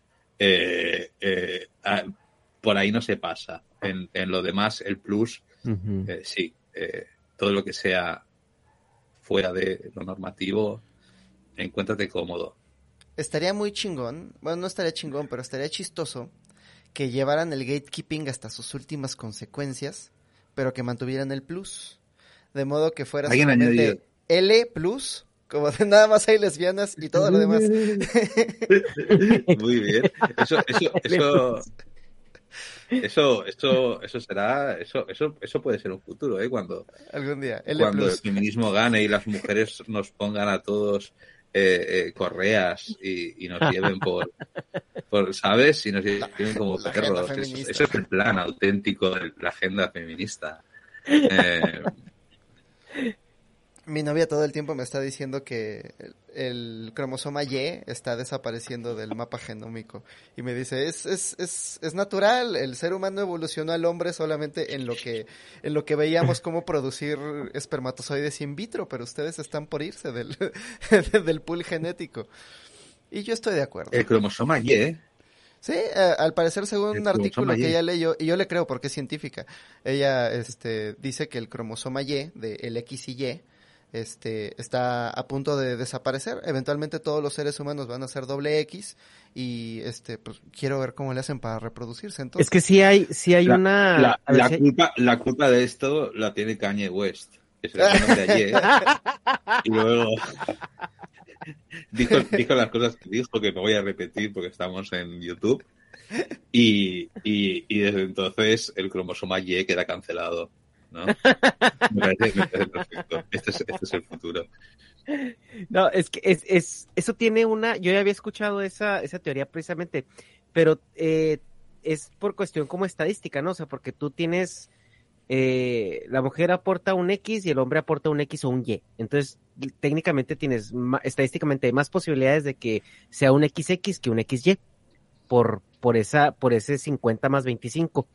Mm, Y aparte no es 50, o sea, no es un 75, o sea, porque sigue otra regla matemática que es una permutación estadística. Entonces realmente no tienes un 75, es, es todavía poquito más por ciento por las permutaciones que puedes hacer. Pero la idea es de que obviamente en el pool, o sea, de, de, de personas necesitas más mujeres que hombres porque una mujer solamente puede estar embarazada de un hombre, o sea, de una, o sea, puedes, puedes tener un embarazo a la vez y un hombre técnicamente puede embarazar a muchas mujeres al mismo tiempo. Eh, y es por ello que, precisamente para que el, el, el rate de recuperación poblacional fuera saludable en nuestra evolución, tenía que haber muchas más mujeres que hombres. Entonces, ese es, o sea, esa es un- una parte como por el lado evolutivo y por el lado estadístico. Entonces, ahorita que la reproducción no es una prioridad para nosotros, pues sí se puede, sí se puede llegar a ver que empieza a haber un, una, o sea, que se dispara un poquito más la población femenina. Pero, pues, sí, ya cuando lleguemos al punto de que pues, ya nomás haya puro XX, güey, pues sí es, está... pues, faltan muchos años, güey, no nos va a tocar ver. Los últimos, los últimos hombres serán puestos en jaulas. Sí, Eh, va a ser muerte por, Eh, les- por cuscús. les, les pondrán electrodos en los huevos y los controlarán con sus... Entonces, si, si el hombre dice algo que ella considera inoportuno, será sumando, le dará y le electrocutará los huevos. Compórtate, perro. Perdona, no quería halagarte. Llamándote perro, compórtate, hombre, sin H, con N y con V, hombre. el Y tú, hombre. señora, Y cuando lo Este sentencien a muerte va a ser muerte por snusnu. Ufas. ya le gustaría, ya le gustaría, ya le gustaría. Murió lo va a hacer teni- teniendo, teni- teniendo que, que- que- de- mira, si voy a- si sigo así, voy a empezar a hacer imágenes, perdón, es que estoy un poco cansado, voy a empezar a hacer imágenes surrealistas cancelables y va a ser una pena después de tanto rato que me acaben cancelando por la imagen eh, eh, mm, eh, misógina que es generar esta, esta, esta supuesta distopía eh, eh, La ciudad de las mujeres. Esa es una película de Fellini. Yo pensé que En esa película os reiríais. ¿eh? No sé si la conocéis, No, ¿de Fellini? pero sí, sí. Marcello Mastroianni, con el pelo cano, llega en tren a la ciudad de las mujeres y se encuentra, es de los 70, y se encuentra que está en una especie de simposio feminista y que todo, todo a su alrededor son mujeres fem- feministas radicales de los años 70.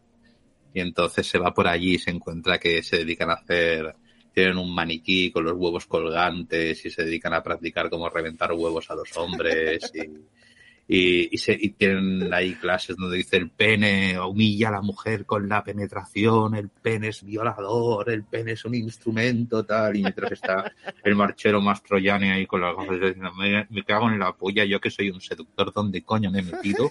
¿Y cuántas tías hay? ¿Y cuáles querrían follar conmigo? Porque por supuesto, porque por supuesto ve a un montón de feministas misándricas furiosas y dice, aquí cómo se folla.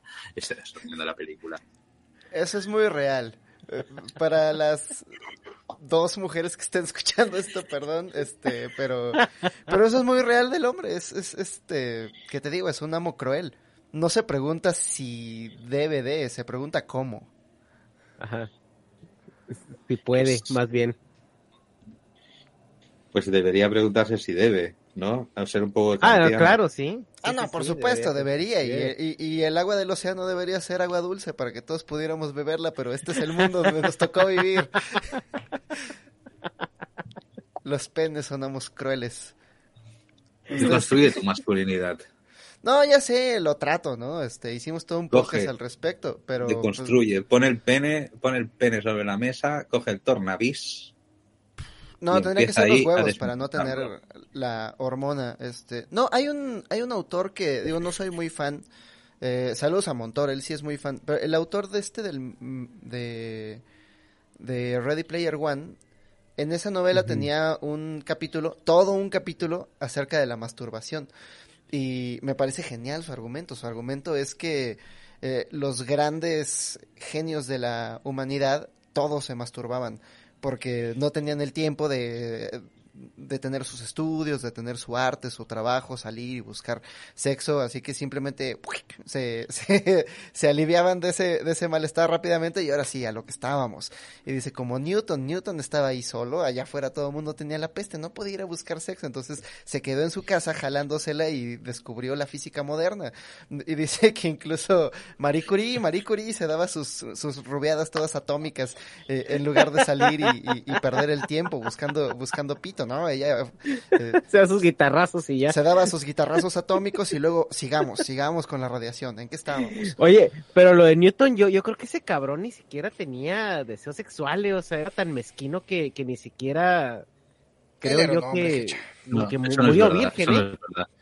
No, no, yo he leído la- una biografía de, de Newton, en la ¿Ah, actual sí? aclara que, que sí que en su torre durante, el- durante la peste estuvo haciéndose pajas eh, como un macaco, eh, como un auténtico bonobo, hasta el, hasta el punto que la, que la polla de Newton se puso roja, morada, aquello de por favor no puedo más, eh, eh, ya no ya no eyaculo más que ventolinas de aire, eh, estar refrescando la habitación cada vez que eyaculo, por favor, por, por favor para. Y Newton miraba y decía no. No, tengo que reinventar la física moderna. hija de puta". Y es- Y- es- esta gravedad está en, está en mi camino. su, su pene, su pene, su pene, su pene le hablaba. Su pene le hablaba, ¿vale? Eh, se llamaba, se llamaba, no sé, Avicena. Eh, em, y se llamaba Ptolomeo, se llamaba Ptolomeo, su pene se llamaba Ptolomeo. Y entonces, no, por favor, sí, tengo que, tengo que joderte, Ptolomeo, puedo hacer algo mejor que tú. Y Ptolomeo, "Ah", y al final se quedaba seco ahí, muerto, por, por Penis Kun, Ptolo- Ptolomeo Kun ahí, destrozado. ya mete Kudasai, ¿no? El seguro le puso. Hook al pene, porque quería chingarse a Hook todos, todos los días. Ay, Dios. Ese es el... Estaría muy cabrón que, que estuviera alucinando Newton y luego viendo al pene. ¡Ay, inventa el cálculo! Pero ya déjame en paz. Es, es exactamente así como sucedió. Lo he leído en un libro. Os, os paso, os paso luego. Yo, yo como Abigail Schreier y como Agustín Laje y como Jordan Peterson, os paso la citación al final del libro. Os prometo que está ahí. Eh, es el Tao Te Ching. Eh, abridlo por cualquier página y lo veréis. Se puede interpretar. Ah, el Tao es maravilloso. Sí, Jordan lo amo. sí, sí, sí, sí. Pues eh, ahí está. Ahí está lo de las pajas de Newton.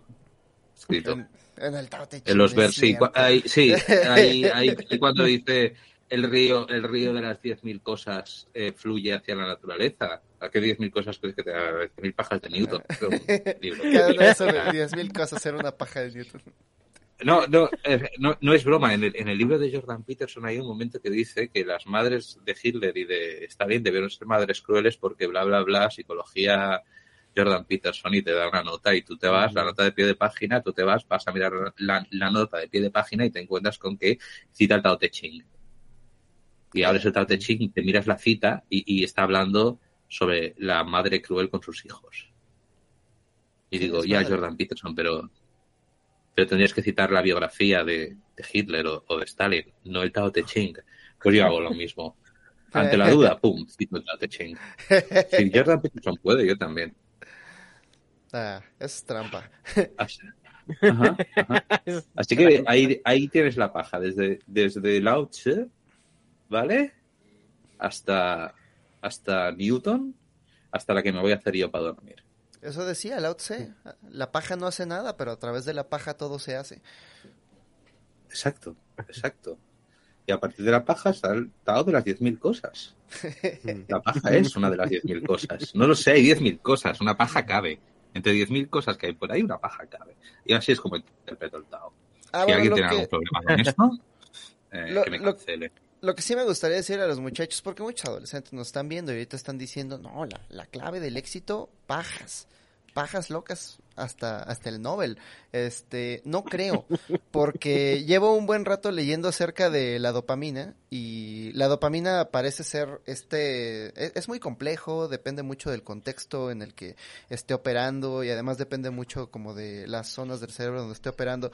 Pero simplificando muchísimo, la dopamina parece ser el neurotransmisor que nos hace eh, prestarle atención más afuera que adentro, nos hace más extraceptivos, le prestamos más atención a nuestro entorno que a nuestros procesos internos y al mismo tiempo parece ser la... Durante muchos años se creyó que era la hormona del, del placer, ¿no? Pero en realidad la dopamina parece responder más a la anticipación del placer. Entonces por eso nos da la energía de pararnos y hacer cosas.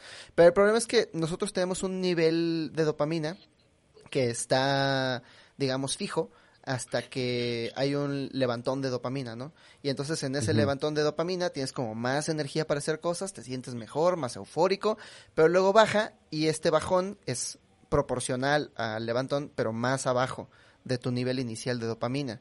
Entonces, lo que sí puede pasar es que dos cosas. Una es que como la coca te da así un nivel de dopamina muy cabrón y entonces te baja muy abajo. Y cuando estás muy abajo necesitas de un nivel de dopamina más grande para alcanzar el nivel inicial de dopamina y cada vez te baja más abajo hasta que eventualmente para alcanzar esa normalidad habitual necesitas consumir todo el tiempo. Lo mismo pasa con las pajas. Puedes volverte adicto a las pajas. Uno se puede volver adicto a cualquier cosa que genere dopamina. Y la otra es que aun si no te vuelves adicto a las pajas, pero si te haces muchas pajas locas todos los días, eh, con cada paja te da un levantón de dopamina, pero luego baja un poco tu nivel de dopamina. Y con la siguiente baja un poco más, y con la siguiente baja un poco más. Entonces, para el final del día tienes la dopamina muy baja y no tienes ganas de hacer nada más que, pues, si acaso, ver internet y, Dormir. y dormir y hacerte otra paja, como la de Vladimir. Entonces, eso, Ahora, por eso ¿qué- te la tienes que guardar para la noche, ¿eh? Es fácil. Por eso es Vladimir, una paja y a dormir. Ajá. Que me parece Ahora- un plan. Ah, ese es el excelente plan, sí, por eso la gente dice, no hay insomnio que sobreviva a tres pajas, porque pues justo es el, es el momento para bajar tu dopamina y, y- y empezar a, a dejar de prestarle atención a las cosas. Pero también este, bueno, ya que estamos dando consejos de, de, de pajas, güey, también a todos los adolescentes que están ahí, sean, dense su tiempo, dense su tiempo para hacerse una paja, no son carreras. Sí, Este, ah, bueno, pero ¿y si no luego, luego van a andar con otros problemas ahí fallando cuando por fin este la morrita o el morrito este se crea ahí el, el ambiente adecuado, van a tener problemas. Entonces dense su tiempo. Entonces no abusen de eso, dense su tiempo, tranquilos, este vivan, vivan la, la fantasía. Si no, entrénense para durar, porque si no, luego tienen que pensar en cosas así, ay, no. Mi abuelita en calzones. Ah, bueno, ya duré. y luego después que anden buscando a la abuelita, güey, está más cabrón. Y luego, sí, no, luego, luego vas a ver a tu abuelita y te acuerdas y es como chingados. A mí, me, a mí sí, os, os comunico que a mí me, me funciona una, una, poli- una política catalana llamada Pilar Rahola. Para, para no venirte. Es, es increíble Pilar Raola, es como, ¡fua! es increíble. A o ver, sea, no en hay, este no hay cosa, no hay ver. cosa más, más, o sea, Pilar Raola es, es que la, no, no, no solo es la imagen, es que la tienes que oír hablar también, o sea, tienes que tener su voz también, Sí. la tienes que decir, "Neta, hijo", y hablando con su acento, hablando en catalán siempre. Sí, no sé, conociendo al santo, eh, saludos al santo que ya se fue, pero No, el, él piensa en ella y se viene más pajear con rápido. ella, güey. Sí. Pilar Raola se la Sí. regaló. ¿Sí? ah, güey, Dime, la dime dónde vez- vive, que se la pongo, la pongo en una caja y la mando. La mando desde Barcelona hasta... Y luego, Ya- ya y me luego la aquí, hay, sé. aquí hay una foto que sale con el marido, güey, así en la cama, así que, qué pedo. La próxima voy a pensar en Miguel Barbosa. Esa no tiene falla. Ah. Piensas en Miguel Barbosa y Ah. otra media hora. Ah, y luego me pregunto por qué el 80% de nuestra audiencia son hombres. ¿Tú crees, güey? ¿Tú crees? Bueno, em, no sé cuánto más va a durar la conversación. Estoy entrando. Oye, pues digo, si quieres, este, vámonos a leer unos superchats, los que aguantes y Oye, yo, no, yo, yo sí tengo una pregunta, perdón, eh, eh, si, si, me, si me permites. Eh, ¿En qué parte de España estás, si se puede saber? Barcelona. En Barcelona, ok. Em, Tú viviste tu adolescencia en los noventas y obviamente no era el mejor momento para, para salir Ujú. del closet, supongo. Pero ¿has visto alguna eh, mejora en las condiciones, en la aceptación a, eh, al- a los grupos eh, homosexuales en general, LBG, LG, L- LBGT+, etcétera? Eh, ¿Has visto un avance en eso? Eh, ¿Cómo has visto que los políticos han influenciado o han ayudado o afectado eh, que la sociedad eh, acepte, o sea, eh, esta realidad de, de como personas, esta diversidad? ¿Cómo has visto Sí, ha tú habido- eso a través de los años? Ha habido, ha habido mucho cambio. Va positivo. Ha sido influenciado por grupos de presión, por organizaciones horizontales y también por miembros de grupos gubernamentales, claro.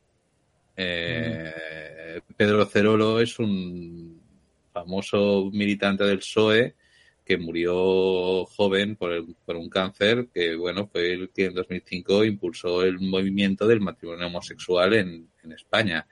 Y ahora mismo Irene Montero, que es eh, una muy odiada ministra de Igualdad, eh, igualmente ha conseguido sacar la ley trans. Así que sí, eh, los políticos claro que pueden ayudar. Es decir, sí, las cosas han cambiado y sí, y si, digamos, la ley, y a mucha gente que no importa la ley eh, muy fuerte, eh, ayuda a normalizar este tipo de cosas con cosas como el casamiento y tal y nos hace un poquito menos raros, nos hace, nos hace mm, mm, más parte de la normalidad, pues obviamente el estigma social baja.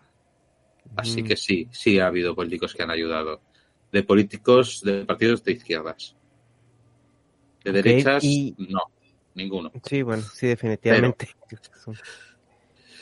¿Y, ¿Y cómo te sientes, cómo sientes tú el ambiente? ¿Sientes que es un ambiente seguro ya para, para ejercer tu diversidad o cualquier diversidad que ésta sea?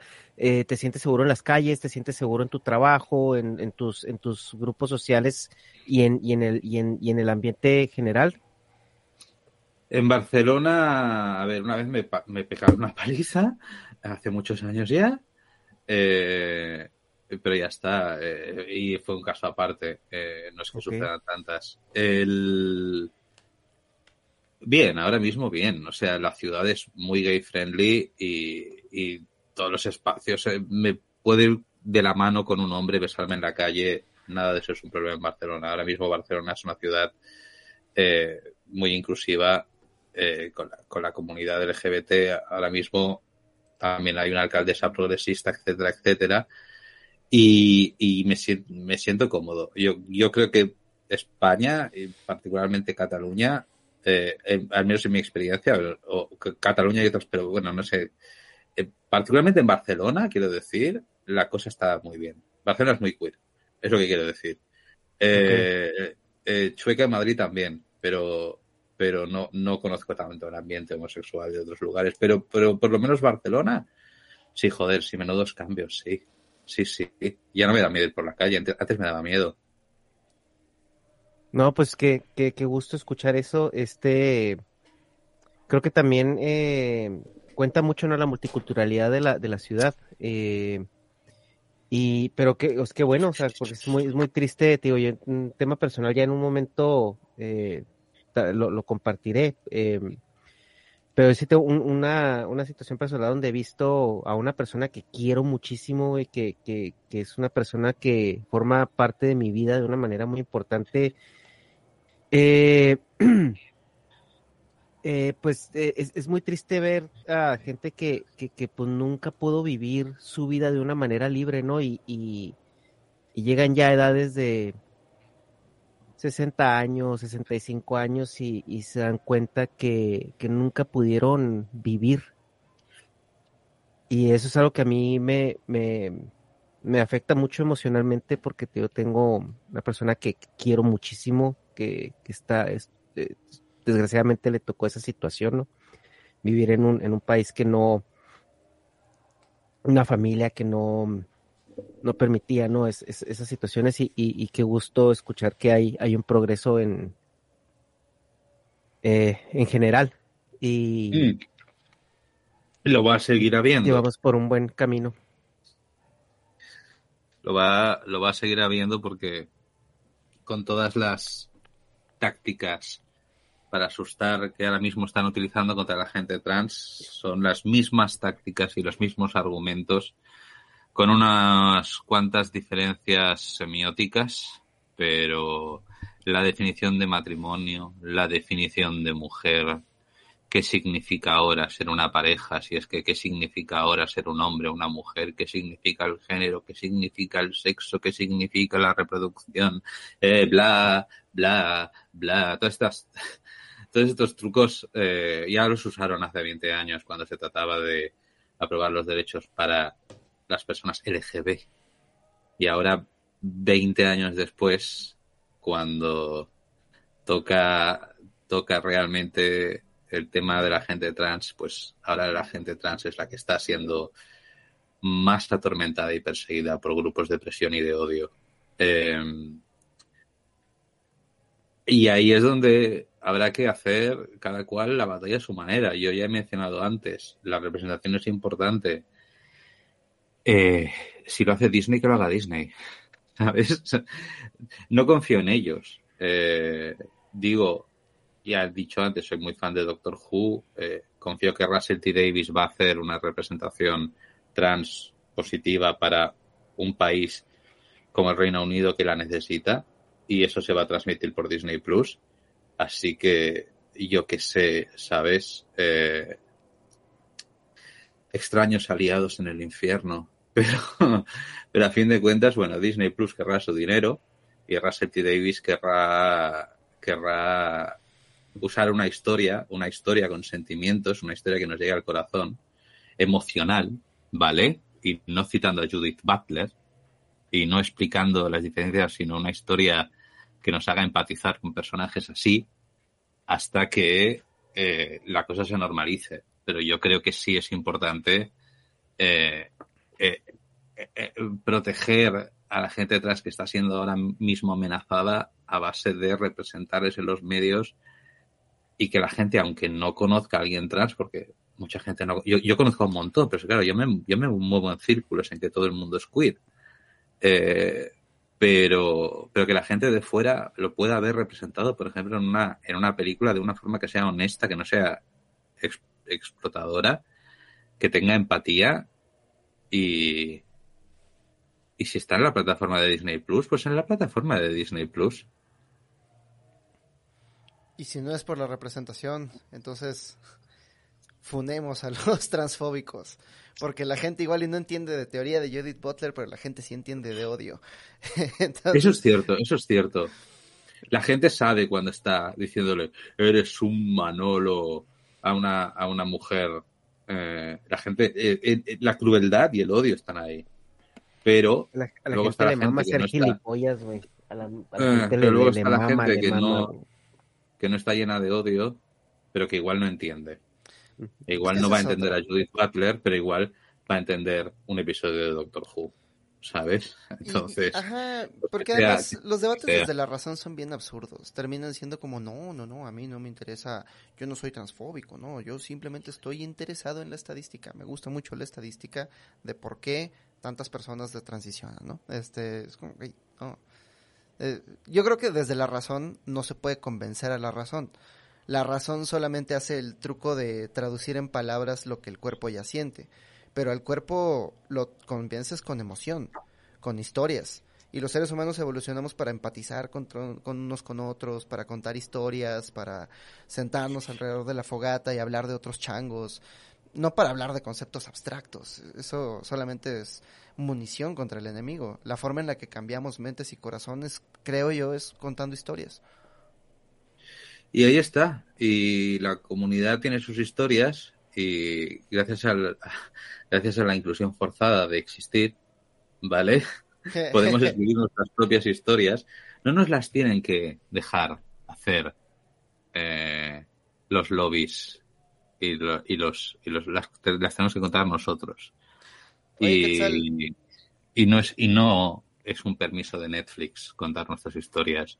No es no es un generoso regalo de Disney. Eh, es, es nuestra puta existencia. Y, y si podemos eh, defendernos a base de representar para que, no sé, los jóvenes trans, gays, lesbianas, bisexuales, asexuales o lo que sea, puedan entender que hay referencias en la ficción que les reflejan y que les pueden servir para entenderse y explicarse a sí mismos, pues ahí tenemos un trabajo que podemos hacer los que somos buenos con las palabras. Eh, bueno, yo estoy en un cómic, estoy haciendo ahora un cómic que tiene bastantes de estos temas, pero ya te digo, eh, somos muchos. Y mi cómic no, no creo que lo publique Disney. Mi cómic con personajes trans y, y, y, y bis y movidas y gays y lesbianas no, no, no me lo va, no me la va a publicar eh, una super, super compañía. Que tampoco hace Pero falta, saldrá, ¿eh? saldrá. Os avisaré. Eh, tenéis que estar pendientes de mi canal y esas cosas que tengo que hacer de autopromoción. Síganme en Twitter, arroba elefante. Mi canal se llama Quetzal. Busquen el vídeo de yo que sé, por qué odiamos a Pablo Coelho. Es viejo, pero Pero es buen ¿Ustedes video. también? es como mi vídeo más popular. Eh, y eso que lo hice cuando empecé el canal, pero bueno, mira, está ahí. Eh, está muy viejo, está muy viejo.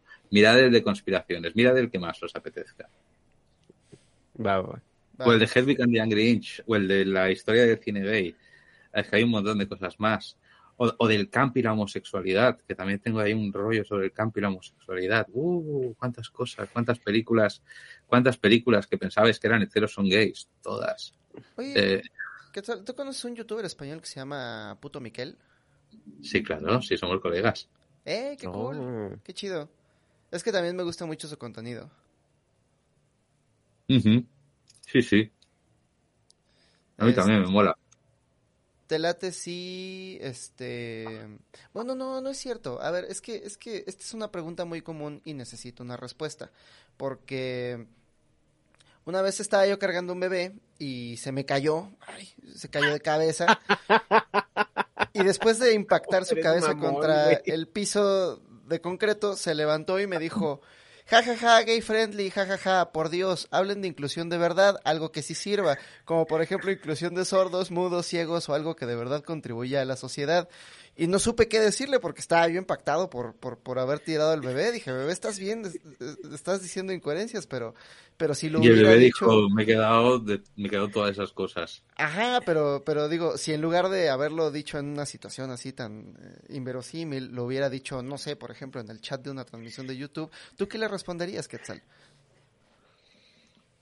que me parece estupendo, que, pero que no, no tiene mucho que ver con el tema del directo. Pero eh, a- a- a- hay, hay, hay, hay películas eh, pero no sé, ¿qué, qué digo? ¿Bailar en la oscuridad? No lo sé, ah, no sé, no sé cosas sobre representación de. ¿Por qué me pones en esta posición? No, no, no, no puedo saber todas las cosas. Mi El- abuelo mi abuelo iba en ruedas, eh, que lo sepáis. Eh, eh, El, el, el güey llegó a una taquería diciendo, ah, pinches no valen verga, mejor vendan tortas. Ajá. es que sí. Señor, usted es el que vino a la taquería. ¿Cómo hace un taco? Cállese. Sí. Ay, güey. Sé montar, sé montar sillas de ruedas, monté sillas de ruedas en Cuba para gente que no tenía sillas de ruedas. ¿Has visto? Soy una buena persona.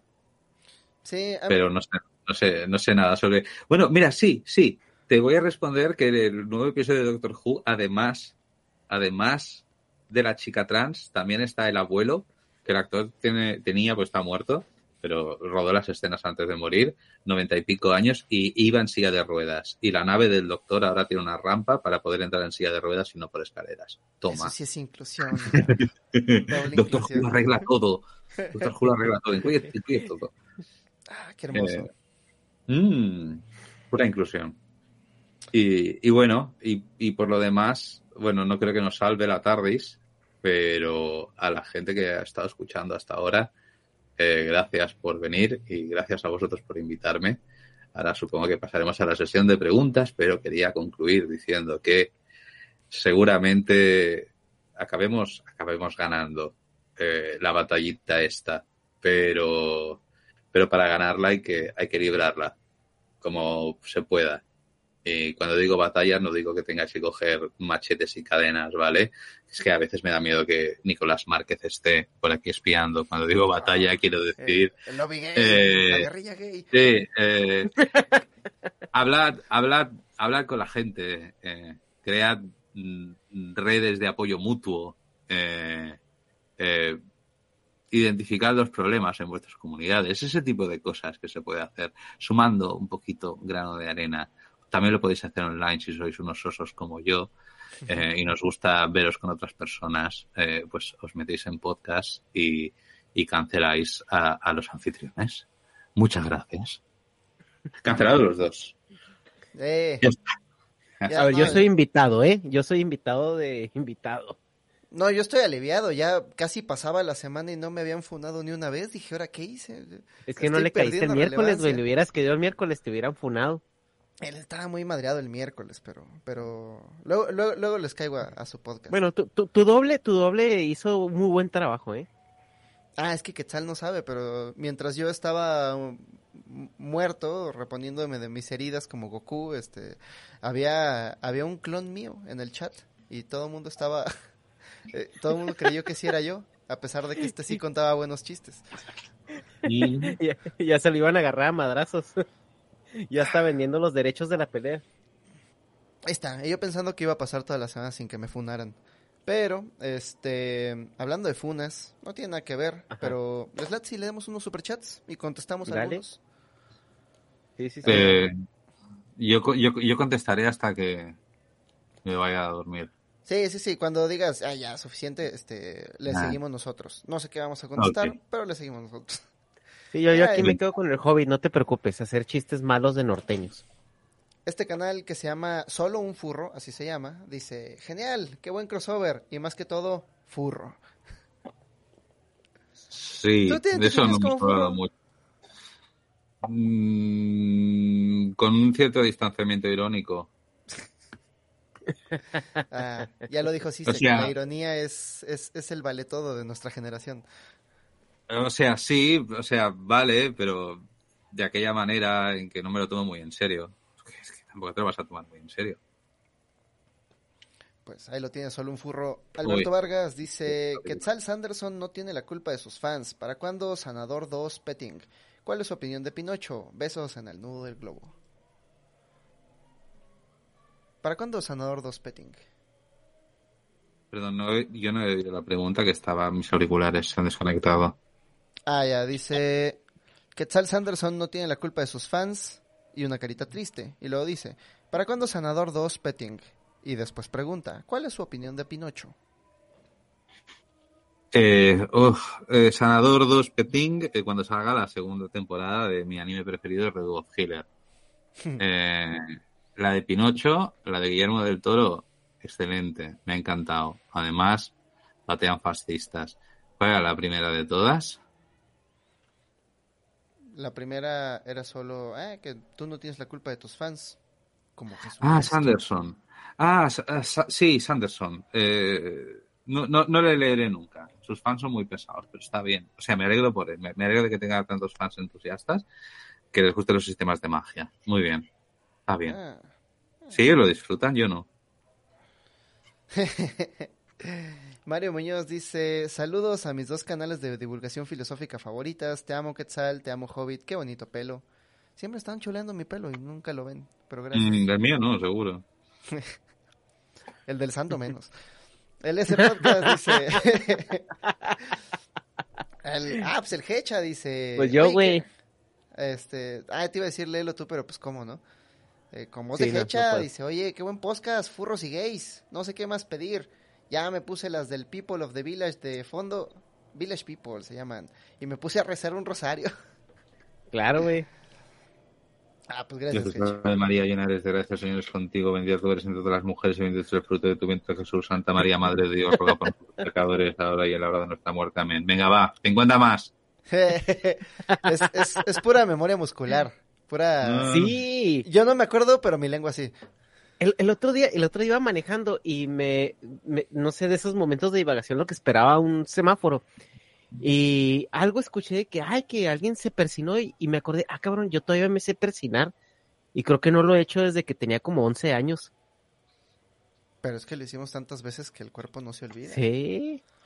Am, y Heidi QLS dice, chéquense un video llamado The End of Rainbow Capitalism. Habla justo sobre la invención del gay como categoría moderna. El final del capitalismo eh, de arcoiris. Lo buscaré, muchas gracias. Bueno, lo que hemos hablado. Sí, justo de lo que hablamos. Solo un furro dice, las películas de Disney además son refritos. Sí, la neta sí son. Voy a hacer un vídeo sobre Alicia en el País de las Maravillas que os va a encantar. Venid a mi canal a verlo, por favor. Lo Más que la película seguro, porque... Sí. Anuar Real dice, como dijo el filósofo Jagger, súbete no yomiru no taminitsumu, ora no wa iren llegue. Ah, bueno, gracias por tu contribución, Anuar Real. Este, Japo 112 dice, uno, mi furro gay favorito con los minalgos, tremendo. Dos, autores gays interesantes, hace poco leí a Mishima y a Wild. Y tres, un beso en el siempre oscuro. Oye, sí, ni siquiera hablamos de Yuki Mishima. Ahorita que preguntaron de quién era su, su gay favorito, yo sigo diciendo que el top es Alan Turing. ¿Alan Turing? Mi gay favorito es un chavo que conocí en la secundaria, que también se llamaba Alan, fíjate. Y en la secundaria ves que todo el mundo es, todos somos changos en la secundaria, todos somos como primates mal socializados y nos agarramos las nalgas y nos pegamos y demás. Este Alan, mi amigo Alan, era un caballero. Era un caballero, era cosmopolita, eh, sabía de buen café, sabía de buen cine, así es como conectamos, porque el tipo sabía muchísimo de cine, su director favorito era Quentin Tarantino, porque éramos jóvenes, pero sabía de muchos más, y nos, nos íbamos al blockbuster, comprábamos, rentábamos las películas de 10 pesos los martes, que, que eran baratísimas en aquel entonces, y luego las discutíamos, pero además era muy efusivo, precisamente porque todo el mundo le estaba haciendo bullying todo el tiempo, el güey quedó como moldeado en una roca fuerte, entonces el güey era daba miedo a veces. Una vez se me ocurrió decirle que ¿cuál le dije? Se me ocurrió decirle que una película era un thriller cuando no era un thriller. Creo que era Los puentes de Madison, algo así. Yo nada más Ajá. queriendo sonar como profesional y él me dijo, "¿Thriller? ¿En serio un thriller? Me estás diciendo que los puentes de... Y se voltea con todo el mundo. Este tonto me acaba de decir que los puentes de Madison es un thriller. No sabes de qué estás hablando. Y luego, Yo- y luego de repente sonó música y los todos empezaron puentes a de bailar Madison. así, ¿no? Que es la película de señoras por antonomasia de los noventas, un thriller, tiene delito. Ah, no, ya sé, yo era un adolescente hablando como escribía Costner. la gente en, en las revistas de cine. Eh, lo peor es que le estaba tratando de caer bien, pero Mm. ad- admiro mucho a Alan, Alan, donde quiera que estés, Alan de la Técnica 5. Este, gracias a ti conozco buen cine y buen café. Era Vale. Y ya, y ya que han pedido un escritor y estábamos con los Alan, ¿vale? Yo le voy a recomendar a Allen Ginsberg. Alan Ginsberg. Ya está, Ginsberg, ok. ya está. Ya si hacemos un triple de Alan, sí queda bonita la respuesta. Eh, Allen Ginsberg, que he visto a los mejores cerebros de mi generación destruidos por la locura, eh, starving, hysterical, naked, dragging themselves to the negro streets at dawn, looking for an angry fix, angel-headed hipsters flying through the dynamo machinery of night, bla, bla, bla. Ese. es que, es que, o sea, la, la historia de Alan Turing, güey, pues sí lo, sí lo conocen. Sí, el, el de la primera computadora. Sí, es el matemático que hackeó, o sea, que descubrió los códigos y ganó la guerra, o sea, literalmente ese güey ganó la guerra. Pero era, pero era gay, entonces estaba mal.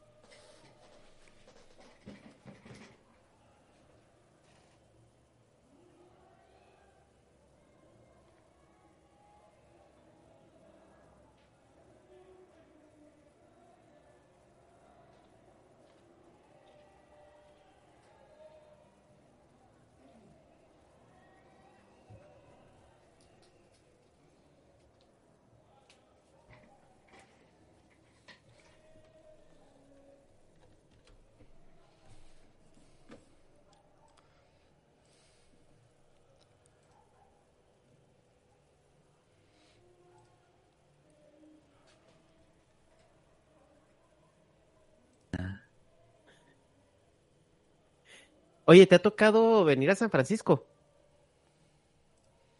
Hello, hello. ¿Qué tal? Is there anybody? No, si estoy llamándole a él. No sé si nos oye. Ah, sí, no, no sé. Oye, ¿te, te, te, te ha tocado venir a San Francisco? ¿Has tenido oportunidad? Nunca. No. No, Hay una- encantaría visitar San Francisco. Sí, es- está muy padre. Y luego, pues, todo esto lo que se llama la Avenida Castro, ¿no? Que es la avenida, pues, donde se, se concentra, que está la bandera, la, la icónica bandera del arcoíris, está enorme. No mames, está bien bonita esa zona. Está muy, muy, muy chida y la gente está toda madre. Estoy arreglando el audio, un segundo. ¿Ok? Si nos, no sé si nos escuchan. A ver, me pregunto si nos escuchan. Como el directo. Ah, no, si nos escuchamos nosotros, es que nos escucha creo es el Hobbit. Sí, es que se desconectó la, el dispositivo del cual todo esto dependía, pero ustedes sigan platicando. El público creo que ya los puede escuchar.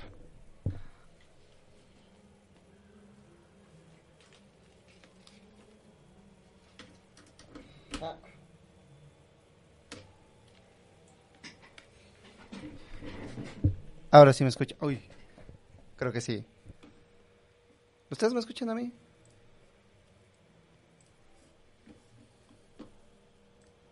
Un segundo.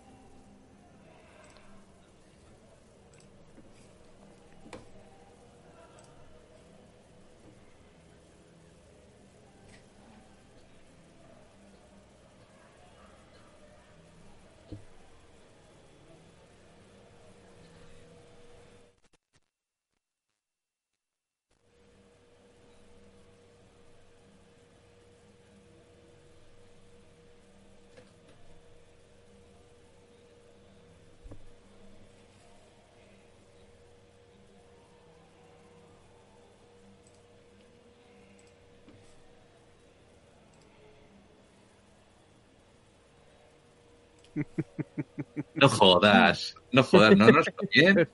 No, No, con lo bien que estaba quedando. Ya, ya los A ver. escuchan, creo.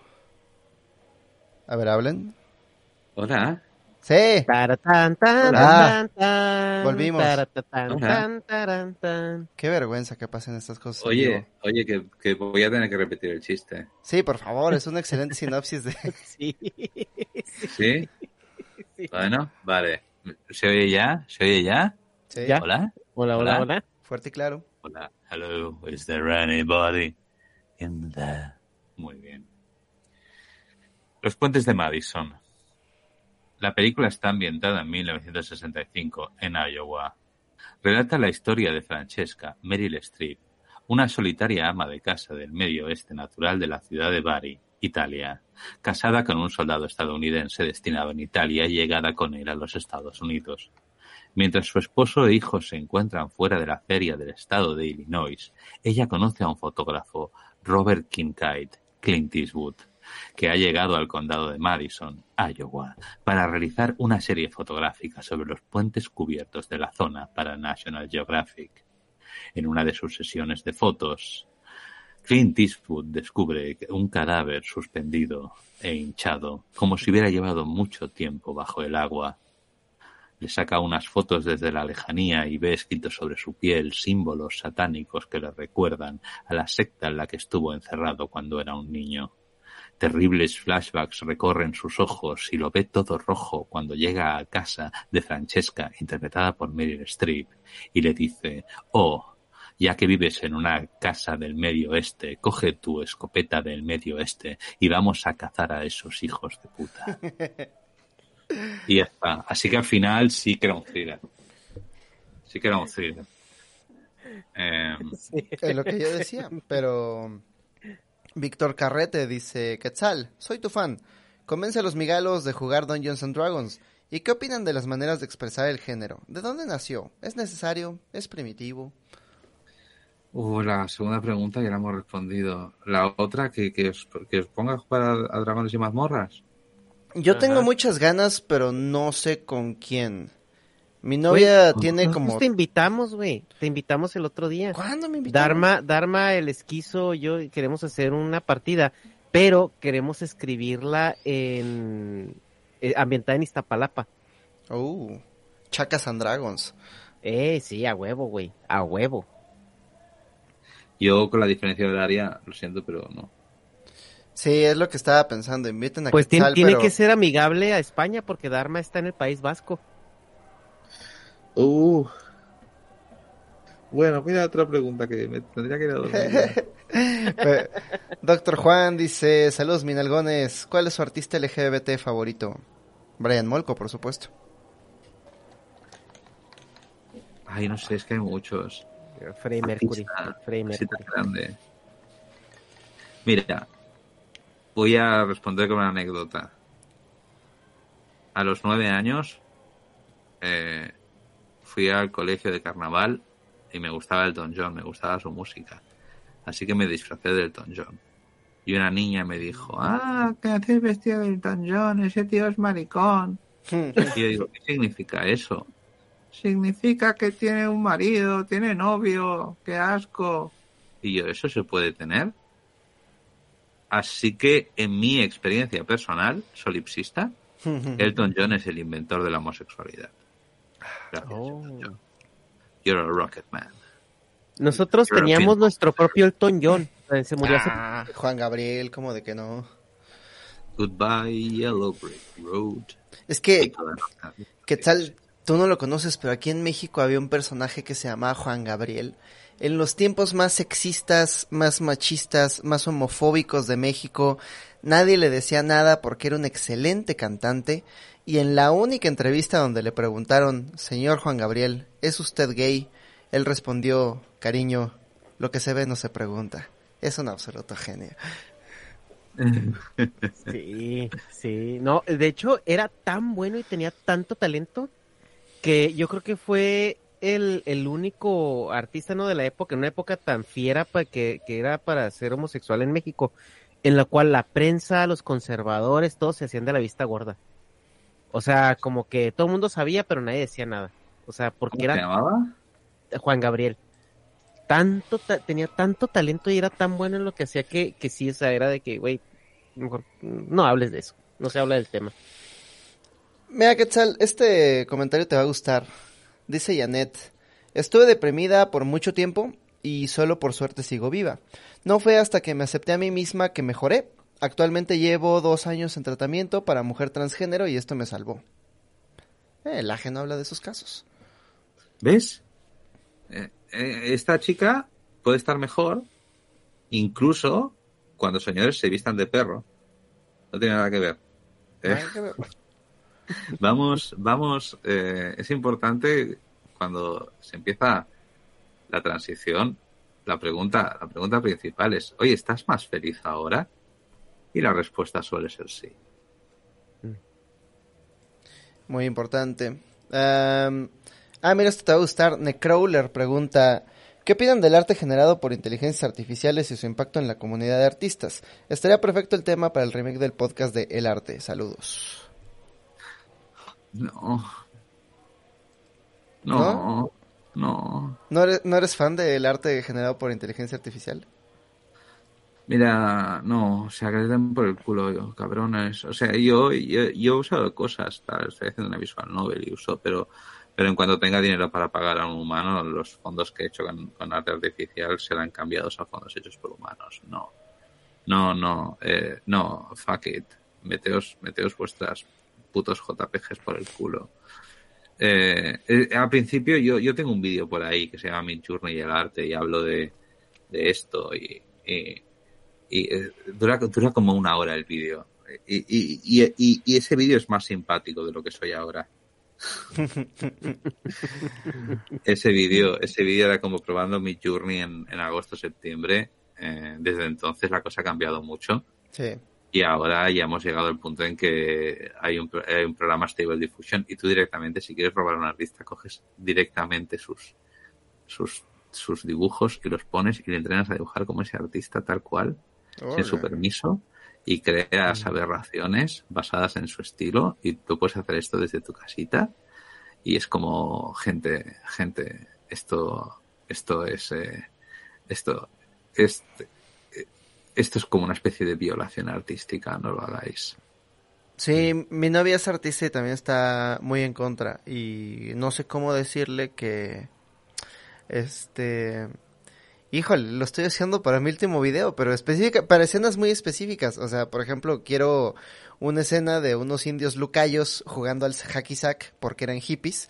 Y para una escena en la que Cristóbal Colón está como buscando oro y solo encuentra hippies. Este, y, y, y vamos, que soy un pésimo artista, entonces, este, la única moda, la única forma que puedo de tener unos indios lucayos jugando al saque y es pues pidiéndole al, al Mid Journey que me dibuje unos. Pero pues hazlo pues hazlo pero es que no es ese no es el problema el problema es tú no ibas a pagar a nadie para hacer ese dibujo No Ah, no, el, el peor escenario era agarrarme unos indios lucayos y eh, hay unas acuarelas que son muy famosas de los eh, del siglo XV y, y cortarles el pie y luego ponerles unas pelotitas, pero iba a ser un proceso de horas. Bueno, eh, cuestión.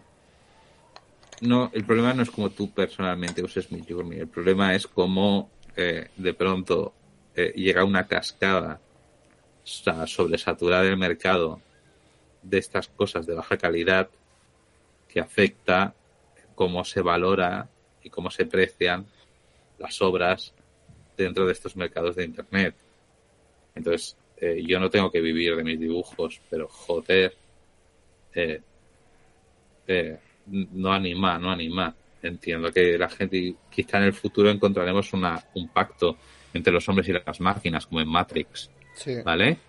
Pero por ahora estamos en la fase en, en que los gusanos gigantescos están entrando en Sion.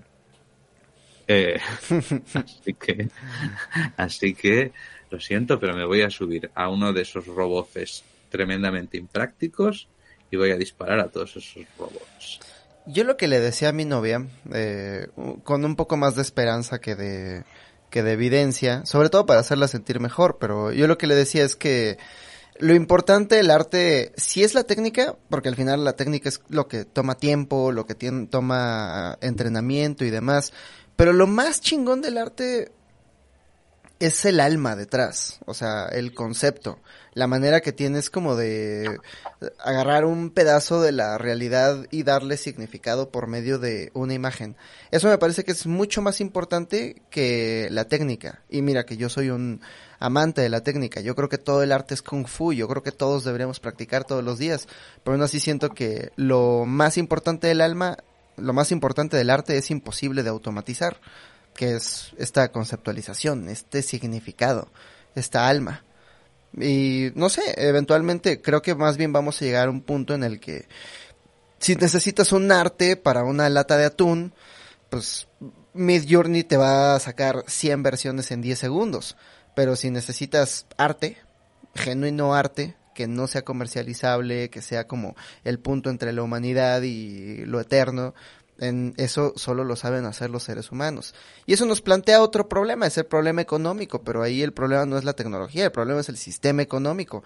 Más bien garanticemos las condiciones de vida para todos los artistas para que puedan pasar su tiempo haciendo cosas chingonas en lugar de tener que rentar sus horas y sus días para hacer arte para una lata de atún.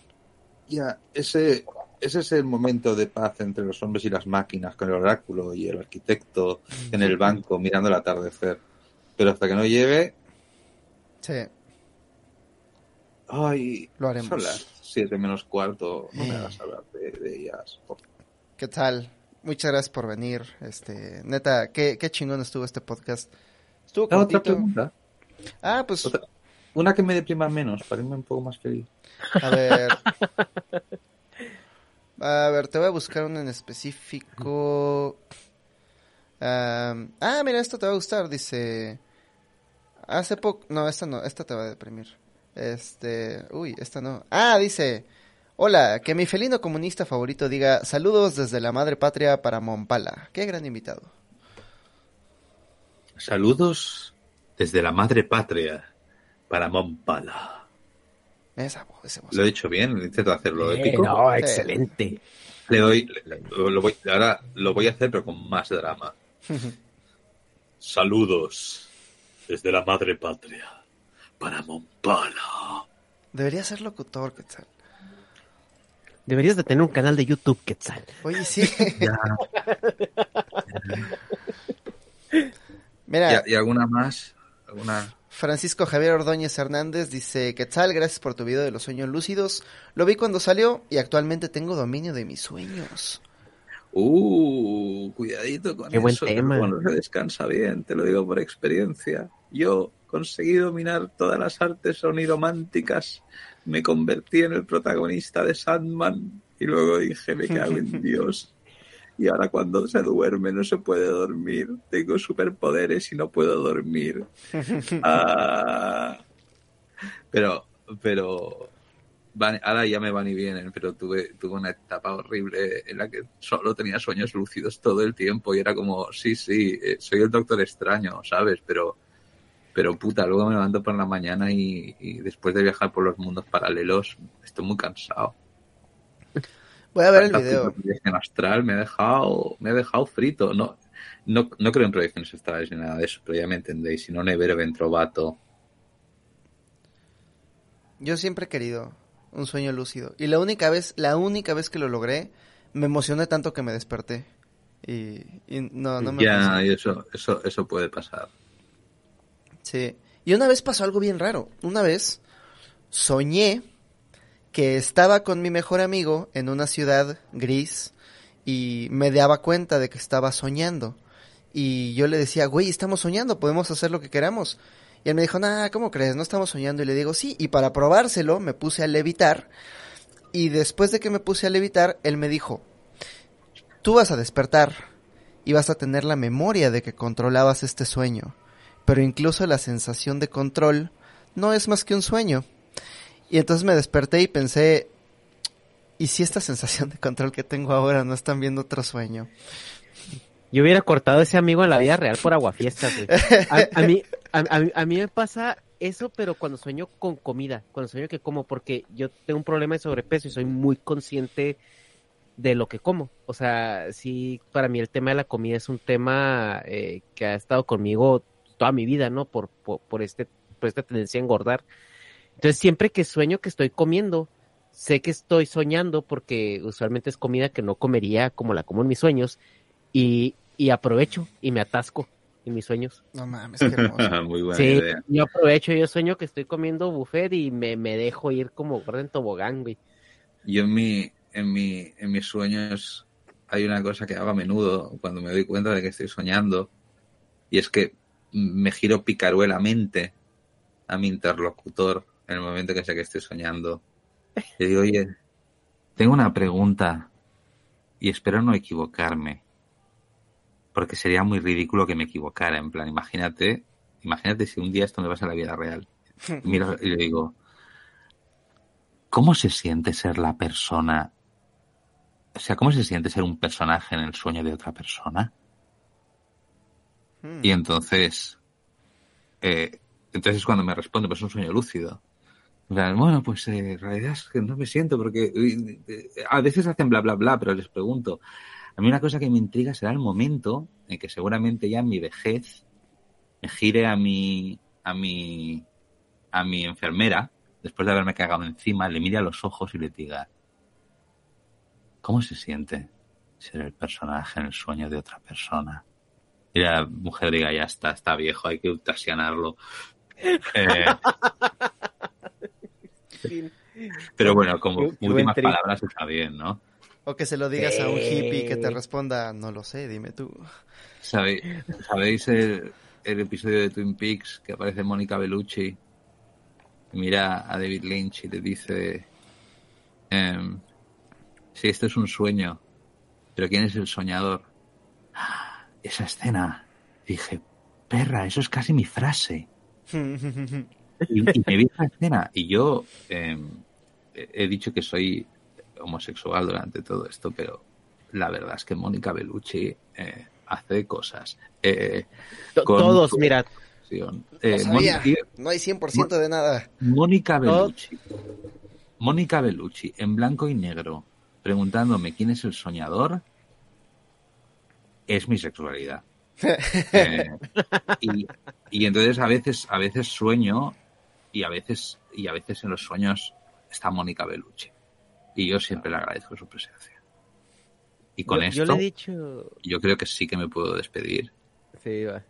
Va, va, va. porque eh, no sé quién es el soñador de todo esto.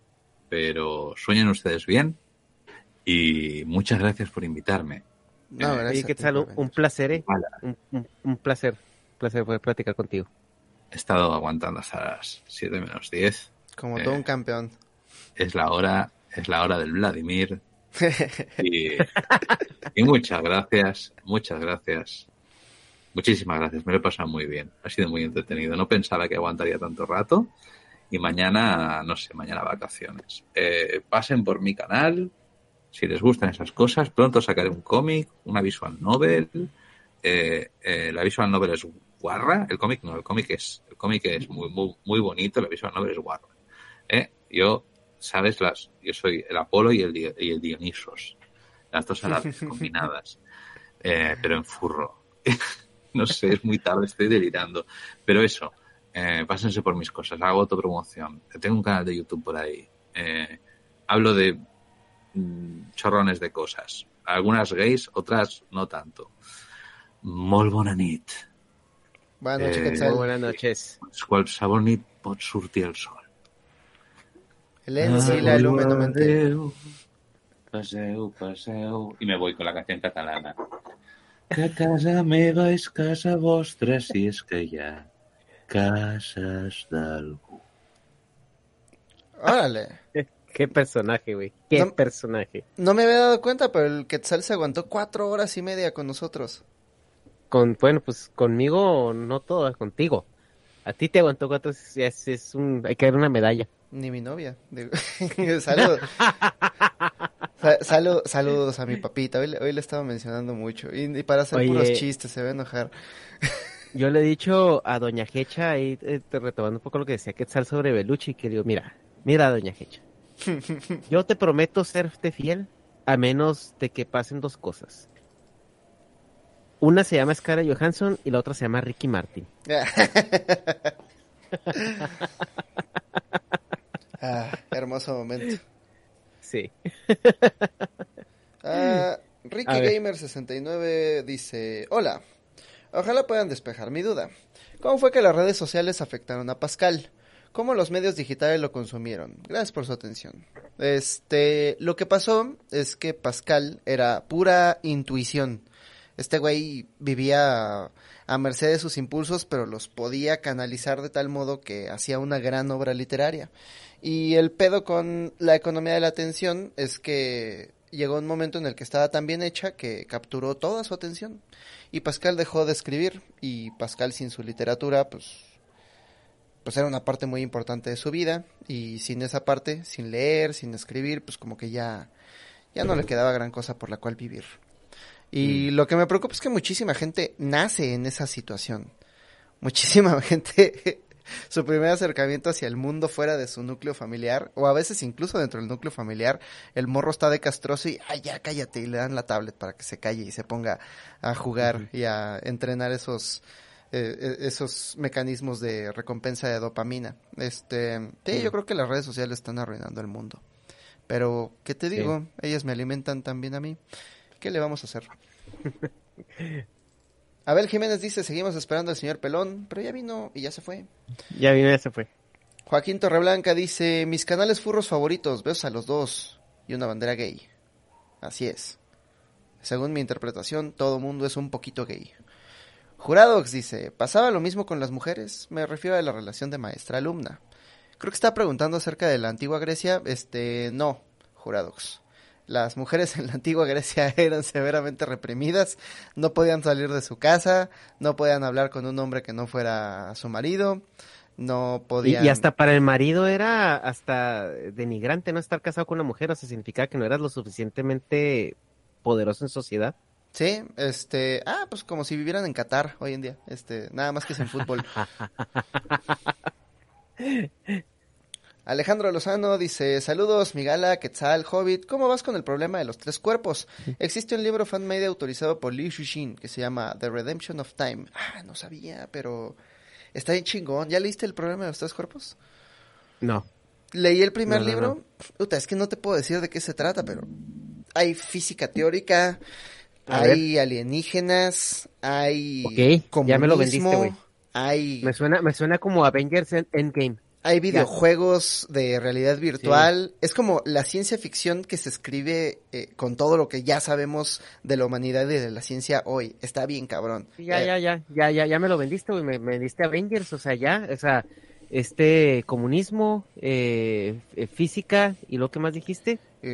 alienígenas, alienígenas videojuegos. Y... Sí, ya, güey, sí. Detectives, está bien chingón. Son tres. Ok, ya lo vi. El primero se llama ah, El primero de los tres cuerpos. el está en Amazon, güey, en 40 dólares.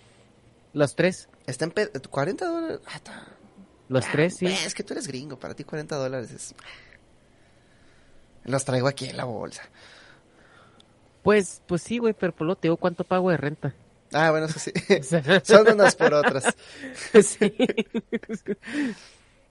Eh, no, pero una, una gran serie. Yo me quedé en la segunda parte, se llama El, el Bosque, el bosque Oscuro. sí es cierto, aquí están diciendo que Hecha X Migala tres días seguidos, sí, cabrón. El miércoles ahí estuvo el santo y ayer estuve en el Pasquín y ahorita contigo, ¿qué pedo? Tres días, uno por cada diez mil followers. Ah, huevo, sí. Muchas gracias a todos los que están suscritos a ese podcast, sí, sí sentí muy bonito llegar a, a los 30 mil, también sentí muy bonito que los compas fueran Sí, la, la, gente chida sí fue. Sí, ajá. no, perdón, Jeche, es que ya ves que tengo un vicio que es la política, este... Me dicen, me dicen mis amigos que tú podrías vivir muy bien, pero te lo gastas todo en tu vicio de hacer política. Y, y, y, pues luego sí me deja bien, bien, bien erizo. ¿Qué fue el miércoles? Ah, pues sí, sí. El miércoles fue la, la, la segunda asamblea del sindicato Migala, luego les hablo de ese tema. En la segunda asamblea de Citatir. Citatir. Para visualizar las acciones del gobernador. Este, bueno, Janet, ya la ley, muchas gracias. Oscar Tri, donó, muchas gracias. Eh, Necrawler, ya hablamos acerca de la inteligencia artificial. Andrew Nin dice, saludos desde Perú, bebitos. Consulta, quiero regalarle una novela o libro de cuentos a mi primo de 13 años. ¿Cuál me recomendarían? Besos de lengua for all. ¿Tú cuál le recomendarías? ¿El libro de qué? Un libro o una novela para un niño de 13 años. Un libro o una novela para un niño de 13 años. Ajá. Niño, niño. Niño, Ah, heteronormado. Heteronormado, ok. Mm, Pues hay, hay uno de Carlos Cuauhtémoc Sánchez. no, cómics. Eh, ah, eh, búscate, búscate un cómic que sea... Es que miren, para los niños, al leer un cómic no es nada más una experiencia literaria, es una experiencia completa, es una experiencia visual. Bien cabrón. Entonces, lo que fomenta mucho el cómic es esta situación donde el niño va agregando dinamismo a, los, a las imágenes y va entendiendo también, o sea, es, es una experiencia muy completa. Entonces, yo les recomiendo que, que lean un cómic con, con, con el niño, o sea, agárrense, o sea, algo que obviamente no diga que es mature, aléjense de todo lo que es DC Black Label, por favor, pero cualquier otra cosa que esté saliendo, agárrense un, un, un cómic, hay unos que, que son incluso one shots o que son de, de cinco o seis ediciones y léanlo con él y van a ver que esa es una muy buena introducción a la lectura para un niño, la verdad. Mm, yo como soy un nerd, le recomendaría dos libros. Uno se llama Momo, es de Michael Ende, es el mismo de La historia sin fin. Está bien chiquito, está cortito, está fácil de leer y habla acerca de cómo la vida adulta te roba el tiempo. Te roba el tiempo, te convierte en un hombre gris. Según yo, este es el precursor de Matrix, solo que la Matrix de la que ella habla no es metáfora, sí es real. Eh, es un buen libro para hacer niños que no van a acabar la prepa, pero que van a ser un poco más libres.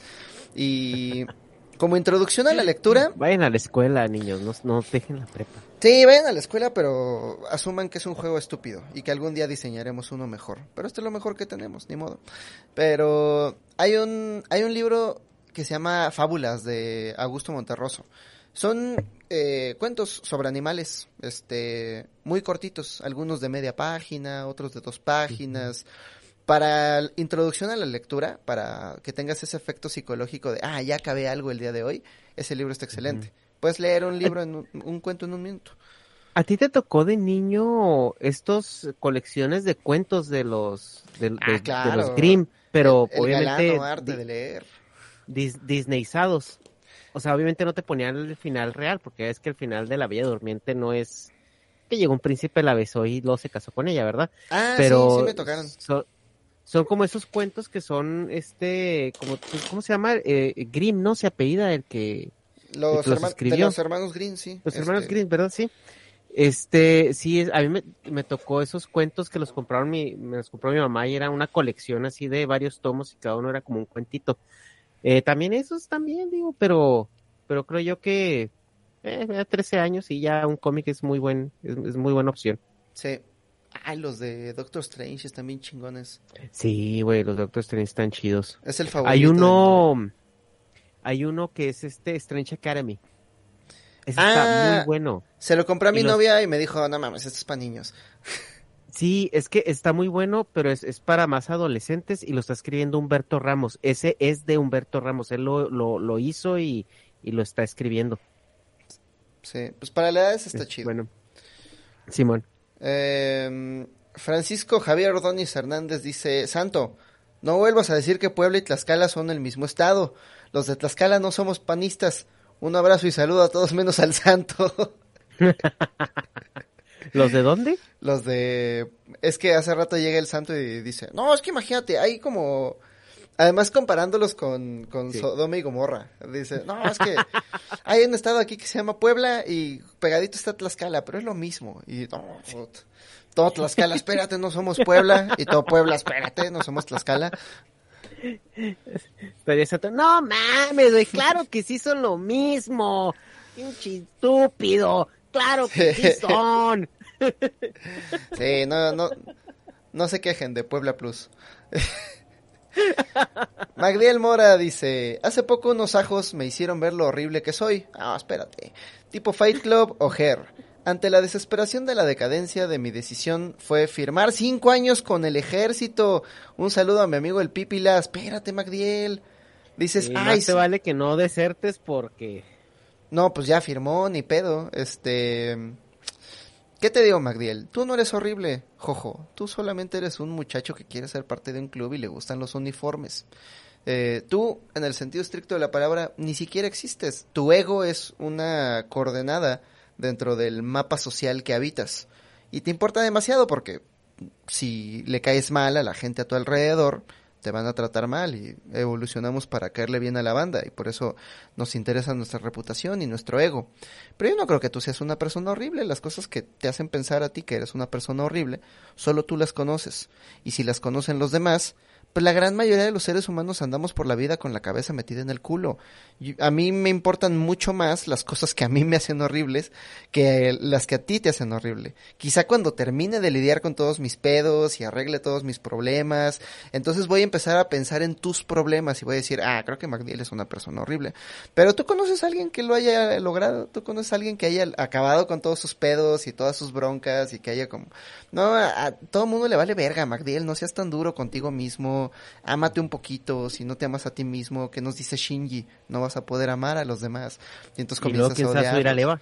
Ajá, luego quién se va a subir a leva para salvar a los demás. Magdiel, tú estás bien, hay gente peor y, y se aman más que tú. Entonces, Sí. relax. Le- eh, ve, ve la de My Hero Academia. Ándale, de eso trata. Pero un abrazo, Magdiel. Paul Eric Calucci Suárez dice, fuera del tema, ¿qué piensan del Perú ahora? ¿Estará justificado lo que hace AMLO? Un abrazo a mis amigos peruanos. No, Abrazo a Aarón. sí. Este, sí, se lo están pasando bien duro ahorita. Estaría bueno hablar con, este, si, si nos pueden recomendar Invita, invita a Mo- Monitor Fantasma, güey. Invita a Monitor Ah, no mames, Monitor Fantasma, sí, es que Es quiero de hacer, Perú, sí. quiero hacer un podcast al respecto porque los medios de comunicación locales nos están dando pura propaganda de un lado, pura propaganda del otro.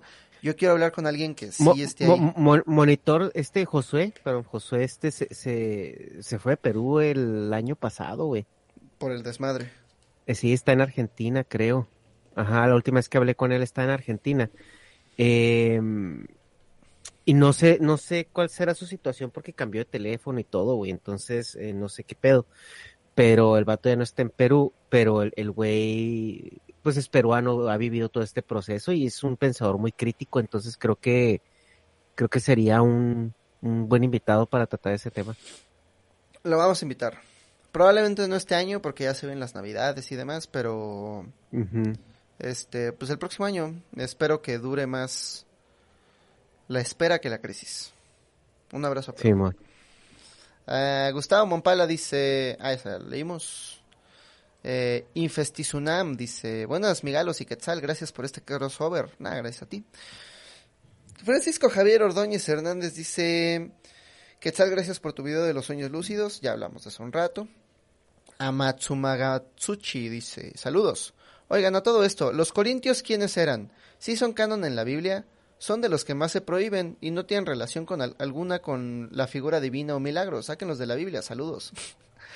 No, los corintios eran un pueblo del Medio Oriente, por el área de Turquía. Era la iglesia más grande, güey, del, Ajá. del protocristianismo. Y, y eran, y tenían, y tenían una iglesia muy grande, y por eso Pablo le escribe, no, Pedro, por eso Pedro les escribe cartas. Y en esas cartas, este, o sea, no es como que Pedro les hubiera escrito cartas y hubiera dicho a huevo, esto va a estar en la Biblia. No, más bien, en el Consejo de Nicea, cuando los romanos empiezan a juntar documentos, este sí, este no, este libro, este no, el de Moloch Bay, agarraron las las cartas de Pablo, no, Pedro, siempre los confundo. Y dijeron, ah, pues como Pedro es el fundador de la iglesia, pues a huevo, tienen que venir. Y ya metieron sus cartas, pero es como las cartas de Rainer María Rilke. Ah, cartas a un joven poeta. Son, son buen consejo, pero no es un texto en forma. Por eso, pues eso ya es más opinión de, de Pedro que de Dios, ¿no? Eso de que los borrachos, los adúlteros, los... Ah, cálmate, ¿quién te dijo? Eh, dale tranquilo. los borrachos y los adúlteros. A ver, es que, ay, güey, es que, a ver, eh, tenemos que entender que las religiones primitivas, eh, que es básicamente esto, güey, o sea, fueron diseñadas por el, eh, ahora sí que for the sake of the society, ¿no? O sea, eh, fueron diseñadas para, es como una herramienta de control social. O sea, como tú no tienes herramientas de aplicación de justicia, a lo mejor que puedan eh, encaminar a toda tu sociedad, tienes que inventarte esta situación de que hay alguien que te está viendo y que si te, y que si te mueres y no eres bueno y eres bonito, pues te vas a ir. Ahora, ¿por qué la homosexualidad eh, y la, y la, eh, la promiscuidad es un problema en esas protosociedades?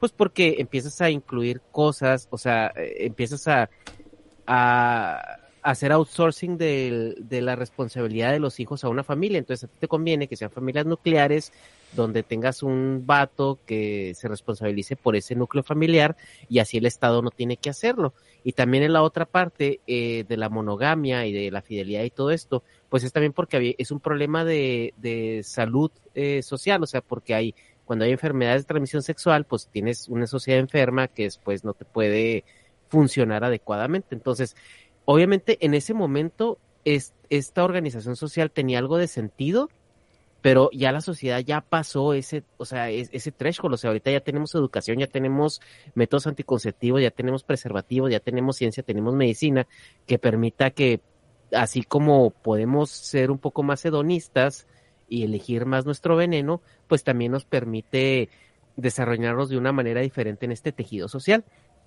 Y es muy, es muy contraintuitivo que aún en este tiempo sigamos forzando esos mecanismos de control social, eh, o sea, enmascarados en una, en una religión. Eso es lo que a mí digo yo que ya es, es un poco obsoleto, ¿no? En ese aspecto. O sea, si tú quieres creer una divinidad por convicción propia y porque eso te va a hacer de una u otra manera mejor persona, adelante. Pero no lo hagas y lo intentes utilizar como recurso para legislar o para decirle a las personas cómo vivir su vida. Sí, sobre todo eso, ¿no? O sea, a mí me vale verga lo que crea la banda, crean lo que quieran, pero no lo hagan ley. Ya cuando quieren hacerme vivir bajo la ley de su libro, ahí sí chinguen a su madre. Este. Sí, qué cosas. Eh, un ángel guerrero dice, en Pokémon la personalización de tu avatar es muy libre. Ya no preguntan si eres chico o chica. Ahora, ¿cómo te ves? Sigan Critical Hit Pokémon Podcast. Saludos a un ángel guerrero. Me encanta la publicidad orgánica, güey, de mi compa. Me la creí, ¿eh? Hasta, hasta la última oración. Es como cuando vas a la calle y te dicen, oye, tú eres, tú eres de Sonora. No, ¿por qué? Entonces, ¿por qué tan hermosillo? Eh, ¿me compras una paleta? Ay, hijo de la Me engañó. Luego te vende una empanada, ¿no? En Acapulco. es la misma mentalidad. Horacio Rojas dice, hola amigalos, un con un conejo, un consejo para aprender un idioma, este juega videojuegos. Yo aprendí inglés jugando Grand Theft Auto. Bueno, más bien perfeccioné mi inglés. Eh, ten muchas conversaciones, empápate del, del idioma, ve muchas series, lee todo lo que puedas leer, este... ¿Apenas aprendiendo inglés o quiere perfeccionarlo? No sé, dice para aprender un idioma, el que sea. O sea, Ah, creo que La- el, el, el, 80, el 80% de aprender un idioma es la, la exposición que tengas hacia él.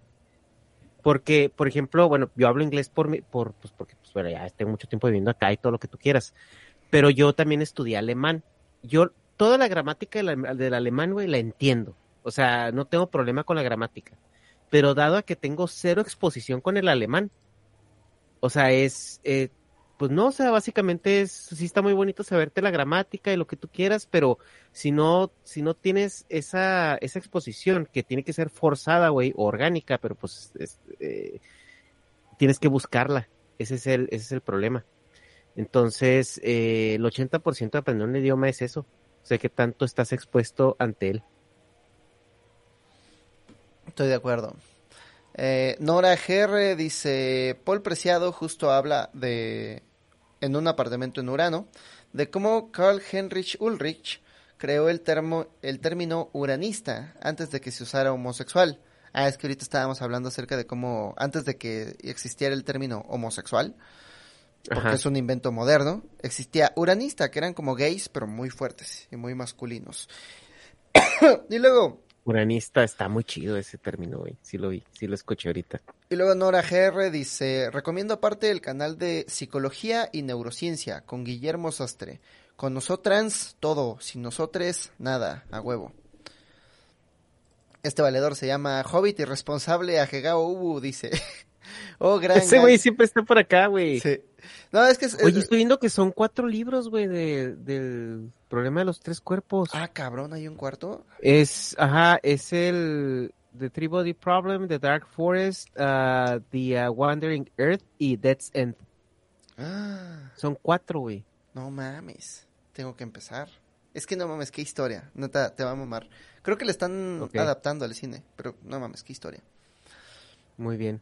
Hobbit irresponsable Agegao Ubu dice, Oh gran Gal Gadot, reina de espadas del tarot, de mujer maravilla en un spot, te vi, te perdí, soy un robot, ¿quieres que use mi crédito Fonacot para llevarte a comer un entrecot? Es que es un gran poema, el poema de Gal Gadot. Alfredo Gavilán donó, muchas gracias. Oscar Puga dice, saludos desde Nuevo Laredo, besitos en el siempre sucio, cámara, dejen suelto el teléfono porque luego voy a chocar, ando en el jale. dejen suelto el teléfono. Ah, ya, ah, es que estás anotando, sí, ya te entendí. Alfredo Gavilán volvió a donar, muchas gracias. Perrito dice, buenos videos, sigue así, seguiremos. Ángel Salgado dice, bueno, fuera del tema, recomienda atención psicológica virtual asequible. Dentro del tema, ya salí del closet con mi mamá, como vi, y no le gustó, carita triste. Ah, es que ya se fue el santo. Y. Y, y, y no sé, ya es hasta ya. No, hay más, hay más. LK Fénix dice: inviten a Marina Golondrina. ¿Tú conoces a Marina Golondrina? No, güey, la primera vez que la escucho. Bueno, buscaremos. Ángel Salgado dice, feliz Navidad y por cierto, mándame saludos, Hobbit, les TQM. Saludos, Ángel. Este Gustavo Toski García dice, ¿qué trans amigalos y Quetzal? Feliz Navidad y también Año Nuevo. ¿Puede Quetzal quejarse de Ayn Rand? Pues yo digo que sí puede, pero ya se fue. Sí. Eh, México Verde, Agegao Ubu dice, todos hacen gran contenido, sigan donando. Feliz 2023. Muchas gracias, México Verde, Agegao Ubu. Solo un furro, dice Hobbit y la revista Migala, buenas noches. Ah, pues la revista Migala, este, pues no acaba el diseño de la revista Migala, pero cuando acabe la mandamos a imprimir y está, está bien chingona. Hay textos de todo mundo. Eh, Gustavo Alberto dice, buenas noches Minalgos. Y David, increíble que por fin esté Quetzal. Gracias por él, tus videos y se les quiere. Ah, No lo puedo creer. Ah, está el David. Yo pensé que estaba enfermo. No, David está enfermo. Está, le dio, le dio perro del infierno. No, le dio como influenza, pero güey dice que es nada más una gripa. Pero sí. Eh, Edwin Corona dice, me gusta cuando el hobby lo quiere hacer encajar a huevo. Su argumento. Yo también. Leonardo Hernández Cabrera dice, ¿hablarán del caso de David Reimer y las ideas de Milton Diamond y John Money por sus apellidos de ricos y lujosos? Lo poco que he leído sobre esto es... Y luego ya no dice nada. Qué misterioso. Qué misterio tan misterioso. Nomadic dice, uno le dice a su pretendiente que es transgénero o que solo está interesando en intimar con una mujer cis. Los amo, Ubu para todos. Ah, no, no sé, pues es que nunca... Es un tema muy interesante, ¿no? Imagínate que, que te ligas a Miss España, güey, y luego resulta que, Que, que, que, que, venía bien armada. híjole, Está- es, está- es, es- es un tema, eh, yo creo que sí es una, una deconstrucción un poco rara porque, ay, güey, es que está cabrón, ¿no? Y luego ya ahorita que ves, este, eh, eh, mujeres trans que están preciosas, güey, o sea, no, no, no, no distingues ya. Sí, y, y digo, ya con la hormonización y todo, ya está huelen Sí, femenino. ajá. Ah. Sí, o sea, ya- y luego si siguen ese tren de, sobre todo pues, los niños que platicamos ahorita que con las hormonas que les detengan la pubertad para que tengan una transición más, más libre en caso de que sí se decanten, pues estamos hablando de que sí va a ser virtualmente, o sea, hormonalmente, que es lo que nos hace hombres o mujeres, güey, las hormonas. Sí, este, el otro día estaba hablando acerca de eso con el santo y le conté que mi hermanita, que es así ella vive en el año 3000, así súper ni siquiera se tuvo que deconstruir, ella ya venía en partes, ¿no? Este, me estaba, ella me estaba diciendo que realmente a mí lo que me gusta no son las mujeres, porque la mujer, ella me decía, es una construcción social del siglo, de estos siglos. Ella me decía. Y cambia, o sea, cambia, o sea, cambia. Lo, que, lo que una mujer representaba hace tres siglos no es lo mismo que lo que una mujer representa hoy. Sí, mi hermanita me dijo, ¿a ti no te gustan las mujeres? A ti lo que te gusta es la feminidad. Entonces, en una de esas, si no tendrías problema con una mujer trans. Pero lo que yo le decía al santo es que lo único que me disuade es el pene. Porque, pues, no sé, no me gustan los pitos, son bien feos. Ah, toco el mío por necesidad, pero si, si, si no fuera, pues no. Porque si no, ¿quién lo toca? Ajá. Y lo que me decía el, lo que me decía el santo es que lo que a él lo disuade es el, el semen porque este ah, le da asco pues y dije ah pues sí verdad pero creo que si comes piña ya no sabe a, sabe como a piña este y nada pues cada quien pues, pues es que no no sé güey porque por ejemplo en mi caso pues no creo que sea sobre cosas peores hemos comido güey o sea no creo que O sea, no, no, no creo que, ay, pues nunca te ha pasado de repente que, que, bajabas y no olía precisamente bonito, pero pues ya estabas comprometido con la situación. Pero ya estabas Entonces, ahí. Eh, el, el, el pedo yo creo que no es eso, mira, porque por ejemplo a mí, o sea, tengo, y yo bromeo, ¿no? O sea, porque tengo un compañero de trabajo que está muy guapo, güey, es un cabrón muy guapo, se parece a Ricky Martin. Y dices tú, es que el cabrón está muy guapo, pero no me, o sea, es que sexualmente no, es como que lo admiras, ¿no? dices, pues sí está, o sea, ves a Henry Cavill, güey, y dices tú, no mames, el tipo está guapísimo, pero no, o sea, no hay como esa atracción, o sea, no, no hay ese pedo sexual, pues, o sea... Yo más bien quiero ser su amigo. Por eso, ajá, por, eso yo creo que sí, sí es un pedo que con, con, o sea, pues, que ya lo traes un poco de predisposición, güey, no sé si es un tema meramente hormonal o, o un cableado neuronal o, no sé si es, si es hasta un tema de materialismo, güey, o sea, no sé a qué se deba, pero, pero te digo, yo tenía un compañero en la primaria que, güey, desde que, desde que estamos en primero de primaria, que todavía no te gustan las niñas, que todavía no entiendes, o sea, bien, bien la sexualidad, ¿sabías que el, que el, niño era gay? O sea, y tú de primero de primaria cuando no, no, no tienes todavía noción de ello, ¿no? Entonces sí es como un tema que yo a veces lo veo muy marcado, ¿no? En ciertas personas. Pero ya te puedo pensar, a ver, no, o sea, no soy gay por construcción social o porque realmente no. Y puedo decir, pues no, o sea, no, no siento, no siento una atracción a la masculinidad. Ah, ya me acordé. La, la charla comenzó porque el Andrei, digo, el santo me estaba diciendo que iba a ir a ver un concierto de Limp Bizkit y le dije, ¿sí sabes qué significa Limp Me dijo, no. Y le dije, Limp Ah, sí. Es una práctica común en las fraternidades gringas, donde... está horrible, güey. todos los chavos de la fraternidad se la jalan y se vienen sobre una galleta y al final el último que se viene se la come. y me dijo, gracias. También. Picha asqueroso, me acabas de arruinar a Limp sí. Ah. Ay, sí, güey, sí, no, pinches güeyes de la fraternidad están locos. Dulces sueños, amigos. Pero primero, J. David Martínez donó, muchas gracias. Eh, Leonardo Hernández Cabrera dice, continuación. Ah, ya, nos dejó con la duda. Es que se ha de... A ver, a ver, voy a, voy a leer todo el comentario. Hablarán del caso de David Reimer y las ideas de Milton Diamond y de John Money por sus apellidos de ricos lujosos. Lo poco que he leído sobre esto es que se ha detectado una diferencia en una parte del cerebro asociada con la autopercepción del cuerpo en las personas trans. Sí, se trata del cíngulo anterior. El cíngulo anterior es como el puente entre la amígdala y la corteza frontal, donde radica el, eh, la amígdala es como, por simplificar muchísimo, la parte emocional del cerebro y la corteza frontal es como la parte, digamos, del pensamiento abstracto, ¿no? El cíngulo anterior es la parte del cerebro donde se registran todos los estímulos internos. O sea, es la parte que le habla al cerebro acerca de qué tan rápido está latiendo tu corazón, cómo estás respirando, cuál es como tu propiocepción, digamos, es la parte de la propiocepción.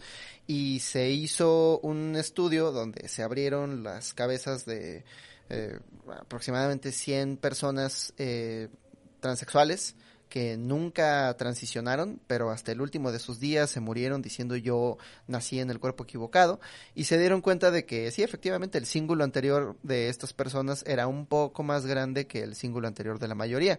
La, este, de hecho, se imprimieron playeras por aquel entonces que decían lo único distinto acerca de mí es mi símbolo anterior. Eh, sí, no sabe, es que no sabemos. La, la, neuroanatomía no es así de definitiva, no es así de tajante de que, ah, tienes el símbolo anterior grande, vas a ser trans. Pero mm. es una buena pista hacia los orígenes biológicos de este tema. O sea, si ya lo puedes rastrear hacia una taxonomía del cerebro, entonces no es una elección, no es este, no es, no es una moda pasajera, es, es, es, mm. es algo con lo que naces. Pero sí, este, se me olvidaba mencionar eso. Bob Starship se volvió miembro y luego donó y dice, primer superchat, los amo, algo, soy miembro, yay, gracias a ti. Diego Pirro, reina gay del ciber, Agegao Ubu, dice, seremos iguales cuando ser diferentes discrimine y seremos diferentes cuando ser iguales invisibilice. Gracias por tocar estos temas y los TQM. Ah, me gustó mucho esa frase. Seremos iguales cuando ser diferentes discrimine y seremos diferentes cuando ser iguales invisibilice. Es más, me la voy a copiar para mi Twitter. Arturo Villanueva se volvió miembro, bienvenido. Rafael Álvarez donó, muchas gracias. Bob Starship dice, gracias por esto. Este año mi hija me confió que se identifica como género masculino. Le doy, le doy todo el amor y cariño, pero quisiera entenderlo mejor. Besos. ¿Qué te digo? Este. No sé. Pues vayan, vayan, a terapia para, hacer, para asegurarse que, que sea, ¿sí, no? Sí, pero. Y no trabajando y todo. Pero, pero, se ve que Bob tiene el corazón en el lugar correcto, ¿no? Como que. Sí, sí, sí, sí, sí. Quiero entenderlo, quiero ver cómo llevamos una buena relación. Al final, lo más importante es la relación entre ustedes dos. Todo lo demás es contexto. Luis Daniel Vences Jiménez dice, ¿qué trans amigalos? Apenas voy en el podcast 45 y este es mi primer super chat. Pregunta, ¿se podría tomar la sexualidad como un espectro psicosocial? Pues no sé si psicosocial, pero sí me lo imagino yo como un espectro. O sea, como que de un lado identificamos el hetero más hetero del mundo y del otro lado identificamos el gay más gay del mundo y todo el mundo está en medio. Y la mayoría de las distribuciones poblacionales en muchísimos aspectos políticos, sociales, económicos, bueno, económicos no, por la distribución de Pareto, pero la gran mayoría de las características al azar, digamos, de los seres humanos, se distribuyen en una especie de campana de Gauss. Busquen ustedes. Una distribución normal se llama. Ajá, donde la gran mayoría de los elementos están distribuidos como al centro, por eso la campana, y lo más extremo es lo que tiene como menos elementos atípicos. Entonces, en todo caso, la heterosexualidad sería como lo raro, ¿no? El heterosexual 100%. Sí, el heterosexual que no pregunta si, si, si la traes depilada. Él va a llegar y como la, así el típico que el comentario ñero de, el comentario ñero de, de, Twitter que como la traigas, mamacita. A lo que te, así. Ese es raro. Ese. La mayoría estamos en medio. Sí, sí. Eh, Luis Daniel Vences Jiménez, ya lo leímos. Fer3619 dice, Hobbit, ya me había ido a dormir. Ayer para responder del pibe motosierra, dale tiempo, porque sexualizan y fijan a muchas tomas a Máquima, pero es adrede, más de lo que los animes lo hacen. No, sí, sí, sí, o sea, no me estoy quejando del pibe motosierra. Amo ese anime, está muy cabrón. Entiendo que esta morra es mala y está sexualizando al morro este para, para, para manipularlo. Este, cuando digo que es un anime terrible es porque pasan cosas terribles y, y el pibe Ya pedí el chingado libro, güey.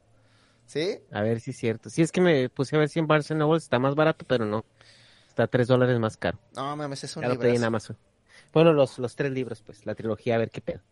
Sí, es una gran historia. Luis el Perrón dice, felices fiestas a los Minalgos, muchas gracias. Ah, feliz. Gracias, Luis. Julián Bodrero dice, buenas, los sigo hace bastante y quería agradecerles ya que aprendí mucho gracias a ustedes. Nunca había tenido la oportunidad de apoyarlos hasta hoy. Saludos desde Argentina y postdata, mi personaje favorito del Migal es el David. Muchas gracias, Julián. Guachecoleando, ¿eh? Le, le, voy a avisar al David que es un personaje. Luis el Perrón dice, gracias por otro año más de contenido que nos hace pensar y buscar más allá de la norma. Saludos Hobbit, saludos Hecha y para toda la comunidad, unas manitas así. Huevos, dijo, ¿no? Pito, pendejos. Huevos. Eh, W Oye, que Luis el Perrón, güey, ese vato está en Canadá y, y no, creo que, no sé si trabaja en construcción o algo así, pero ahorita el, el vato está trabajando en temperaturas de menos 30 grados, güey. Ah, no mames. No, O sea, está, está muy cabrón. Para todos los de que, ay, sí, me voy a ir a Canadá porque allá no sé qué. Ah, nomás les aviso. No, pues un abrazo valedor. W Morphy dice, sin duda va a ser su podcast más polémico, chicos. Los TQM. Ah, pues no escuchaste el de sexo, no escuchaste el del partido. no De las escuchaste- mamadas. Oye, que por cierto, güey. Hijo, el del partido estuvo bueno, ¿eh? Eh, no vean el segundo día, menos el final. Sí. Eh, eh, este, eh, te, te- te- estás duplicando números, güey. O sea, este es el podcast 75, no el 73. Pusiste dos veces 71 y dos veces 73. Otra vez. Dice el David que sí va. Tenemos 271, ¿cómo no? Ah, bueno, bueno, pues sí, está bien. No te va a pasar lo de, lo de Barney Stinson, pero pues bueno.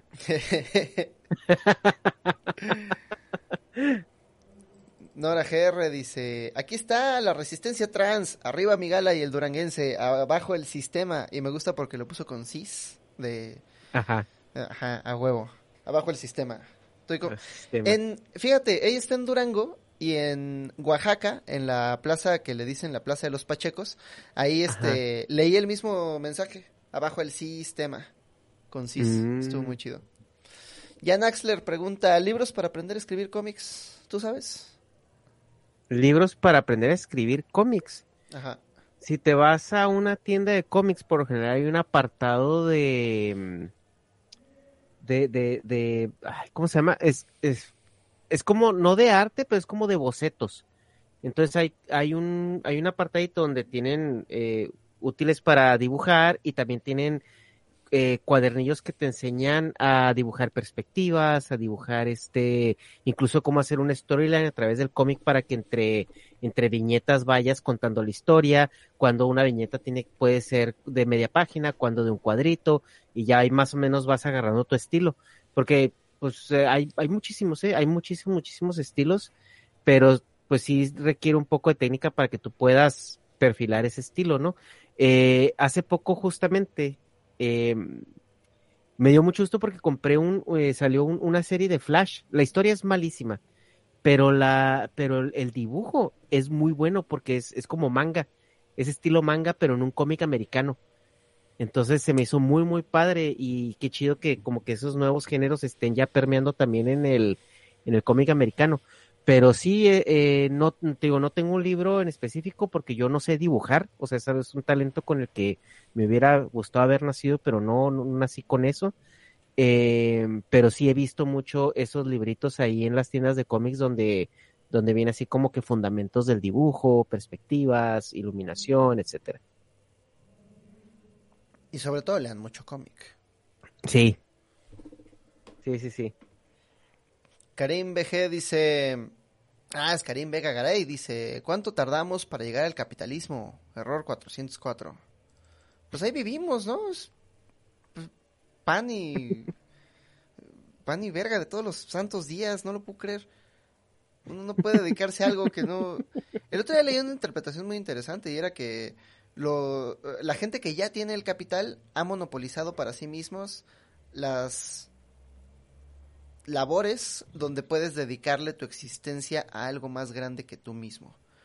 Lo único que puedes hacer si eres pobre para dedicarte a algo de ti mismo y no morirte de hambre, no puedes hacer arte, no puedes hacer activismo, lo único que puedes hacer es o ser enfermera o ser militar, por lo menos en los Estados Unidos. Y que por eso hay este resentimiento del right wing gringo en contra de la gente que se dedica a las artes, porque es como, güey, tú ya te dedicas a algo más grande que tú mismo. Y me estás Mm. diciendo que nosotros, los veteranos, eh, que, que no saludemos a los veteranos cuando ellos están haciendo lo mismo que tú, pero desde la pobreza. este Y, y nada, la- el Partido Republicano se agarra de esa de esa Sí, claro. entre clases para, para jalar votos. Pero nunca lo había inter- Sí. interpretado de esa manera, pero sí. Bueno, sí, vivimos en capitalismo, lo siento. David Mangas dice, ¿han oído del creepypasta SCP-2316? Ay, no sé. Mi novia es la que No, sabe de los no. SCPs. Tampoco, güey. Eh, y Megaptera Novainglae dice, muchas gracias, linda noche y felices fiestas. Y eso fue todo. Esos fueron los últimos superchats. Este, ¡Woo! y ahora sí, hora homoerótica. No, pero es que la, la hora homoerótica sin música... se Ah, sí, se esa- ya esa fue rara, ayer. ¿no? Sí, Esa esa, fue ayer. esa fue ayer. Sí, a- ayer ya nos dimos de besos, ya ahorita amanecimos cansados porque no les cuento qué pasó anoche. Yo al búho no lo había visto de esa manera. Este, No, me yo- cambió la perspectiva. Yo no le había visto Eh, las calcetas. Dije, ay, cabrón. Sí, sí, sí. lava. Sí. A huevo. Y bueno, gracias por estar aquí, banda. Eh, nos vemos la próxima semana. Eh, vamos a hablar de la, de la conquista, fíjate. Vamos, vamos a hablar de... Ah, mira, qué padre. de... Si ustedes, si ustedes pensaban, si ustedes pensaban que este capítulo iba a ser controvertido, espérense al siguiente. No, espérense. No, es, es- es que justo... Espérense. ¿Ves que cuando me estaba peleando con Armesilla se metió un historiador y empezó a decir así como, no, mira, aquí están los datos y tal? E- Ese güey es Sí, bien, buen, bien buen pedo. Está, este, es ciclista, este, es este, me, me, me cae muy bien. Saludos a Mario, él va a venir y nada, vamos a hablar acerca de, de la conquista. Este, por si quieres venir, Hecha. Este, pues sí, eh, pues ya sabes que ahí voy a estar. Ahí voy a andar. Ahí, la- ahí, ahí me, ahí, me, ahí me dices. Va, Ahí me este, avisas. ah, pues, quería cerrar con una canción, pero tengo mucha hambre y, y no he comido nada en todo el día, más que unos camotes que estaban ahí. Y ni siquiera es por el podcast, fue porque eh, es lo único que había comestible ahí en casa. Así andabas tragando camote. Literal, con polloncillo. Nunca mejor dicho. Nunca, nunca mejor dicho, pero, pero bueno, como les dije, todo el mundo es un poquito gay. Y ya, adiós, muchas noches. Nos vemos la próxima Bye. semana. Bye.